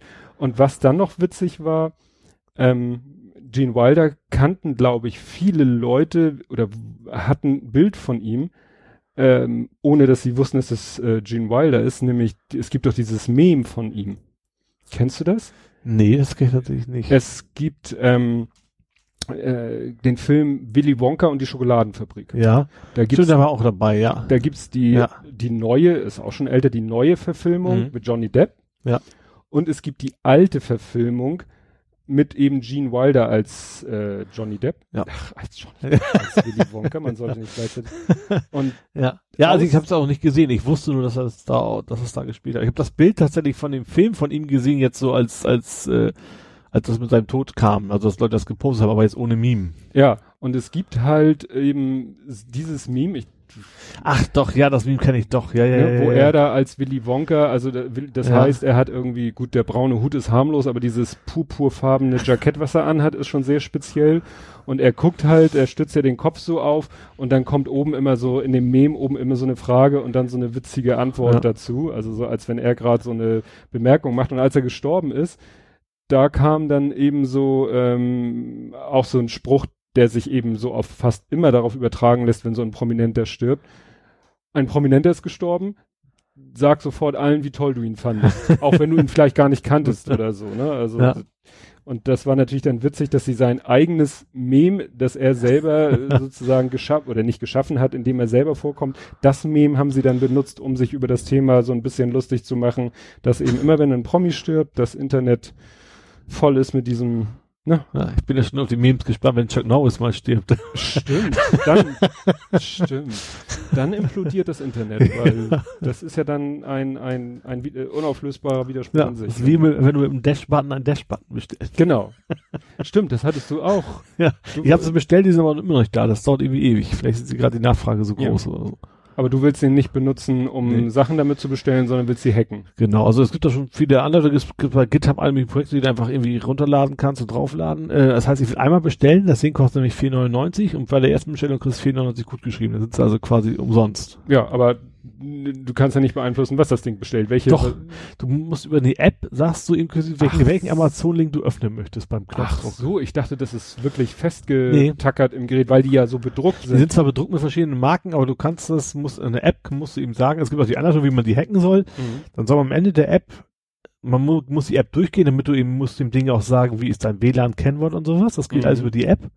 Und am Ende gibst du quasi an, welche URL aufrufen soll beim, beim Knopfdruck. Mhm. Und dann sollst du einfach abbrechen und dann kannst du quasi über, keine Ahnung wie, äh, irgendeine Adresse eintragen. Mhm. Gut, nee, also weil ich dachte, weil sie eben mit einem bestimmten Produkt Ja, habe ich auch sind. gedacht, aber als es rauskam, habe ich, hab, also es ist jetzt, ist ja jetzt neu für Deutschland, auch nur für Prime-Mitglieder Mhm. erstmal, ähm, da habe ich halt auch googelt, gibt's da Hacks für? Mhm. Und da gab es eben Seiten ohne Ende und dadurch weiß ich auch nur, dass es eben über diese App funktioniert. Mhm. Das heißt, ich könnte mir einen kaufen, der sagt, ich bestelle Persil und dann hack ich den in Anführungszeichen nur sanft, weil ich sage, ich will kein Persil, ich will Ariel. Genau, das ist dann nicht mal ein Hack, sondern das ist tatsächlich in, in der, An- der Amazon-App kannst du dann auch sagen, ich Ja. möchte stattdessen Und dann musst du da. LEDs einmal die Woche oder gehst mal Ja. gleich drauf, was auch immer. Das wäre sogar noch im Rahmen des Gewollten von Ja, Amazon. weil ich dachte auch so, Gott, dann müssen die ja unendlich viele, also eigentlich wäre es schlauer, wenn sie die Blanko ausliefern und Ja. irgendwie Aufkleber dazu verkaufen. Wobei, oder ich habe gelesen, dass Amazon von den Herstellern wiederum, weil eigentlich auch, also man kann es ändern, wahrscheinlich kaufen die Leute, wenn sie einen Ariel kaufen, und das will ich nicht, kein Nerd sind wie wir, sondern das will ich Mhm. nutzen, auch wirklich für Ariel nutzen wollen, weil es hilft dir auch nichts, wenn auf der Waschmaschine Ariel steht und das Ding bestellt dir irgendwie Klopapierrollen von Charmin oder sowas. Ja, Ne? Ähm, die kriegen vom Hersteller 20 Euro pro Button tatsächlich. Verlangt Amazon. So, und dann, also erstmal kriegen sie 20 Euro pro dem Ding und die Bestellung geht auch noch jedes Mal über Amazon. Also das muss sich für Mhm. Amazon echt gut lohnen, das Ding. Mhm. Wobei ich mich echt frage, wer kauft das? Also ja, also jetzt mal abgesehen von den Leuten, die damit rumbasteln wollen. Mhm. Aber so als, aber den ernsthaft. Ich habe mir schon, ich habe mir aber schon überlegt, was natürlich witzig wäre, wo wir gerade bei Charmin wäre, so auf dem Gästeklo. da muss der Gast so ein bisschen Geduld haben, wenn das Klopapier alle Ja, aber das haben ja auch schon alle gesagt, mit dem Missbrauch. Ich weiß nicht, wie kann, kriegst du irgendwie noch, also es ist nicht irgendwie so ein. ist. Ist auch so ein Schutz drin, tatsächlich steht auch bei Amazon. Also wenn du bestellst, drückst drauf, dann kannst du erst diese Bestellung bestellen, wenn die erste Bestellung bei dir angekommen ist. Das ist ja alles über Tracking, DRL Mhm. und sowas. Also wenn du jetzt zu Hause irgendwie Kinder zu hast und die hauen da 5000 Mal drauf, dann kriegst du eben keine 5000 Produkte, sondern du kriegst nur eins. Weil, weil das war natürlich der erste Gag, Ja. der im Internet auftaucht. Äh, demnächst auf dem Gästeklo. genau. Dü, dü, dü. Nee, nee, das tatsächlich. Also das, die trackt das und wenn du es, erst wenn du es wieder einmal da hast, dann kannst du es wieder bestellen. Gut, das kann bei DHL natürlich schon zu einer gewissen Verzögerung führen. da können wir ja auch mal langsam zukommen. Ich gehe noch mal hier nach oben, weil das äh, der Einstieg ist ähm, im, im anderen Podcast hier in Retalk, ne, den von Jens Schwen und Nils Fallenberg, den, äh, der ja unserem so ähnlich ist, weshalb Mhm. ich ihn auch höre. Ja. Das war interessant. Der hat nämlich der Nils Fallenberg hat so einen typischen Versand, äh, so ein typisches Versandproblem beschrieben. Der hat in England was bestellt beim englischen Online-Shop, wobei er meinte, das ist ein ziemlich, ähm, was heißt großer Online-Shop? Es ist also eine sehr renommierte Fahrradzubehörmarke. Die hat, also die, ne, da kaufen Leute wahrscheinlich aus der ganzen Welt äh, online irgendwelche Fahrradzubehörsachen rein. Und er kann man jetzt drüber diskutieren, ob das nicht vielleicht ein bisschen mutig war. Er hat da was bestellt Ja. und ohne explizit nachzugucken und zu wissen, mit wem die versenden, hat er Ja. bei einem englischen Online-Shop etwas bestellt und an eine Packstation liefern lassen. Oh, das ist mutig. Das ist mutig, muss ich mal so ganz ehrlich sagen. Das hätte ich, Freundlich ausgedrückt. hätte ich nicht gemacht. Nee. Das hätte ich nicht gemacht. Ähm, kam sie später dann auch zu, wenn man hier und da und bei eBay was bestellt und man weiß ja nie, wie der andere verschickt. Gut, bei Amazon, so, du kannst Amazon, Amazon verschickt ja mittlerweile mit allem, was nicht bei drei Ja. auf den Bäumen ist. Ähm, damit kannst du Amazon natürlich zwingen, DHL zu benutzen, Ja. indem du eine Packstation Ja. lieferst. Wenn du sagst, Amazon geht das auch über England, also das ist auch kein Problem. Geht dann trotzdem oft aus Deutschland los, wenn du gerade in Ja. Amazon CU UK was bestellst. Ja. Nee, aber das fand ich so interessant, dass er, weil ich, ich glaube, einmal ist es mir auch passiert, aber es ist schon Jahre her, dass ich irgendwo mal was online bestellt habe, eine Packstation, da hatte ich noch ganz neu und dann hieß es hinterher auch, Also Ja. aus Aussage, du kommst hier FU, UPS oder DPD und sowas. Würde ich nie tun. Stell dir vor, du bestellst das jetzt hier bei, wie heißen die, AliExpress, irgendwo Mhm. in China, dauert dann sechs Wochen und dann direkt wieder zurück, weil das nicht DHL ist. ja, ja, das ist natürlich, äh, er hat ein bisschen dem Online-Shop einen Vorwurf gemacht, dass die das nicht verifiziert haben. Ja, könnte man. Ja, hat er nicht völlig, oh ja, wie willst, weiß ein Engländer überhaupt, dass es in Deutschland eine Eine Packstation gibt? Ja, wie gesagt, kann das man ist ja eine normale Adresse erstmal, also wie ein Postfach. Das klingt für dich als Ausländer wahrscheinlich erstmal wie eine Postfachadresse. Heißt vielleicht so in Deutschland, ist ja Ja, okay. es gibt vielleicht eine Straße Packstation. Ja. Ne, In jeder Stadt gibt es eine Straße und mehrere Straßen. Ja, ist, äh, nee, eine Straße mit verschiedenen Hausnummern. Egal. Und diese andere Nummer, die man da reinklöppelt. Gibt's Postfächer eigentlich noch, wo wir gerade Postfächer gibt Gibt's es noch, ja? Gibt es noch? Ne? Das haben einige unserer Kunden haben immer noch Postfächer. Ne? Das Ich glaube, früher gab's anonyme Postfächer, ne? Ich weiß noch, so ganz, ganz, ganz, ganz, ganz frühen Internetzeiten, als man so, so die Tauschbörse noch der Mhm. Computer-Flohmarkt war, weil eine Mhm. Zeitschrift, da hat man gesagt, ich verschicke Spiele und du nicht. Da hatten viele tatsächlich ein Postfach, weil es anonym war, weil die dann ihre, ihre Kopien da abholen konnten. ja, gut, das ist ja heute immer noch der Vorteil, wenn du irgendwie nicht ähm, deine Adresse da ein gewisses Geheimnis drum machst. Wichtig ist, dass ich glaube, ich glaube, du musst mir angeben, Packstation kriegst du ja auch nicht, ohne dass du es dich verifizieren lässt. Ja gut, dann weiß der Versender, also dann, dann weiß Amazon deine richtige Adresse, aber wenn du so äh, Privatmenschen, ne, du, du über Ebay oder so willst du demjenigen nicht deine Privatadresse oder übers Ja. Internet. Ich habe ja letztens auch mein äh, altes iPad äh, übers Internet und der Käufer hat auch äh, eine Packstation angegeben. Gut, Mhm. das äh, soll vielleicht, will ich jetzt unterstellen, er wollte mir seine Privatadresse nicht. Es gibt ja zigtausend andere gute Ja. Gründe. Aber vielleicht, wenn ich jetzt, mal andersrum gedacht, wenn ich jetzt mit jemandem, dem will ich vielleicht nicht unbedingt meine Privatadresse Ja. erzählen, dann nehme ich Stimmt, ja. meine Packstation. Ne? Also das ist ja so, manche Blogger, die kommen ja dann schon so in den Bereich, die müssen dann im Impressum, also ich finde das so witzig, der, der Holger Klein mit seinem Vrin-Podcast, Mhm. der hat seine echte Adresse auf seiner Website. Ja, habe ich bei meinem auch bei meinem Blog. Also es, es Ja. diese Impressumspflicht. Ob man das wirklich muss, wenn es privat ist, weiß ich nicht so genau. Ich mach's aber mir stört's dann Ja, auch und nicht. Holger Klein macht es eben vielleicht, weil er es wirklich muss und sagt dann eben aber auch irgend so in seinem netten, freundlichen Ton von persönlichen Besuchen wird dringend abgeraten. So nach dem Motto, wehe, du stehst vor meiner Tür und nervst mich. Klar, das ist ja immer das Problem. Wenn du mit deiner echten Adresse im Internet Ja. stehst, musst du immer damit rechnen, dass da, ne? Ja. Ja, und einige versuchen. Also früher war noch, ich erinnere mich, das ist ein Riesenschwenker jetzt, aber ab und zu wiederholen sie ja diese alten äh, Hitparadensendungen. Mhm. Da hast du selbst bei den Sängern, da hast du Toni Marshall und dann steht da eine Privatadresse da, wo du eingeblendet. Das hast du heute, beim Künstler aber auch nicht mehr. Ja, ob das wirklich seine Privatadresse war oder die von seinem Management, die dann nur vielleicht irgendwie Toni Marshall an der Klingel stehen hat, damit der Postbote da. Aber hast recht, da standen teilweise, manch, manchmal standen da, stand da so CO Blabla Records ja, ich erinnern, dass viele Sänger hatten echt ihren Namen da stehen. Auch Mike Krüger zum Beispiel war auch ein Quickborn tatsächlich. Gut. Und das stimmt ja schon mal, schon mal der Ort. Das stimmt. Und ich glaube nicht, dass es in Quickborn irgendwie tolle Platten Ich glaube auch nicht. Wie Labels wird es da nicht geben. Tolle. Plattenfirmen gibt, ne? oh, nee. Ja, gut. Dann komme ich, dann mache ich jetzt mal das Fass auf. Es wird jetzt eine etwas längere Geschichte. Mhm. Ich hoffe trotzdem, also sagen wir mal so. Wir kriegen sowieso viel Ärger, weil wir überzogen haben. Oh, das ist ja noch, wir sind, ach, wir sind noch weit von der Zwei-Stunden-Grenze weg. Also, wir haben, meine Frau und ich, wir haben ein Wasserbett. Nicht jetzt irgendwie, weil wir das äh, so super toll, doch, es ist schon nett, ein Wasserbett zu haben, aber die Geschichte dahinter ist ganz passend heute zum Tag der Erinnerung. Wir haben das Wasserbett damals gekauft für Justian. Mhm. Weil Justian irgendwann, ich weiß nicht wann war, wie alt war er da schon? Ja, drei, drei Jahre, drei, vier Jahre oder so. Ähm, da äh, konnte er eben auch nicht viel. Er konnte auf dem Rücken liegen und mit den Armen und Beinen zappeln und sich hin und mhm. her drehen und so ein bisschen und so. Und ähm, das hat er entweder auf dem Boden gemacht oder im Bett. Mhm. So. Und irgendwie, und dann hatten wir ja auch schon der, die ersten Aufenthalte in der Sternbrücke. Mhm. Und die Sternbrücke hat etwas, was viele solche Einrichtungen haben und auch äh, die die Schule, wo Justian hinging, die ja auch für für behinderte Kinder war, hat sowas, äh, das nennt sich Snuselenraum. Das mhm. ist ein, oh, jetzt muss ich überlegen. Ich glaube irgendwie Skandinavisch oder oder Niederländisch. Ich glaube Niederländisch. Snoozelin ist so ja, wie ist Snooze, ne, so schlummern, schlafen. Okay. Mhm. Das sind so Räume, die sind, äh, die können meistens abgedunkelt werden, also haben keine Fenster oder so, haben dann irgendwie Sachen um hübsche Lichtmuster an die Wände, diese Öllampen, die es ja so mhm. gibt Lavalampen meinst du? Nee, oder? so Öllampen sind so, wo vor einem, wie, wie ein Dia-Projektor und in dem Dia-Projektor ist so eine Scheibe, so ja. eine Doppelscheibe, da sind so farbige Öle drin und die so. sind gedreht mhm. und dadurch entstehen dann immer so Schlierenmuster, weißt mhm. du, so aus ja. Hippie-Zeiten, ne, psychedelisch und so. Und, ähm, und eben ein Wasserbett. Ja.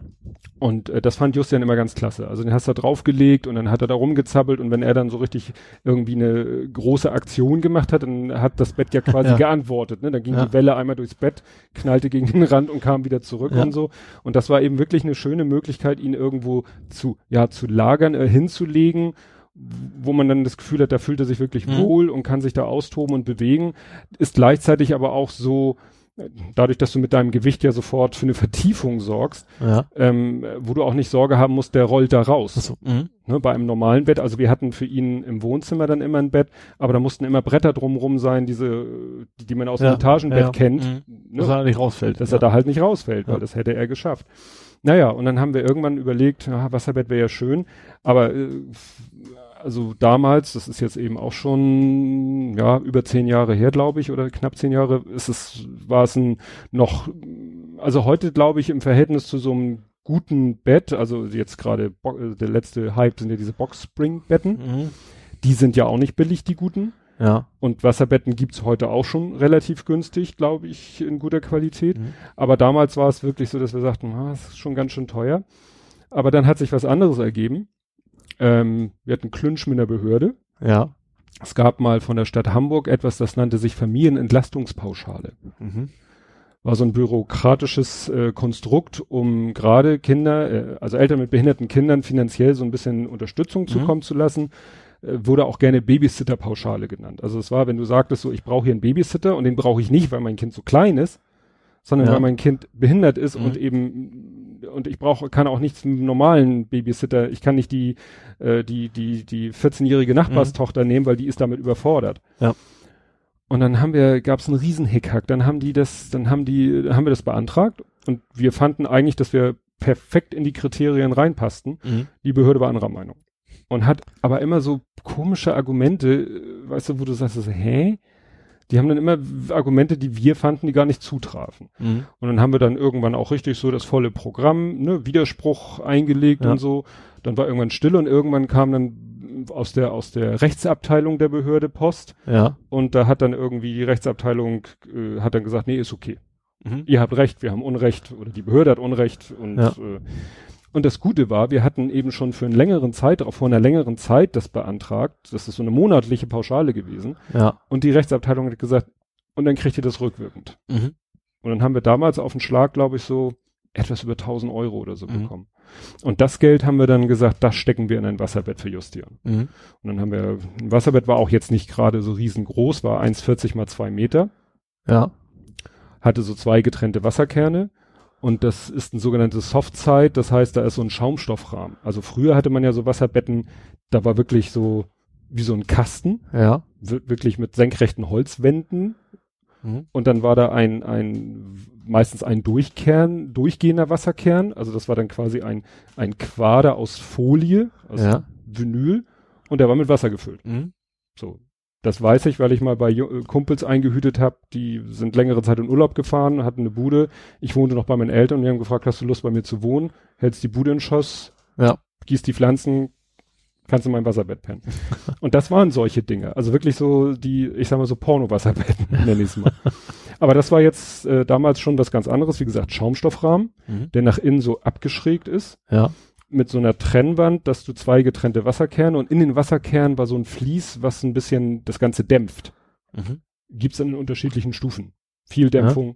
wenig Dämpfung. Also den Wasserfluss oder, oder was? Ja, genau, okay. also äh, dass es nämlich gleich schwappt, wenn du genau, reingehst. Genau, ne, viel Wellengang, wenig Wellengang. Ja.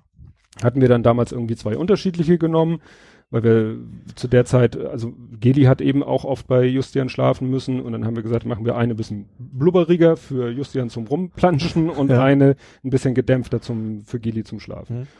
Naja, und dieses Wasserbett haben wir dann damals aufgebaut. Dann musste ja Justian irgendwann ins Wohnzimmer ziehen, weil Treppe hoch ging nicht mehr. Mhm. Dann haben wir es abgebaut, unten wieder aufgebaut und irgendwann kam ja das Pflegebett. Ja. Und dann haben wir es abgebaut und haben gesagt, nehmen wir das. Mhm weil es ja quasi über war. Also ja. ne, er braucht es ja nicht mehr, der sein Pflegebett. Naja, das waren also schon zwei Umzüge und so ein Wasserbett umziehen ist schon heikel, weil du musst das Wasser rauskriegen aus den Wasserkernen. Ja. Und hinterher wieder füllen und äh, die Dinger, selbst wenn du sie ganz leer machst, ist da immer noch Wasser drinne, weil das mhm. Fließ sich vollsaugt. Ja. Und die sind dann schweineschwer. Ja. Naja, aber hat ja alles geklappt. So, das ist die Vorgeschichte, warum wir ein Wasserbett haben. Ja. Ja, vor jetzt knapp anderthalb Wochen, nicht am Mittwoch, sondern am Donnerstag, will ich abends ins Bett gehen, stütz mich auf dem Bett ab und merk so, huch, ist nass. Schande. Und, und, das ist etwas, was du bei einem Wasserbett nicht haben willst. naja, und dann Bettlaken ab. Und äh, das Wasserbett ist nochmal in so einem, in so einem, ja, Bezug drinne, in so einem weichen, flauschigen Stoffbezug. Der ist einmal drumherum mit so einem Reißverschluss. Mhm. Reißverschluss aufgemacht, weggeklappt. Dann ist da nochmal wieder so eine, so eine Schmutzsperre, nennt, nenne ich das mal. Nimmst du die noch ja. hoch. Da unter bist du dann wirklich, dann, dann bist du wirklich beim, beim Wassersack, Wasserkern ja. angekommen. Und der war oben, ging's eigentlich, aber wenn du den dann so an der Ecke gepackt hast und hochgezogen hast, dann hast du da unter das Wasser gesehen. Mhm. Das Gute ist, dieses Bett ist halt eine, eine Holzplatte mit diesem Schaumstoffrahmen und dann kommt einmal, ich nenne das eine Teichfolie. Mhm. Das heißt, es ist eine geschlossene Folie und das ja. heißt, wenn der Wasserkern, wenn du den mit dem Cuttermesser aufreißt, ja. kommt zwar das Wasser raus, bleibt aber in diesem System drinne. Mhm. Es kann nicht eigentlich rauslaufen, außer die Teichfolie hat auch einen Riss. Dann ja. du ein Problem. Naja, und dann ich so, scheiße, was machen wir denn jetzt? Naja, dann hatte ich irgendwie den Eindruck, dass es mehr auf meiner Seite ist. Dann hat meine Frau bei Darian geschlafen, ich habe auf ihrer Seite geschlafen. Was ein kleines Problem ist, weil man befüllt die Wasserkerne in Abhängigkeit vom Körpergewicht. Okay. Also in meinem Wasserkern mhm. war etwas weniger Wasser, mhm. bei meiner Frau etwas mehr Wasser. Ich lag also ein bisschen auf dem Berg. So, ja. Hab dann auch irgendwie beschissen geschlafen, weil mich das so auch ganz wuschelig machte und ich immer dieses Gefühl hatte, so wird es jetzt hier auch nass oder nicht oder war das nur auf meiner Seite und und wie auch immer. Naja, und am nächsten Tag haben wir geguckt und habe ich gesagt, scheiß drauf. Also jetzt hier irgendwie irgendwo ein Leck suchen. Fahrrad flicken. Ja, also theoretisch ja. kannst du Wasserbetten flicken wie ein Fahrrad. Mhm. Ne, du brauchst so eine die, dasselbe Material wie der Wasserkern und so eine Vulkanisierlösung wie beim Mhm. Fahrrad und dann patschst du da. Aber ich dachte, wie zum Henker finde ich denn jetzt hier überhaupt das Leck? Leck? Ich bin mir nicht mehr sicher, nicht, ich war mir nicht mehr sicher, welcher Wasserkern das ist. Ja. Und es war auch nicht so, dass der eine jetzt irgendwie halb leer war. Ja. Ja, und dann haben wir gesagt, scheiß drauf.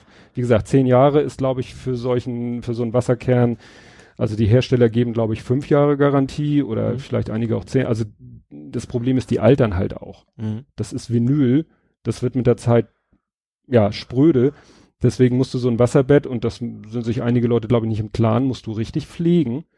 Alle drei Monate mit so einem Vinylreiniger, alles, was du Mhm. sozusagen, wo du rankommst, einsprühen, abwischen und dann mit Vinylcreme einschmieren. Mhm. Das ist quasi Bodylotion für Vinyl. Also es ist wie ein guter Fahrradsattel, den musst du ja auch regelmäßig pflegen. Ein, ja, ja. Das Problem ist natürlich, du kannst bei diesem ganzen Vorgang reinigen und eincremen, damit das Vinyl elastisch bleibt, nicht brüchig wird, kannst du ja gar nicht nach unten. Also äh, du kommst nur an die Oberfläche ran, du kannst unten gar nichts machen. Und deswegen hatte ich einfach das Gefühl, dass nach zehn Jahren oder knapp zehn Jahren war wahrscheinlich das Material einfach durch. Und dann Mhm. haben wir dann gesagt, gut, dann bestellen wir zwei neue. Haben wir dann schnell am Freitagvormittag, habe ich dann gegoogelt, gibt verschiedene Anbieter und, und bestellt. Und haben die noch, wollten die noch zurückgerufen werden, weil natürlich so ein Wasserkern, weißt du, die geben alle eine Geld-Zurück-Garantie oder, Mhm. oder haben ja auch Widerrufsrecht. Und es ist ja nichts Maßgefertigtes.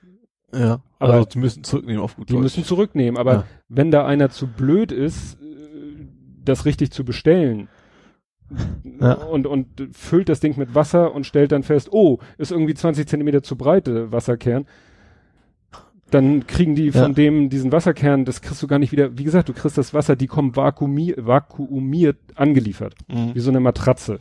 Ne? Ja. Oder wie so ein Bettzeug, weißt du, kriegst ja auch Mhm. so gekauft und die sind dann super klein und dann machst du irgendwo äh, einen Schnitzer in die Folie und, Ja.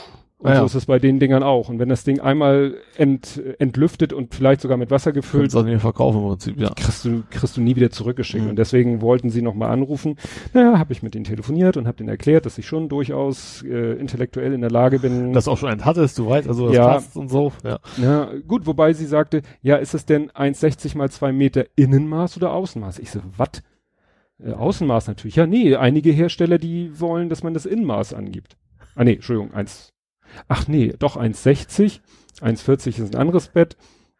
Es war 1 1,60 mal, ich habe Mhm. 1,40 gesagt, aber 1,40 quasi ist die, die, die Fläche innerhalb dieses Schaumstoffrahmens. Mhm. Weil du, wie gesagt, einmal umlaufen, 5 Zentimeter Schaumstoffrahmen hast. Ja, gut, die Kerne bestellt. Sie sagte, es war Freitagvormittag, die gehen heute noch raus, sollten am Montag bei Ihnen sein. Mhm. Ich so, gut. Das dachte ich so bei mir, ja toll. Äh, Ich habe Verständnis dafür, dass es nicht am nächsten Tag unbedingt ankommt. Sowas Spezielles. Ähm, aber dachte natürlich, toll, wo schlafe ich jetzt am Wochenende? so, ja, stimmt. Naja, die Kerne bestellt. Dann braucht man so einen speziellen Füllstutzen. Das ist so ein spezielles Ding. Diese, diese ähm, äh, Wasserkerne haben so ein Prinzip zum Befüllen. Du kennst auch diese Dinger bei Luftmatratzen, die man so reindrückt Mhm. äh, und so rausploppt. Ja, ja klar. Und nur, dass die Dinger haben dann so Durchmesser vielleicht wie ein 2-Euro-Stück oder noch Mhm. größer und haben Gewinde, weil du schraubst da richtig, du einen Stopfen rein und schraubst Das ist ja von den, von den großen Betten, Luftbetten, sag ich mal, gibt's, sind, sind die auch mal so ein bisschen größer, die. Genau, die zum, Ab, zum Ablassen. Ja, die genau. Dinger so ungefähr muss man, und dafür gibt's halt so Dinger, die schraubst du da drauf Mhm. und dann kannst du dann einen Gardena-Schlauch anschließen. Mhm. Weil den nur reinhängen ist auch nicht so toll, weil damit machst du das Vlies kaputt, Ah, was da drin ist. Also, Okay. und ich dachte, ich will das Ding auch haben zum Ablassen, weil schraubst du drauf, dann hast du ja eine wirklich saugen schmatzen Verbindung, Schlauch drauf, schmeißt dich auf das Bett drauf, das andere Ende vom Schlauch Mhm. hängst du irgendwie in die Badewanne und dann schießt das Wasser nur da raus. War mein Plan. So, also so ein Füllstutzen bestellt bei Amazon mit Prime, damit er am nächsten Tag da ist, in die Packstation, damit er garantiert ankommt, falls ich gerade nicht zu Hause bin, oder? ja. Das war der Plan. Äh, und dann brauchte ich noch Conditioner. Conditioner ist so eine Flüssigkeit, Für die die Haare brauchst du doch gar nicht. Arschloch. das Problem ist, Wasser ist ja auch aus dem Leitungswasser, aus dem Wasserhahn ist ja auch ein Stück weit organisch. ja, na klar, Das- jemand gammelt das vor sich hin. Genau. Ja. Und damit das nicht passiert, musst du beim Befüllen und einmal im Jahr äh, sogenannten Wasserbett-Conditioner da Mhm. Keine Ahnung, steht drauf, äh, nicht gut für Fisch, nicht gut für Baum, nicht gut für äh, gar nichts. Das, also, das gleiche, was ich früher meine Wasserkühlung immer kippen musste für einen PC, das ist nämlich auch mit kein Algenbild genau, und sowas, ne? Genau sowas wird das mhm. sein. Das habe ich dann bestellt und das Problem war bei Amazon, alle Anbieter, ja, Standardversand kommt irgendwann im Laufe der nächsten Woche. Ich so, fuck. Ich im Internet woanders geguckt, einen Online-Shop gefunden, der gesagt hat, er liefert ne, mit irgendwie, also spätestens am, äh, es ist am Montag da. Mhm. Ich so, das reicht mir ja, die Wasserbetten kommen ja auch frühestens am Montag. Ja. Ja, wunderbar. Dann kommt der Samstag. Es kommt doch das Wasserbett, oder was? Es kommt kein Wasserbett. Okay. es kommt sogar schon der Conditioner. Ja. Der war dann richtig schnell. Der Füllstutzen kommt nicht. Ja. Die Sendungsverfolgung sagte zwar, Paket ist unterwegs, ne, war ja Amazon, kriegst du mhm. richtig schön und DHL sagte, ja, der kommt am nächsten Tag und bla bla bla und äh, im, hier, wie heißt das, ins Zustellfahrzeug geladen, so. Mhm.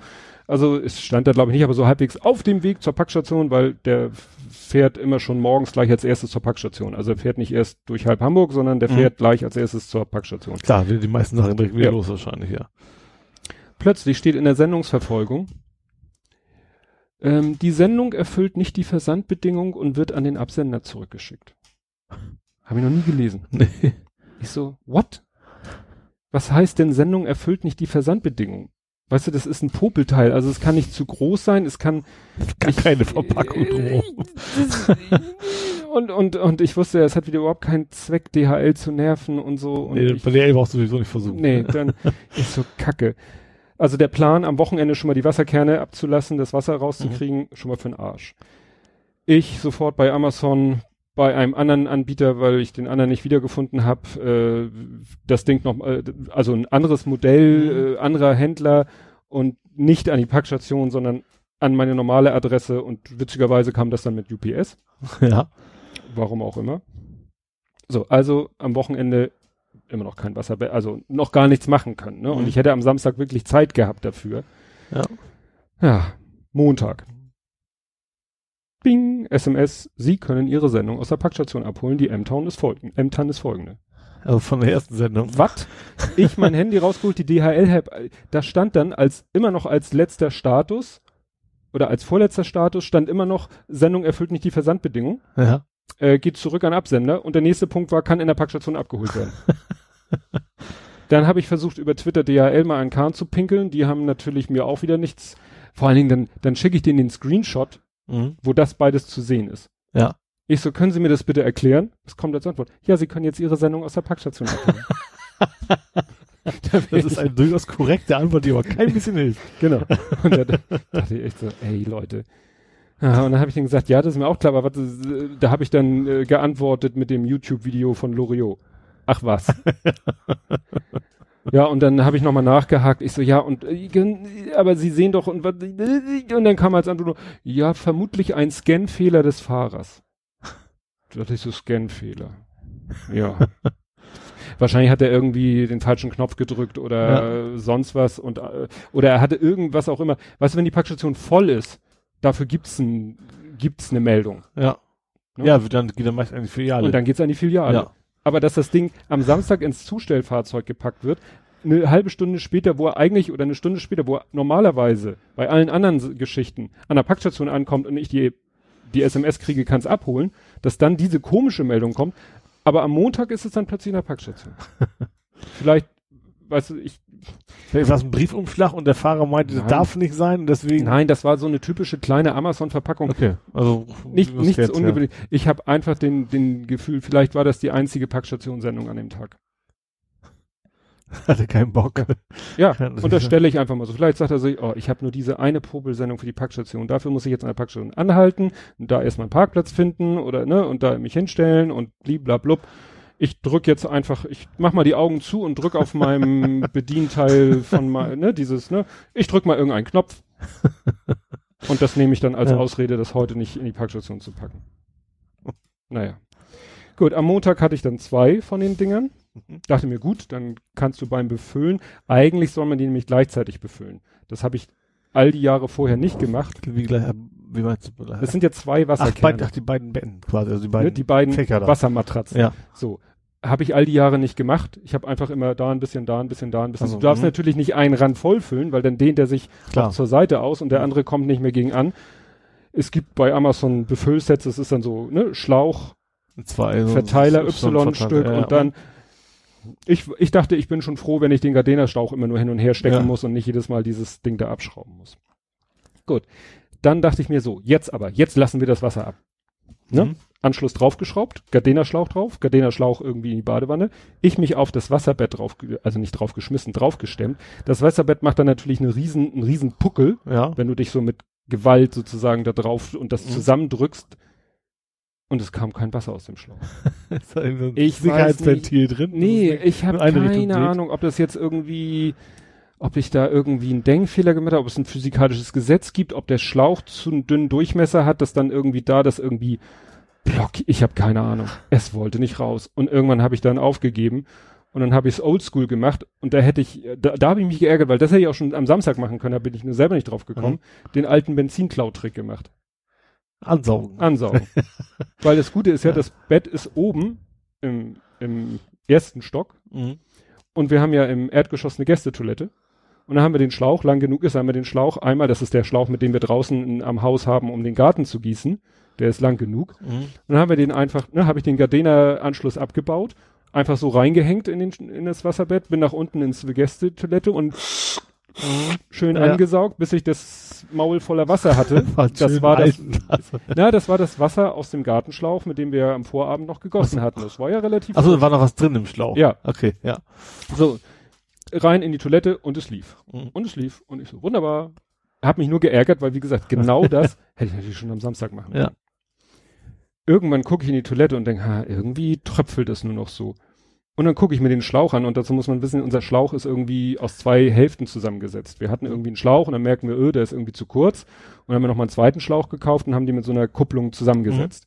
Und der eine von den beiden ist irgendwie aus so einem weichen Material, dass der Unterdruck, der durch das Runtergefälle, der hat sich zusammengezogen. Der war platt, der war zusammen.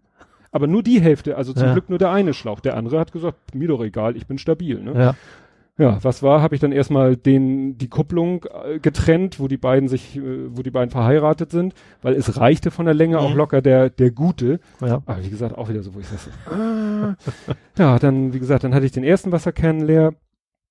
Dann, ne, auch wirklich relativ gut leer gekriegt und so, wunderbar. Schlauch raus, Schlauch in den anderen Wasserkern rein. Stehe ich unten in der Toilette, will wieder ansaugen und ich so, hm, jetzt ist der Schlauch voll mit dem Wasserbettenwasser. das ist so, nicht so schön. und ich so, ja gut, du, du schluckst es ja nicht runter. Ne? Und dann habe ich, hab ich das Wasser angesaugt und dann hatte ich tatsächlich wirklich den Mund voll mit diesem Wasser. Ich hätte beinahe gekotzt. Ich hätte nicht gedacht, weißt du, das ist so auf die, auf die Gesamtmenge, was du da an diesen Conditioner reinkippst. Das ist echt natürlich äh, von, von den Relationen her, aber das so eklig. Ich habe das sofort natürlich ausgespuckt, das Wasser, Mhm. aber ich hatte trotzdem Gefühl, das war jetzt Du keine musst so jetzt zwei Idee. Stunden lang erstmal spülen. So Ja, ich ne? habe echt, ich habe den Mund ausge, ich habe, ich habe mit Milch gegurgelt äh, in der Hoffnung, dass die Milch vielleicht durch die durch die Fettkomponente das Ja. irgendwie, sagt man ja auch bei scharfen Sachen, Ja. lieber mit Fett, also mit Milch Ja. bekämpfen. Oh. Und das Problem war, ich habe den zwar dann sofort ins Wasser gehalten, aber dann wieder aufgehört. Also irgendwie, weiß ich nicht, ich, hat es nicht geklappt. Und dann hing ich da und dachte, oh, jetzt nochmal. Und, äh, und irgendwann habe ich dann alle möglichen Tricks versucht und dann habe ich äh, oben den Schlauch und dann Wasserhahn gehalten. Mhm. Meine Frau stand dann unten, sagte mir, als das Wasser kam, hab zugehalten so. und dann rein in die, Ja. ins Wasserbett gehofft, wenn der ganze Schlauch voll mit Wasser ist, Ja. hat irgendwie auch nicht funktioniert und irgendwann da war ich echt total verzweifelt, weil ich dachte, ich muss noch diesen zweiten Wasserkern leer kriegen. Und dann stand ich wieder unten und der Schlauch kam ja so senkrecht ne, über, Mhm. ne, im Treppenhaus quasi Ja. runter, ging dann über den Boden und musste dann natürlich diesen, was weiß ich, halben Meter wieder nach oben, um in die Toilette reinzukommen. Und dann habe ich so geguckt und dann habe ich einfach das Stück, was auf dem Boden lag, kurz angehoben, Mhm. dass es höher war als die Ja. Toilettenbrille. Und dann fing es an zu laufen und konnte ich ihn wieder runterlassen. das heißt, ohne dass ich, Ja. ich hätte es wahrscheinlich von vornherein so machen Muss einmal in können. Schwung kommen. Es muss nur einmal eben, es durfte nicht dieses nach unten und wieder Ja. nach oben. Ne? Und dann ist es richtig mit Affenzahn abgeflossen und 0, nichts war der zweite Wasser, Wasserbettkern auch leer. Ne? Nehmen die die denn mit oder haben die mitgenommen? Nee.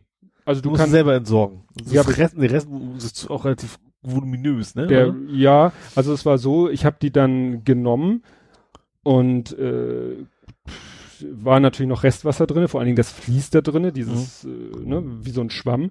Ich bin dann mit denen ins Badezimmer und habe die dann sozusagen in, in die Badewanne kopfüber mit diesem Befüller entleerer Ding nach ja. unten und habe mich dann wirklich mit dem ganzen Körper wieder da drauf und mhm. mit den Armen umarmt und zusammengequetscht mhm. und versucht und habe da wirklich versucht, den letzten Tropfen rauszukriegen. Bei einer Aktion habe ich versucht, mit dem Knie den Wasserkern irgendwie in die Badewanne zu schubsen, habe dabei mit dem Knie voll gegen die Badewanne getreten. Aua. Hatte ich dann erstmal einen blauen Fleck auf der Kniescheibe. Das ist ja dann alles, das sind dann ja die ganzen Kollateralschäden und so, ne? Und dann, ja, Knie gestoßen, genau.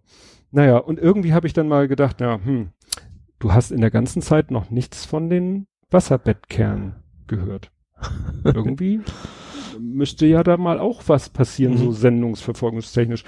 Habe ich die, ähm, den Lieferanten, also da, wo ich bestellt habe, ja. hatten, was hatten die? So einen Kundenchat.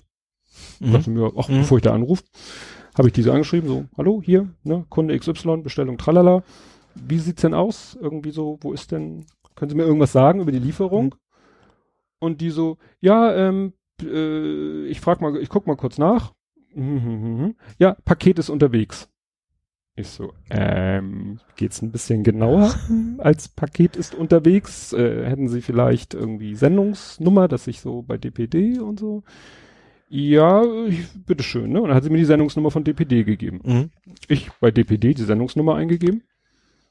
Kommt ja immer hübsch so, ne? Mit, mit Karte. Du siehst ja am Ende der Tour, wo gerade der Lieferwagen ist mhm. bei DPD. Ich weiß nicht, wo der Wagen da stand, aber da stand auch wortwörtlich, Paket ist unterwegs. Ja, das mhm. kann doch nicht sein. DPD ist wie jeder andere auch nach dem Motto, hier wird abgeholt, Startzentrum, ja. Zustellzentrum, Hub 47, ja. äh, Zielzentrum, Zustellung.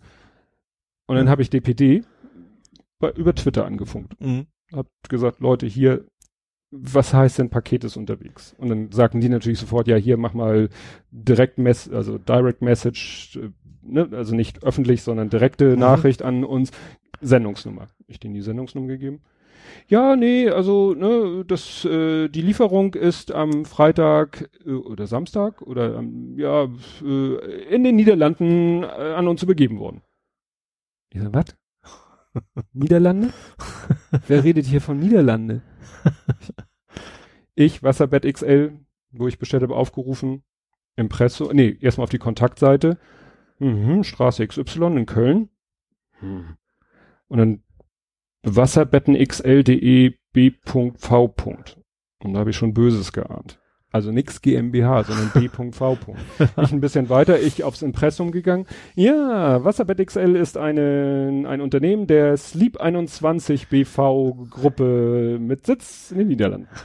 Das heißt, ich habe ohne es zu wissen und ne, ohne auch mal richtig nachzugucken, in den Niederlanden was bestellt. Ah gut, das ja, Gut, dass es eher in die Packstation ging. Ja, gut. Dass sie mit DPD liefern, wusste ich schon, und dass es zu groß ist für eine Packstation, habe ich mir auch schon gedacht. Zu erwarten, ja. Echt nicht, ne? Und dann habe ich echt, ja, und dann tauchte irgendwann bei DPD auf, also sagte die mir dann über Twitter, ja, kommt am Dienstag oder Mittwoch. Mhm. Ich so, aha, schon mal nicht Montag. Und Dienstag oder Mittwoch ist ja auch noch nicht so hilfreich. Und ja, dann, aber von da an habe ich immer wieder in die Sendungsverfolgung geguckt. Und, irgendwann stand da auch, dass es quasi. Irgendwann ja. stand da genau das gleiche Zustelltag 30, mhm. Schrägstrich 31.8. Nun muss man wissen, am 31.8. mein letzter Urlaub, Urlaubstag, ja. meine Frau Geburtstag und ich musste noch mal dringend in der Firma vorbeischauen. da hatte ich natürlich wenig Bock, dass sie dann liefern. Und dann am 30.8., am Dienstag, hatte ich Sohnemann versprochen, dass ich mit ihm schwimmen fahre, also ins mhm. Schwimmbad gehe. Und ja, da haben wir dann äh, nochmal geguckt und dann stand er immer noch 30, 31 und ich dachte, ja gut, wenn das jetzt heute kommt und meine Frau sagte, sie muss nochmal einkaufen, dann habe ich den so einen alternativen Abstellort genannt. Mhm. Und nachdem ich das gemacht habe, stand da plötzlich Zustellung heute zwischen 9.21 Uhr und 10.21 Uhr. ja. Und als ich dann mit Sohnemann nach drei Stunden Schwimmbad nach Hause kam, waren die neuen Wasserkerne da. und das Befüllen ging dann auch relativ reibungslos.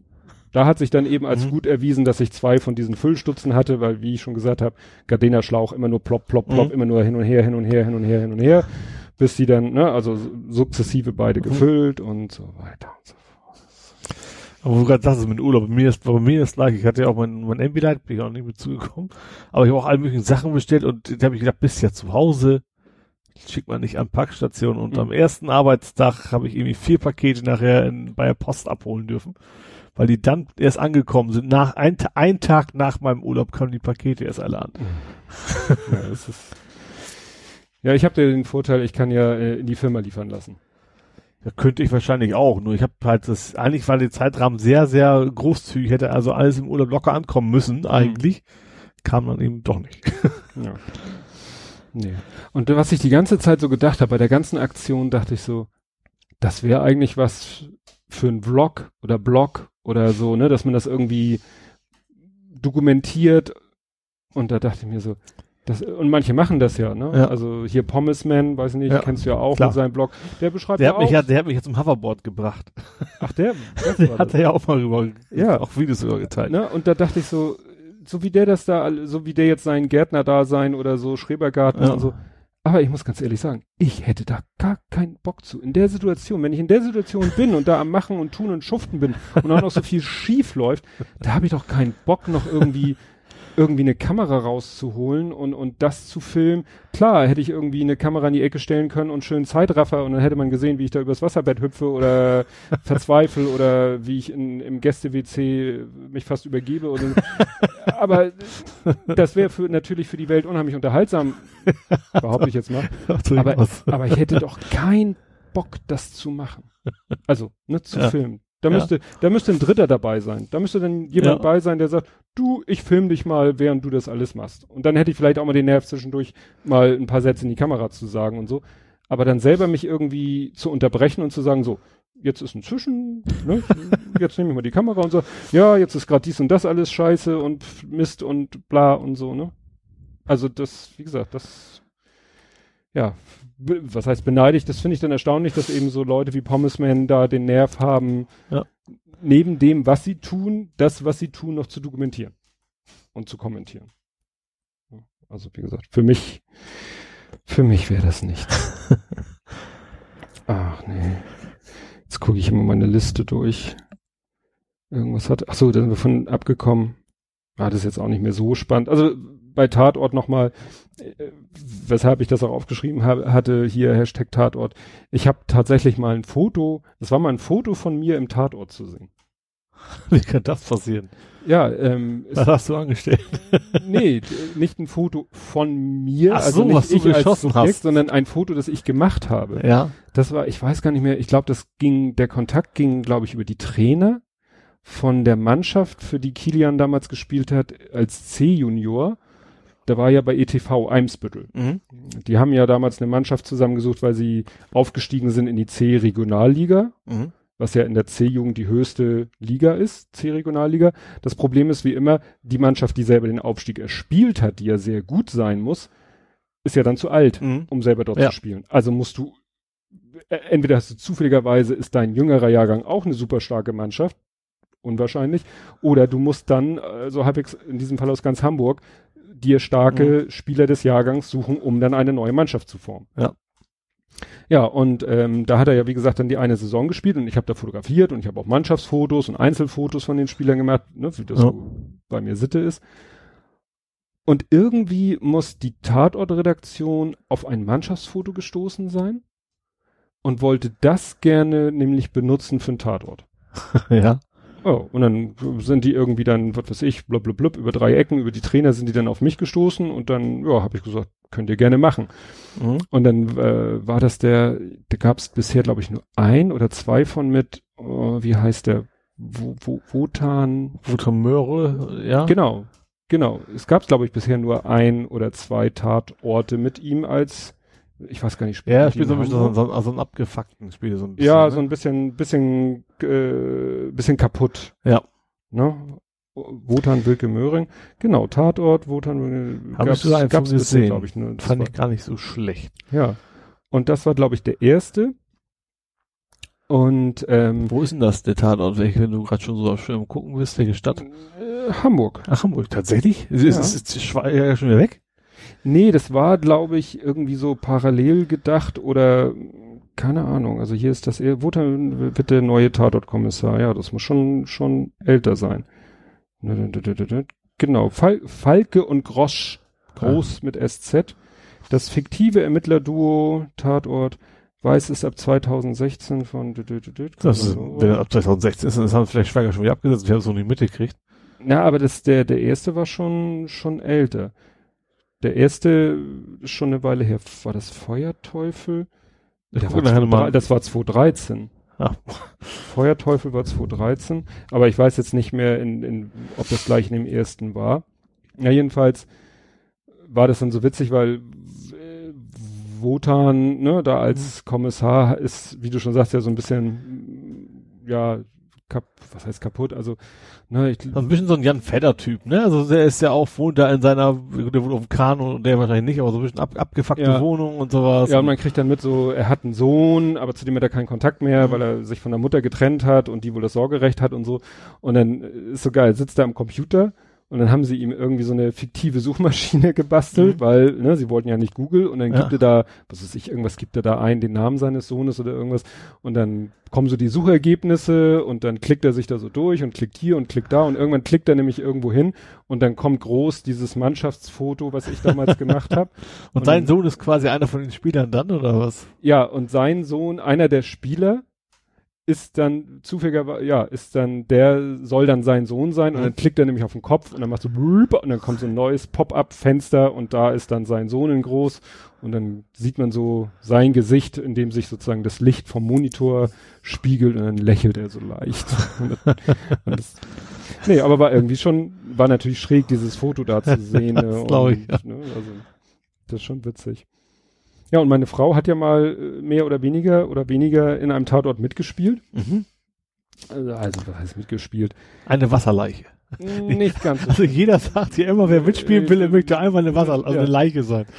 Nee, es, ich weiß nicht, gibt's die heute noch, die Sendung? Wer hat's gesehen? Auf N3? Ja, so ich weiß, Quiz? was du meinst. Ich weiß ja auch nicht, ob sie noch, was nicht mit der Tietjen als Moderatorin? Erst mit der Frau Eva Hermann. Ach, Hermann. Ja, stimmt, ja. Ja, also das war noch zu den Zeiten von Eva Hermann. Da ist, ich weiß nicht mehr, wie meine Frau, ob die sich da einfach beworben hat. Auf jeden Fall war meine Frau bei diesem Quiz, wer hat's gesehen? Mhm. Damals eben noch moderiert von Eva Hermann. Sie haben dann auch beide immer so Scherze gemacht über ihre Blondheit.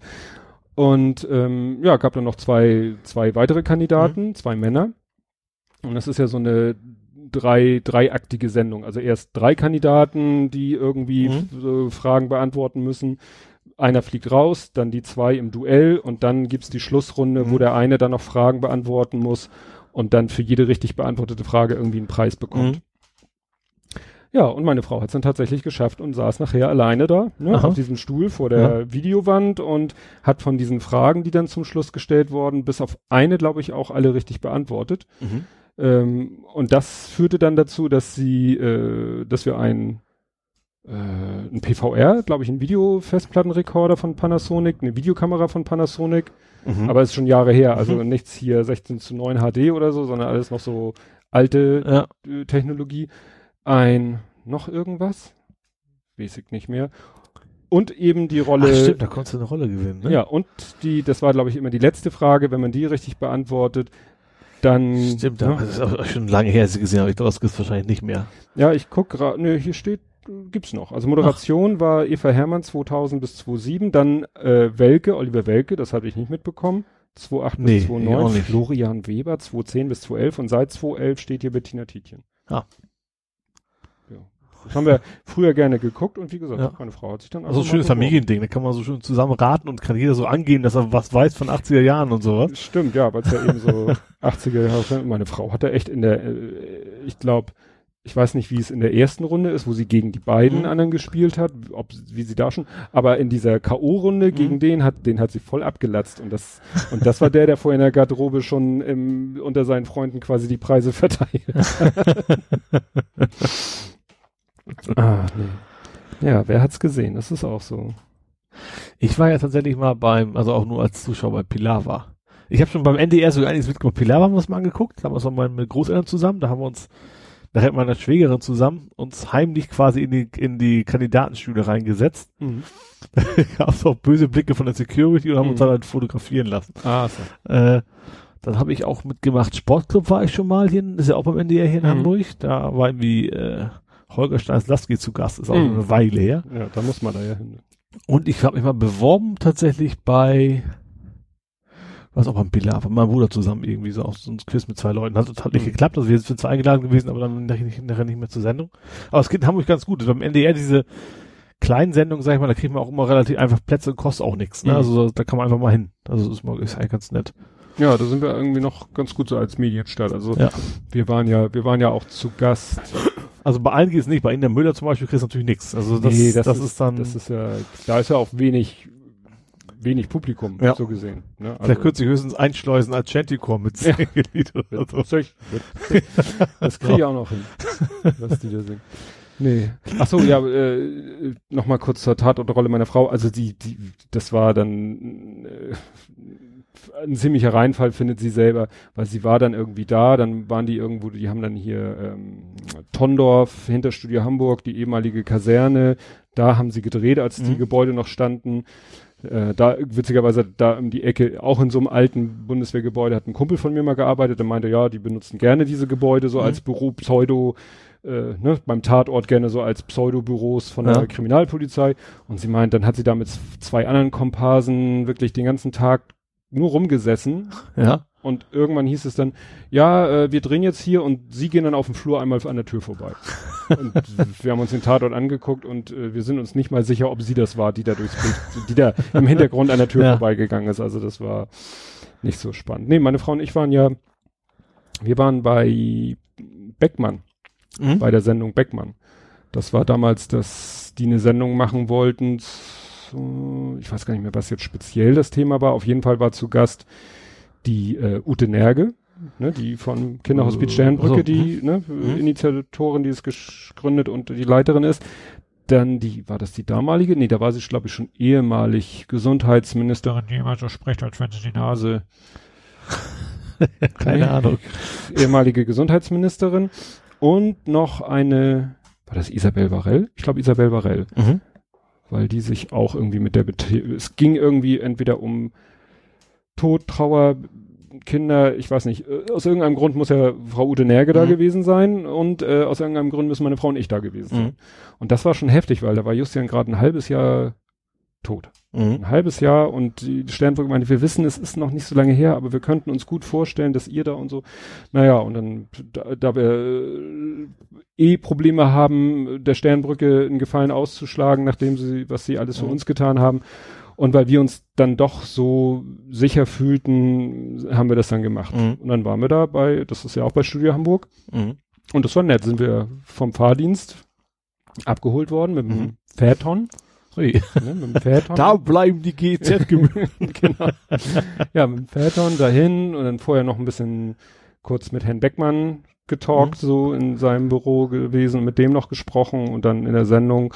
Ja, und ich habe, ja, das war dann kein, das war, wir wussten nur, da ist ja der, war ja immer bei Beckmann so ein Tisch, Mhm. links zwei, rechts zwei Ja. und sozusagen an dem einen Ende stand ein Monitor Ja. und es hieß, es kommt zwischendurch ein Film über die Sternbrücke und da kommen auch Bilder von Justian. Mhm. Und als der, da haben wir dann gesagt, gut, alles klar, da gucken wir nicht hin. Mhm. Ich glaube, das hätten wir nicht, Ja. das hätten wir nicht gewuppt. Also dafür war das da wirklich noch zu frisch. Mhm. Aber es war interessant, ne? Also wir haben dann die haben auch nicht versucht jetzt irgendwie, du kennst das ja, also ich kenne das ja, wenn zum Beispiel äh, irgendwie Häuser re renovieren, dann versuchen sie Leute irgendwie so zu pushen, dass du quasi Tränen im Fernsehen nein, siehst. Oder nein, nein. Nee, das war überhaupt nicht. Mhm. Also da hatten wir auch mal so die, es war einmal irgendwie, was war denn das? Ich weiß nicht mehr, welcher Sender bei uns war. Oder es war ja einmal bei uns, einmal war die Morgenpost bei uns. Mhm. aber das war ja nicht Film. Einmal war das Hamburger Abendblatt bei uns, das hatte aber damit zu tun, dass ja das Hamburger Abendblatt über sein Kinder für Kinder oder so, für, ne, die, Mhm. im Rahmen der Aktion haben die uns ja damals finanziell unterstützt, als wir das Gäste-WC behindertengerecht Mhm. umgebaut haben. Und dann war natürlich hinterher, war die Frau, die Frau, oh, jetzt Namen Schmidt oder so, die diese Rubrik immer in der, im Abendblatt hinten hatte, die war da mit dem Fotografen. Aber irgendwie war auch mal ein Drehteam da. Ach ja, das war die Geschichte, da hat uns dieser, Aktion Kinderhände, die haben uns ja finanziell unterstützt mit, dem Auto, ne? mit dem Auto. Ja. Und die wollten dann hinterher für eine Veranstaltung, äh, wollten die auch was filmen. Mhm. Und die waren dann mit dem Drehteam. Und das ist ja wirklich witzig, weil da ne, ist ja immer beim Film so Relation Aufwand zu Ja. Ergebnis ist ja immer der Wahnsinn. Ne? Mhm. Und, und stimmt, nee, NDR war auch mal, die haben da, da ging, da ging es ums Werner Otto Institut. Da Mhm. haben die auch bei uns gefilmt. Das habe ich letztens, ich habe die Sachen alle irgendwie damals ge- runtergeladen und die sind dann alle nicht öffentlich Mhm. auf meinem YouTube-Kanal und wenn ich da mal so durchwühle, dann finde ich die Sachen wieder und dann haben wir uns das letztens mal angeguckt und so, Gott, weißt du, der Große noch so ein drei Käse hoch, ne, ist ja schon zig Jahre her und Ja. so.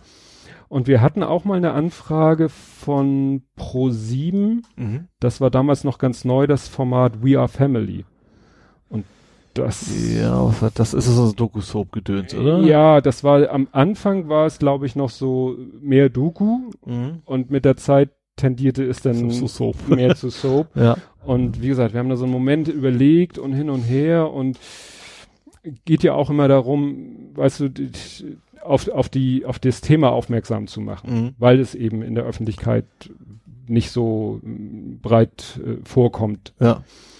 Und äh, ja, man da auch eigentlich keine Lobby hat oder so, ne? Und aber da haben wir dann lange hin und her überlegt und haben gesagt, nee, doch nicht. Und als wir dann später gesehen haben, wie sich das Format entwickelt hat, waren wir eigentlich ganz Mhm. froh. Kann ich vorstellen, ja. Weil wenn du dann später mal gesagt hättest, selbst wenn unsere Sendung noch normal okay gewesen wäre, Ja. Klar, aber du wirst dann quasi genannt mit, äh, keine Ahnung, Ja. Chantal, wie hießen die, Wollnies oder so. Ja. War ganz extrem, ne? ja, also so wie Aber- sich das Format dann später entwickelt Ja. hat, wenn du dann, wenn dann jemand, wenn du dann gesagt hast, wir waren ja damals bei We Are Family, was bei dem Trash-Format, Ja. wenn du dann sagst, ja, damals war es noch nicht Trash, dann Ja. Ne? Weil das, da hat man ja dann auch zu viel mitgekriegt, was da alles gemacht wird und du hast ja gar keine Chance. Du hast ja gar keine Chance. Du kannst ja der- das, Das Drehbuch vor allen Dingen, ne? Das Ja. ist ja nicht, äh, ja. ja, selbst wenn die da ohne Drehbuch arbeiten, selbst wenn die dich wirklich nur in deinen, in deinem Alltag filmen und du da wirklich nur normale Aussagen machst und nur normal dich verhältst, was auch Mhm. immer normal ist, die können ja nachher immer mit Videoeffekten, Soundeffekten, Hinterlegen von Musik und allen möglichen, jede beliebige Stimmung Ja. da Ja. rein projizieren, Ja. die du dann vielleicht gar nicht möchtest. Ja. Ja, und deswegen, dessen muss man sich halt immer bewusst sein. Also es ist so, dass auf Twitter folge ich jemandem, es ist fast schon wieder schwierig, das sozusagen ein, einer Transfrau, also einer Mhm. Frau, die früher, die als Mann, ja, sie würde jetzt sagen, wahrscheinlich Transmenschen würden sagen, nein, die ist nicht als Mann geboren worden, sie war immer eine Frau. Sie ist mit dem Ja. biologischen Geschlecht eines Mhm. Mannes, wobei sie das ge biologische Geschlecht heute noch hat, aber mittlerweile vor, vor, vom Staat als Frau Mhm. anerkannt, um es mal so Mhm. sachlich. Und die hat nämlich jetzt auch eine Anfrage von einem Fernsehteam Mhm. und soll halt auch um das Thema Transmensch Ja. gehen. Und da kann man sich natürlich auch, das kann super Es seriös. kommt drauf an, ich würde jetzt echt sagen, welcher Sender ist das? Wenn es öffentlich-rechtlich ist, würde ich sagen, jo, kann man machen. Nee, ist glaube ich privat. Oder teilweise, schwierig. teilweise kommen ja gar nicht die Sender selber, sondern es kommt eine Produktionsfirma. Ja, ja. Und dann weißt du überhaupt nicht. Das käme- also ich habe noch mal gesehen, das ist eigentlich ein viel leichteres Thema, ne? Aber Mhm. zum Beispiel da ging um diese, diese Kaufen, Mieten, Mieten, Kaufen, Wohnen. Mhm. Da habe ich mal ein Interview von einem gesehen, der war mit, der hat mitgemacht, seine Mhm. Sendung. Der war schwul. Und dann äh, musste er nachher, war, war seine Klamotten dem, den, den Studio nicht schwul genug. Mhm. Die haben ihn dann andere Klamotten, der musste möglichst tuntig aussehen und hat sich halt nachher, im Endeffekt hat er seine eigene Wohnung besichtigt. Das war noch das Beste dabei. Mhm. Und musste so tun, als, oh, die gefällt mir, aber ach, ist sie schön, ne? Ja. Und dann hat er gesagt, das wäre wär so blöd gewesen. Er hat am ursprünglich auch gedacht, das wäre eine ganz normale Sendung, aber Mhm. die haben ihm quasi vorgeschrieben, du, du siehst nicht schwul genug aus, das Klischee musst du erfüllen, also ziehst du jetzt Ja. die Sachen an. Ja, und das ist wirklich, das ist ja auch eben äh, schon seit Jahren Thema bei diesem Fernsehkritik TV, das, der hat ja genau sich das sozusagen Ja. auf die Fahnen geschrieben, darüber aufzuklären und er hatte ja auch schon von Frauentausch Leute da, die ihm dann eben gesagt Ja. haben, wie es, wie es bei den Dreharbeiten abging Mhm. und so. Hat der Böhmermann ja auch ganz, ganz gut auf die, Sch Ja, mit, mit Vera Fake, ja, der Ja. ist ja, obwohl, ja, klar. also er hat sie, also für ihn, es, es gibt durchaus, ich finde, es gab bessere Reportagen drüber, er, aber er erreicht natürlich ein deutlich größeres Publikum. Ja. Und er muss natürlich ein bisschen mehr auch auf Entertainment achten. Also es war, ja. man hätte da deutlich tiefer bohren können, aber das für ja, sein Format war es gut, fand ich. Das, das hat ihm der Fernsehkritiker eigentlich auch zum Vor. Er meinte, schön, dass er das macht, weil er erreicht halt mehr mhm. Leute als ich. Aber die haben eigentlich, der Beitrag hörte da auf, wo es spannend wurde. Mhm. Ne? Ja. So nach dem Motto. Und wenn er, wenn er sieht eben, was die da für einen Aufwand und damit auch, also Ressourcen, Geld, ja. Personal da reingesteckt haben, ja. da sagt er, Gott, wenn ich die Möglichkeiten hätte, dann würde ich aber sonst was daraus machen. Ja. Da würde ich ein halbes Jahr nichts anderes machen als das Thema. Und der macht da irgendwie seinen fünf Minuten Beitrag und sagt, haha, guck mal. ja. Und das war's. Ja. Du sagst so, ja, und äh, aber es ist ein anderes Format. Also, ja. Äh, wenn das anders machen würde, würde kein Mensch gucken. Das ist ja, ja also das, das wird dann auch nichts bringen. Die, der Masse hat es eben gereicht, die ja. fünf Minuten zu sehen und alles, was darüber hinausgegangen wäre, hätte sie ge gelangweilt. Und Vielleicht hat es ja auch den einen oder anderen zugebracht, ich glaube gerade diesen Massengeschmack, das sind Leute, die sind aufgeklärt, die wissen, da läuft viel schief und wollen sich informieren. Mhm. Ich kann mir vorstellen, mit Böhmann auch viele vielleicht sich gar nicht so bewusst waren und sagen, nee, den Scheiß tut mir jetzt nicht mehr an, hat er auch, auch was erreicht. Ne? Mhm. Kann ja auch sein. Ja. Ja, was habe ich denn hier noch in meiner Liste? Das ist alles nicht so. Ich hätte noch die Buchpreisbindung. Stimmt. Ich, weißt du, ich wollte nämlich, weil dazu bin ich natürlich nicht mehr gekommen. Ich habe mir eigentlich gesagt, ich muss noch mal die neuesten, die, mir die neuesten Sachen von dir auf Google Plus angucken, weil da läuft mir immer wieder mal was auf dem Weg und das hast du ja heute erst geschrieben. Ja, also es ist so, also es ist ja jetzt neues Gesetz. Das ist also keine Überraschung gewesen, aber das ist jetzt offiziell seit dem ersten diesen Monats E-Books auch der Buchpreisbindung unterliegen. Das heißt, der Verlag legt einen Preis fest. also Buchpreisbildung ist folgendes, äh, im, im, Kern ist das, du musst sicherstellen, wenn du ein Buch verkaufst, dass jeder Händler den gleichen Preis verlangt. Das ist so das wichtigste Kriterium. Man darf es nicht billiger verkaufen, man darf kein, keine Sonderangebote starten und so weiter. Bisher war es bei eBay, äh, bei eBay, bei E-Books, ähm, ja auch nicht wirklich, also war so eine Grauzone. Keiner wusste so wirklich, zählt das jetzt wie ein Buch? Also hat das eine Buchpreisbildung oder nicht? Und seit dem ersten dieses Monats ist die Buchpreisbindung äh, auch für E-Books. Und das ist auch irgendwie bei Google Plus habe ich es tatsächlich gesehen, weil das Ministerium, welches immer dafür auch zuständig war, äh, das ganz voller Stolz gepostet hat, äh, ja, E-Books gehören jetzt auch der Buchpreisbindung. Mhm. So, das Problem ist, dass natürlich gerade viele Self-Publisher oder auch kleine Verlage gern so Sachen nutzen wie bei Amazon so äh, Preisaktionen. Du kriegst eine Woche für einen günstigen Preis mhm. oder wir verschenken es auch mal für eine Woche. Ähm, und das darfst du jetzt nicht mehr. Und die, die, die Strafen, die du da kriegen kannst, die sind extrem. Es gibt Unterlassungserklärungen, die du schreiben musst, da geht's echt in die Tausenden. Mhm. Wenn du dem, ähm, also wenn du, wenn du dir die Buchpreisbindung quasi nicht Folge leistest. So, und habe ich mich mal, also für mich ist es eigentlich finanziell nicht mehr so interessant, weil mein Buch hat sich mal verkauft, es ist eigentlich vorbei, also verdiene ich jetzt mhm. quasi nichts mehr, ne? Aber ich wollte es halt wissen, weil ich fand es blöd, das ist im Prinzip so ein, so ein bisschen so Leistungsschutzrecht. Das gibt's ja für die Verlage und das ist jetzt das Leistungsschutzrecht für die Buchverlage sozusagen, mhm. dass, dass die so ein bisschen geschützt werden gegen die kleine Konkurrenz. Das habe ich so, das Gefühl habe ich. Und habe deswegen jetzt mal bei fragdenanwalt.de oder sowas mhm. ähm, tatsächlich mal ein paar Euro investiert, weil du kriegst die Antwort nicht umsonst, du musst echt bezahlen. Mhm. Ja, das äh, hat aber auch damit zu tun, Rechtsanwälte dürfen, glaube ich, nicht kostenlos das kann sein, Rechtsauskunft geben. Äh, auf jeden Fall kein hoher mhm. Betrag, ne? Ähm, und du hab halt mal gefragt, wie ist denn das jetzt, wenn ich, weil mein Gedanke ist, wenn ich jetzt nur bei einem Anbieter verkaufe, dann stelle ich ja auf jeden Fall sicher, egal welchen Preis ich nehme, dass er bei allen Anbietern, der nur der eine ist, äh, der Preis immer gleich ist. Bin ich dann, kann ich dann meinen Preis quasi im Minutentakt ändern und, und trotzdem nicht gegen die Buchpreisbindung verstoßen. Mhm. Und die Antwort war auch, ja, kann ich machen. Ähm, ich kann beliebig, also das, was ich auch nicht wusste, Buchpreisbindung gilt nur für 18 Monate. Mhm. Ich kann nach, also ich kann, also es ist nicht automatisch weg, aber ich kann nach 18 Monaten muss ich dem MVP, also diesen, das ist die, die Zentrale, wo alle Bücher quasi gelistet werden. Mhm. Äh, wie heißt denn das? Egal, jedenfalls, äh, den kann ich dann sagen, jo, ab jetzt möchte ich keine Buchpreisbindung mehr. Dann muss man allerdings beim Verkauf, muss dann in Klammern wieder hinterstehen, äh, ähm, empfohlen oder was, der Preis. Mhm. So was Amazon natürlich auch wieder nicht macht. Wie, inwiefern das jetzt wieder ein schwerer Verstoß wäre, weiß ich auch nicht. Aber der Anwalt hat auch, wie wir auch gesagt, also Anwalt für Medienrecht, dass es okay ist. Ich kann jederzeit, man, ich kann auch so Preisaktionen jetzt machen. Wenn ich tatsächlich nur bei Amazon verkaufe, geht das. Ich darf aber auch nicht bei Amazon verschenken. Das ist dann wieder, ist immer ein Verstoß mhm. gegen die Buchpreisbindung und deswegen kann man dann verklagt werden und was ich so alles. Also okay. es gibt tatsächlich noch, also auch für E-Book-Autoren finde ich das, weil ich habe ja selbst die Erfahrung gemacht, ich habe es ja anfangs überall angeboten, bei Thalia, die bieten ja Hukentubel, die mhm. bieten auch alle E-Books an. Die waren in Summe, alle anderen zusammen, vielleicht gerade mal so drei bis fünf Prozent der Verkäufe und der Rest ging halt über Amazon. Mhm. Und also eigentlich kann man als, als E-Book-Autor sagen, egal, ich verkaufe nur bei Amazon und dann ist man eigentlich auf der sicheren Seite. Mhm. Glaube ich, wenn der Amazon recht hat, das ist natürlich auch so Sache, ne? Aber auch die Antwort ist verbindlich tatsächlich. Ne? Wollte also ich gerade sagen. Runter, also, also, aber selbst, selbst wenn verbindlich ist, also Anwälte streiten sich ja auch, damit verdienen sie ja ihr Geld, mhm. dass sie verschiedene Auffassungen haben. Ne? Also so ganz aber sicher sein, kann man trotzdem noch verklagt werden und wenn man durch die Instanzen sich klagen müsste, kann es ja trotzdem teuer werden, auch wenn man recht hat. Ne? Mhm. Aber man hat die Chance. Ich finde, das ganze Prozedere ist auch so, so mittelalterlich, diese Buchpreisbindung. Das hilft eigentlich, ich verstehe den Sinne nicht so ganz dahinter.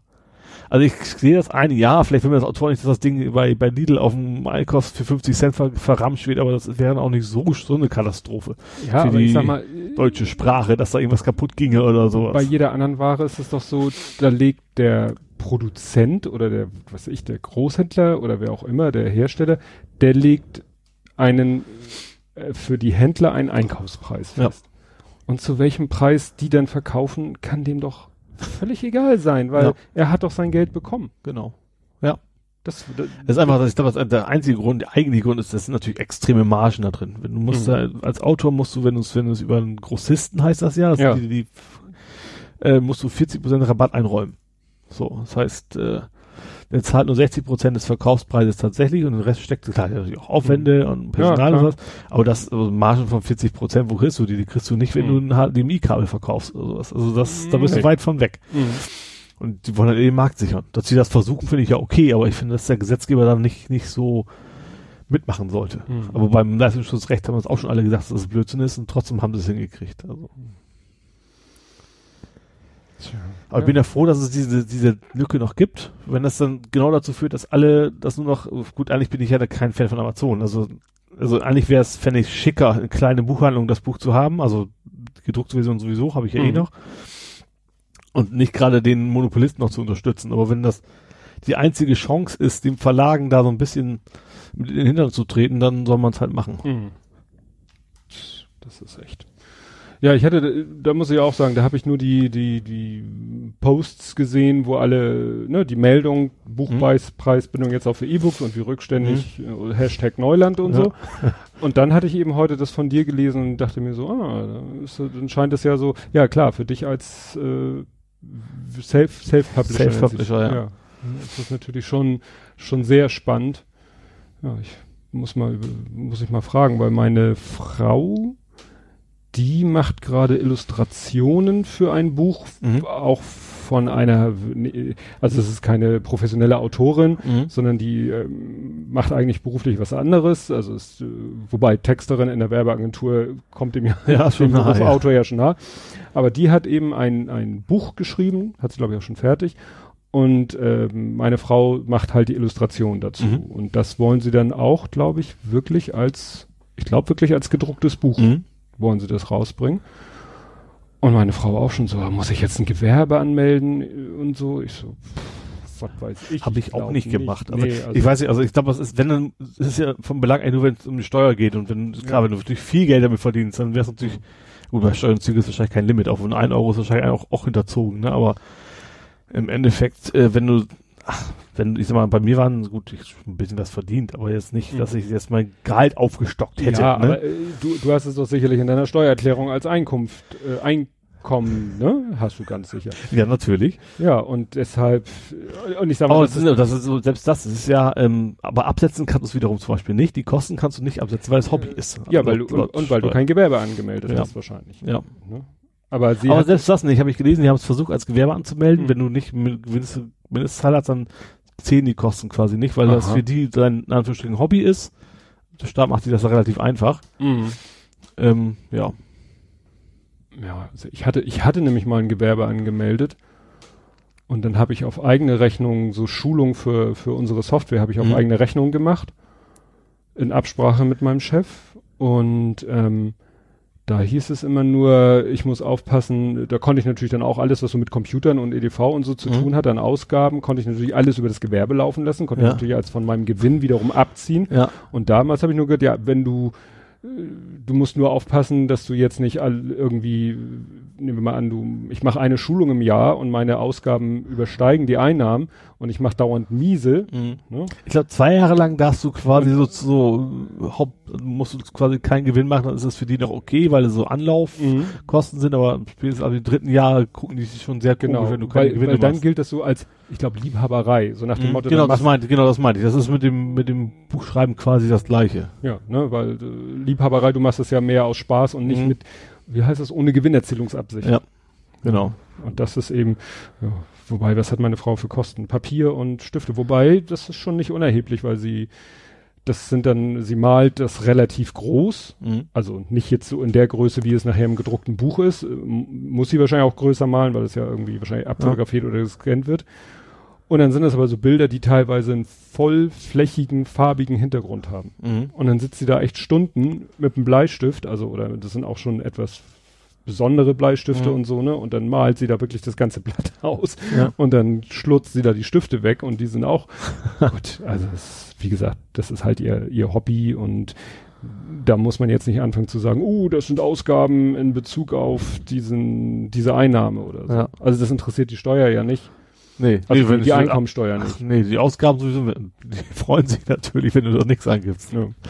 ja. Nee. Ja, da bin ich echt gespannt, dass meine Frau jetzt fleißig Da habe ich ja schon mal, jetzt habe ich das, da habe ich das mal schon erwähnt, ne, dass ich ja offiziell ein, eine Gage bekommen habe. Oder habe ich das unter uns erzählt? Das, das hast das? du off, off the air erzählt. Ja, ich habe ja, ich habe ja tatsächlich mal, ich habe ja, also ich wollte mitmachen eine Evakuierungsübung und dann habe ich tatsächlich, wusste ich gar nicht, dass das gibt, und dann, dann habe ich quasi einen, sowas, sowas wie einen Statistenvertrag gekriegt, weil das mhm. irgendwie eine Firma macht, die sonst auch äh, Castings und sowas macht. Und jetzt habe ich dann halt meine zweite Jahreslohnsteuererklärung, da liegen über, keine Ahnung, Lohnsteuer von 1,20 Euro.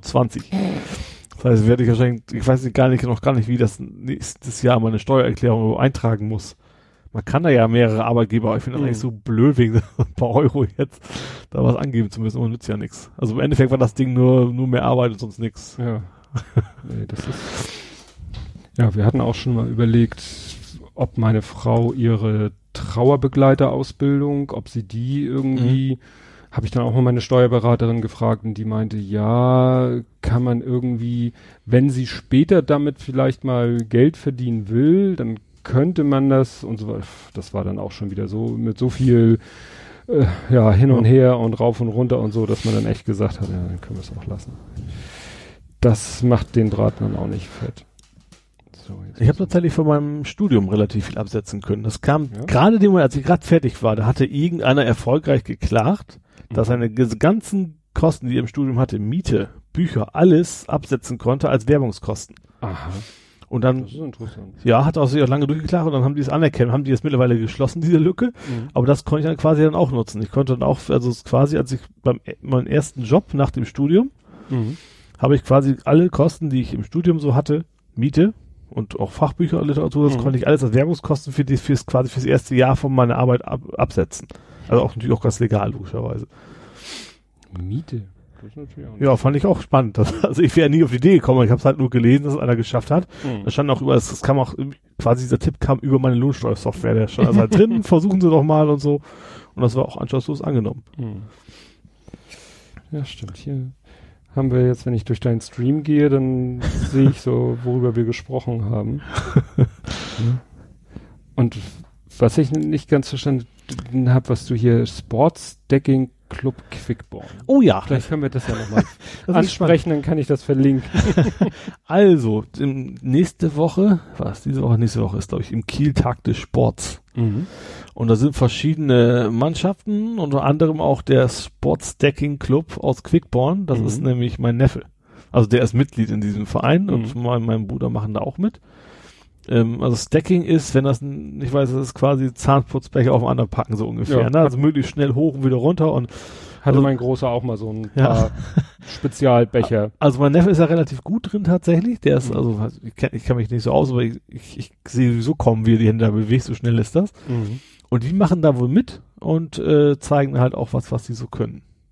Und dann, also als Verein, es gibt mhm. den Speedstick, der deutsche, es ist, Quickborn ist wohl das das Mecker des Speedstacking. Tatsächlich, also der, der deutsche Meister kommt irgendwie aus, aus Quickborn und sowas und, und da, also wenn ich das richtig mitgekriegt habe, oder der Vize, mhm. ich weiß irgendwie sowas, irgendwas sind da relativ viele gute Speedstacker und das ist ja so sowas, so eine, so eine Randsportart, sage ich mal, dass ähm, wenn einer gut ist, der steckt ja die Nachbarn an. Deswegen kommt das wahrscheinlich auch darüber, dass da relativ viele auf mhm. dem einen Ort das alle machen. Ja, und die sind jetzt auf dem Weg irgendwie nach Kiel oder nächste Woche und wollen das dann präsentieren und das ist auch NDR, glaube ich, da und sowas alles. Also das mhm. ist dann schon eine große Nummer. Für meinen Neffen sowieso natürlich. Und äh, kannst du mir sagen, was sie mit diesen Eimern machen? Weil ich war, habe mir dieses Foto auf Facebook Das angeguckt. ist, das ist, glaube ich, das gibt Speedtech in verschiedenen Größen. Ich weiß nicht, ob diese großen Eimer äh, tatsächlich nur so aus Show sind oder ob man mhm. da auch mit Speedtech machen will. Ich glaube, es ist mehr so Illustration ihres Sportgerätes. Ja. ja. Nee, das ist ja, was habt ihr im Moment? 463 wenn ich das richtig deute. Ich kenne mich mit Facebook gern nicht so. Ich ja auch nicht, das ist das Problem. Also ja, es gab da, Tag des Sports gab es eben, ich habe noch nicht so ganz verstanden, so eine Like-Aktion. Also auch genau, wenn man, es ging darum, die verschiedenen Mannschaften, die da sind, äh, die konnten was gewinnen. Und je nachdem, wenn wer die meisten Likes hat bei seinen Fotos, mhm. der, äh, ich glaube, da gibt es einen Bus für eine Zeit lang. Oh. Also nicht keinen Bus geschenkt, aber die können dann halt einen Bus nutzen für eine Zeit. Ich weiß mhm. nicht genau, wie lange das war. Und darum wollen natürlich alle ihre Likes erhaschen, unter anderem auch der Quickborner Speedsecking Club. Mhm. Und dann hast du. Habe ich natürlich verlinkt, habe ich mir gedacht, wenn, wenn man schon in Quickborn wohnt, dann muss man auch irgendwie einen Ausgleich kriegen. Und aus der schönen Stadt Hamburg vielleicht ein bisschen Unterstützung. Ja. Oh, wie gesagt, kann ich da, den Link kann ich ja einbauen ja. zu der Kapitelmarke. Dann hast du Bodo mit dem Bagger gepostet. Ja, ich habe gesagt, wenn ihr das nicht leicht, dann gibt's mhm. aus Strafe jeden Tag ein Video von Mike Krüger, weil das ist ja Quickborner. Mhm. Der am, am gleichen Tag Geburtstag hat wie ich. Spannenderweise. ich wollte ursprünglich wollte ich eigentlich posten I was born in Quickborn, aber da gibt's kein Video von, das gibt's nur. Das hat er gesungen, also ich ja. von ihm auch nur Bodo mit dem Backer ja. und Nippel. Also da das ja so ist und mein Bruder ja nach Quickborn gezogen ist, hat er einige Feiertage von mir immer so schöne CDs geschickt gekriegt. das hieß Quickborn Country, glaube ich, die CD und das hatte ich die Mutter haben. Kannst aber auch fiese sein. ja. Und das ist der Bruder, mit dem du auch Doomsday machst. Genau, genau. Dann ich habe nur einen. Ich habe keine Auswahl. Ich habe nur einen Bruder. Ja. Ach, dann schließt sich ja der Kreis. Dann sind wir jetzt wieder bei Doomsday. Und äh, den nimmt ihr jetzt nächsten, nächsten Sonntag wieder auf. Ja, wobei nächsten Sonntag eventuell flach fällt, gerade wegen der Kieler Geschichte. Ah, da müssen so. wir mal gucken. Ja, das muss ja jetzt Tag vorher, Tag Programm oder sowas, müssen wir mal gucken, fällt schon was ein. Wir mussten ja auch, weil ich morgen wieder Vorstandssitzung habe, das ist wirklich so, ja, es hat mich so genervt, weil die letzten Male, ne, wenn, wir hatten ja schon zweimal, glaube ich, den Fall, dass wir unsere Aufnahme ja. von, ich sag mal, standardmäßig Montag auf Sonntag verschieben mussten, weil ich diese Vorstandssitzung ja. habe einmal im Monat. Und diesen Monat hätte es mal ausnahmsweise gepasst. Ja wenn wir sie nicht so, eine ja. Woche, wenn wir die, wenn wir die Vorstandssitzung nicht eine Woche vorgezogen hätten. Weil eigentlich wäre sie nächste Woche Montag planmäßig, das heißt, wir hätten planmäßig morgen aufnehmen können. Ja. Dann können wir nächste Woche planmäßig machen. Ah, nee, sind wir gar nicht, das sind, machen wir ja gar nicht, machen ja zwei Wochen. Die Frage, dann müssen wir überlegen, so in zwei Stimmt. Wochen und wieder so, wir kriegen das schon. Wir haben es bisher ja immer ja, irgendwie genau. hingekriegt, ne? Aber wie gesagt, das, da, vor allen Dingen war das jetzt so viel, wir waren jetzt, äh, gestern Abend bei Grundstücksnachbarn auf dem Geburtstag, heute Tag der Erinnerung, morgen Vorstandssitzung und äh, ist doch schon, manchmal, da bündelt sich das irgendwie so mit den Terminen. Ja. Ob man, ob man will oder nicht. Ja. Wieso warst du jetzt eigentlich nicht Tag der Legenden? Wegen der Geschichte, die du erzählt mit hast? Mit Dinze, ja, weil ich einfach nicht, ich habe es auch nicht gesehen, aber mitgespielt, aber ich habe ja dann auch die Veranstalter angeschrieben, also mhm. bei Facebook, haben mal gefragt, auch ganz neutral, weil ich will ja mhm. jetzt auch kein böses Blut, ich wollte einfach nur wissen, macht er jetzt mit oder nicht. Mhm. Und die Antwort war blöd, die hatten irgendwie so geschrieben, ja, wir haben in, mit St. Pauli eh nichts zu tun, wir sind das so. nur der Veranstalter mhm. und dann deswegen spielt auch mit und so und deswegen habe ich mir gedacht, nee, dann. Also es war jetzt auch nicht so, dass ich sonst unbedingt hingehen wollte, hätte ich hätte mir sonst überlegt, ob ich hingehe, ne? Ich bin auch nicht jedes Mal da. Äh, ja. Ja, das Wetter war ja nun auch nicht so um. Also wir hatten ja Glück, weil wir, das findet ja auch, also das Essen in diesem riesen mhm. Zelt, aber diese, dieses Namensverlesen findet mhm. eben im Freien, sage ich mal, statt. Ja. Und da war echt das Glück, dass äh, wir kamen an im Trocknen und der Teil war dann auch noch im Trocknen und dann war der Teil zu Ende und dann hier waren alle schon so auf dem Weg ne, zum Mittagessen, mhm. sag ich mal. Und dann fing es an zu tröpfeln. Und dann waren wir wirklich im Zelt gerade drinnen, gerade hingesessen, Schoff hat's geschüttet. Ja. Das hörte dann aber wieder auf. Mhm.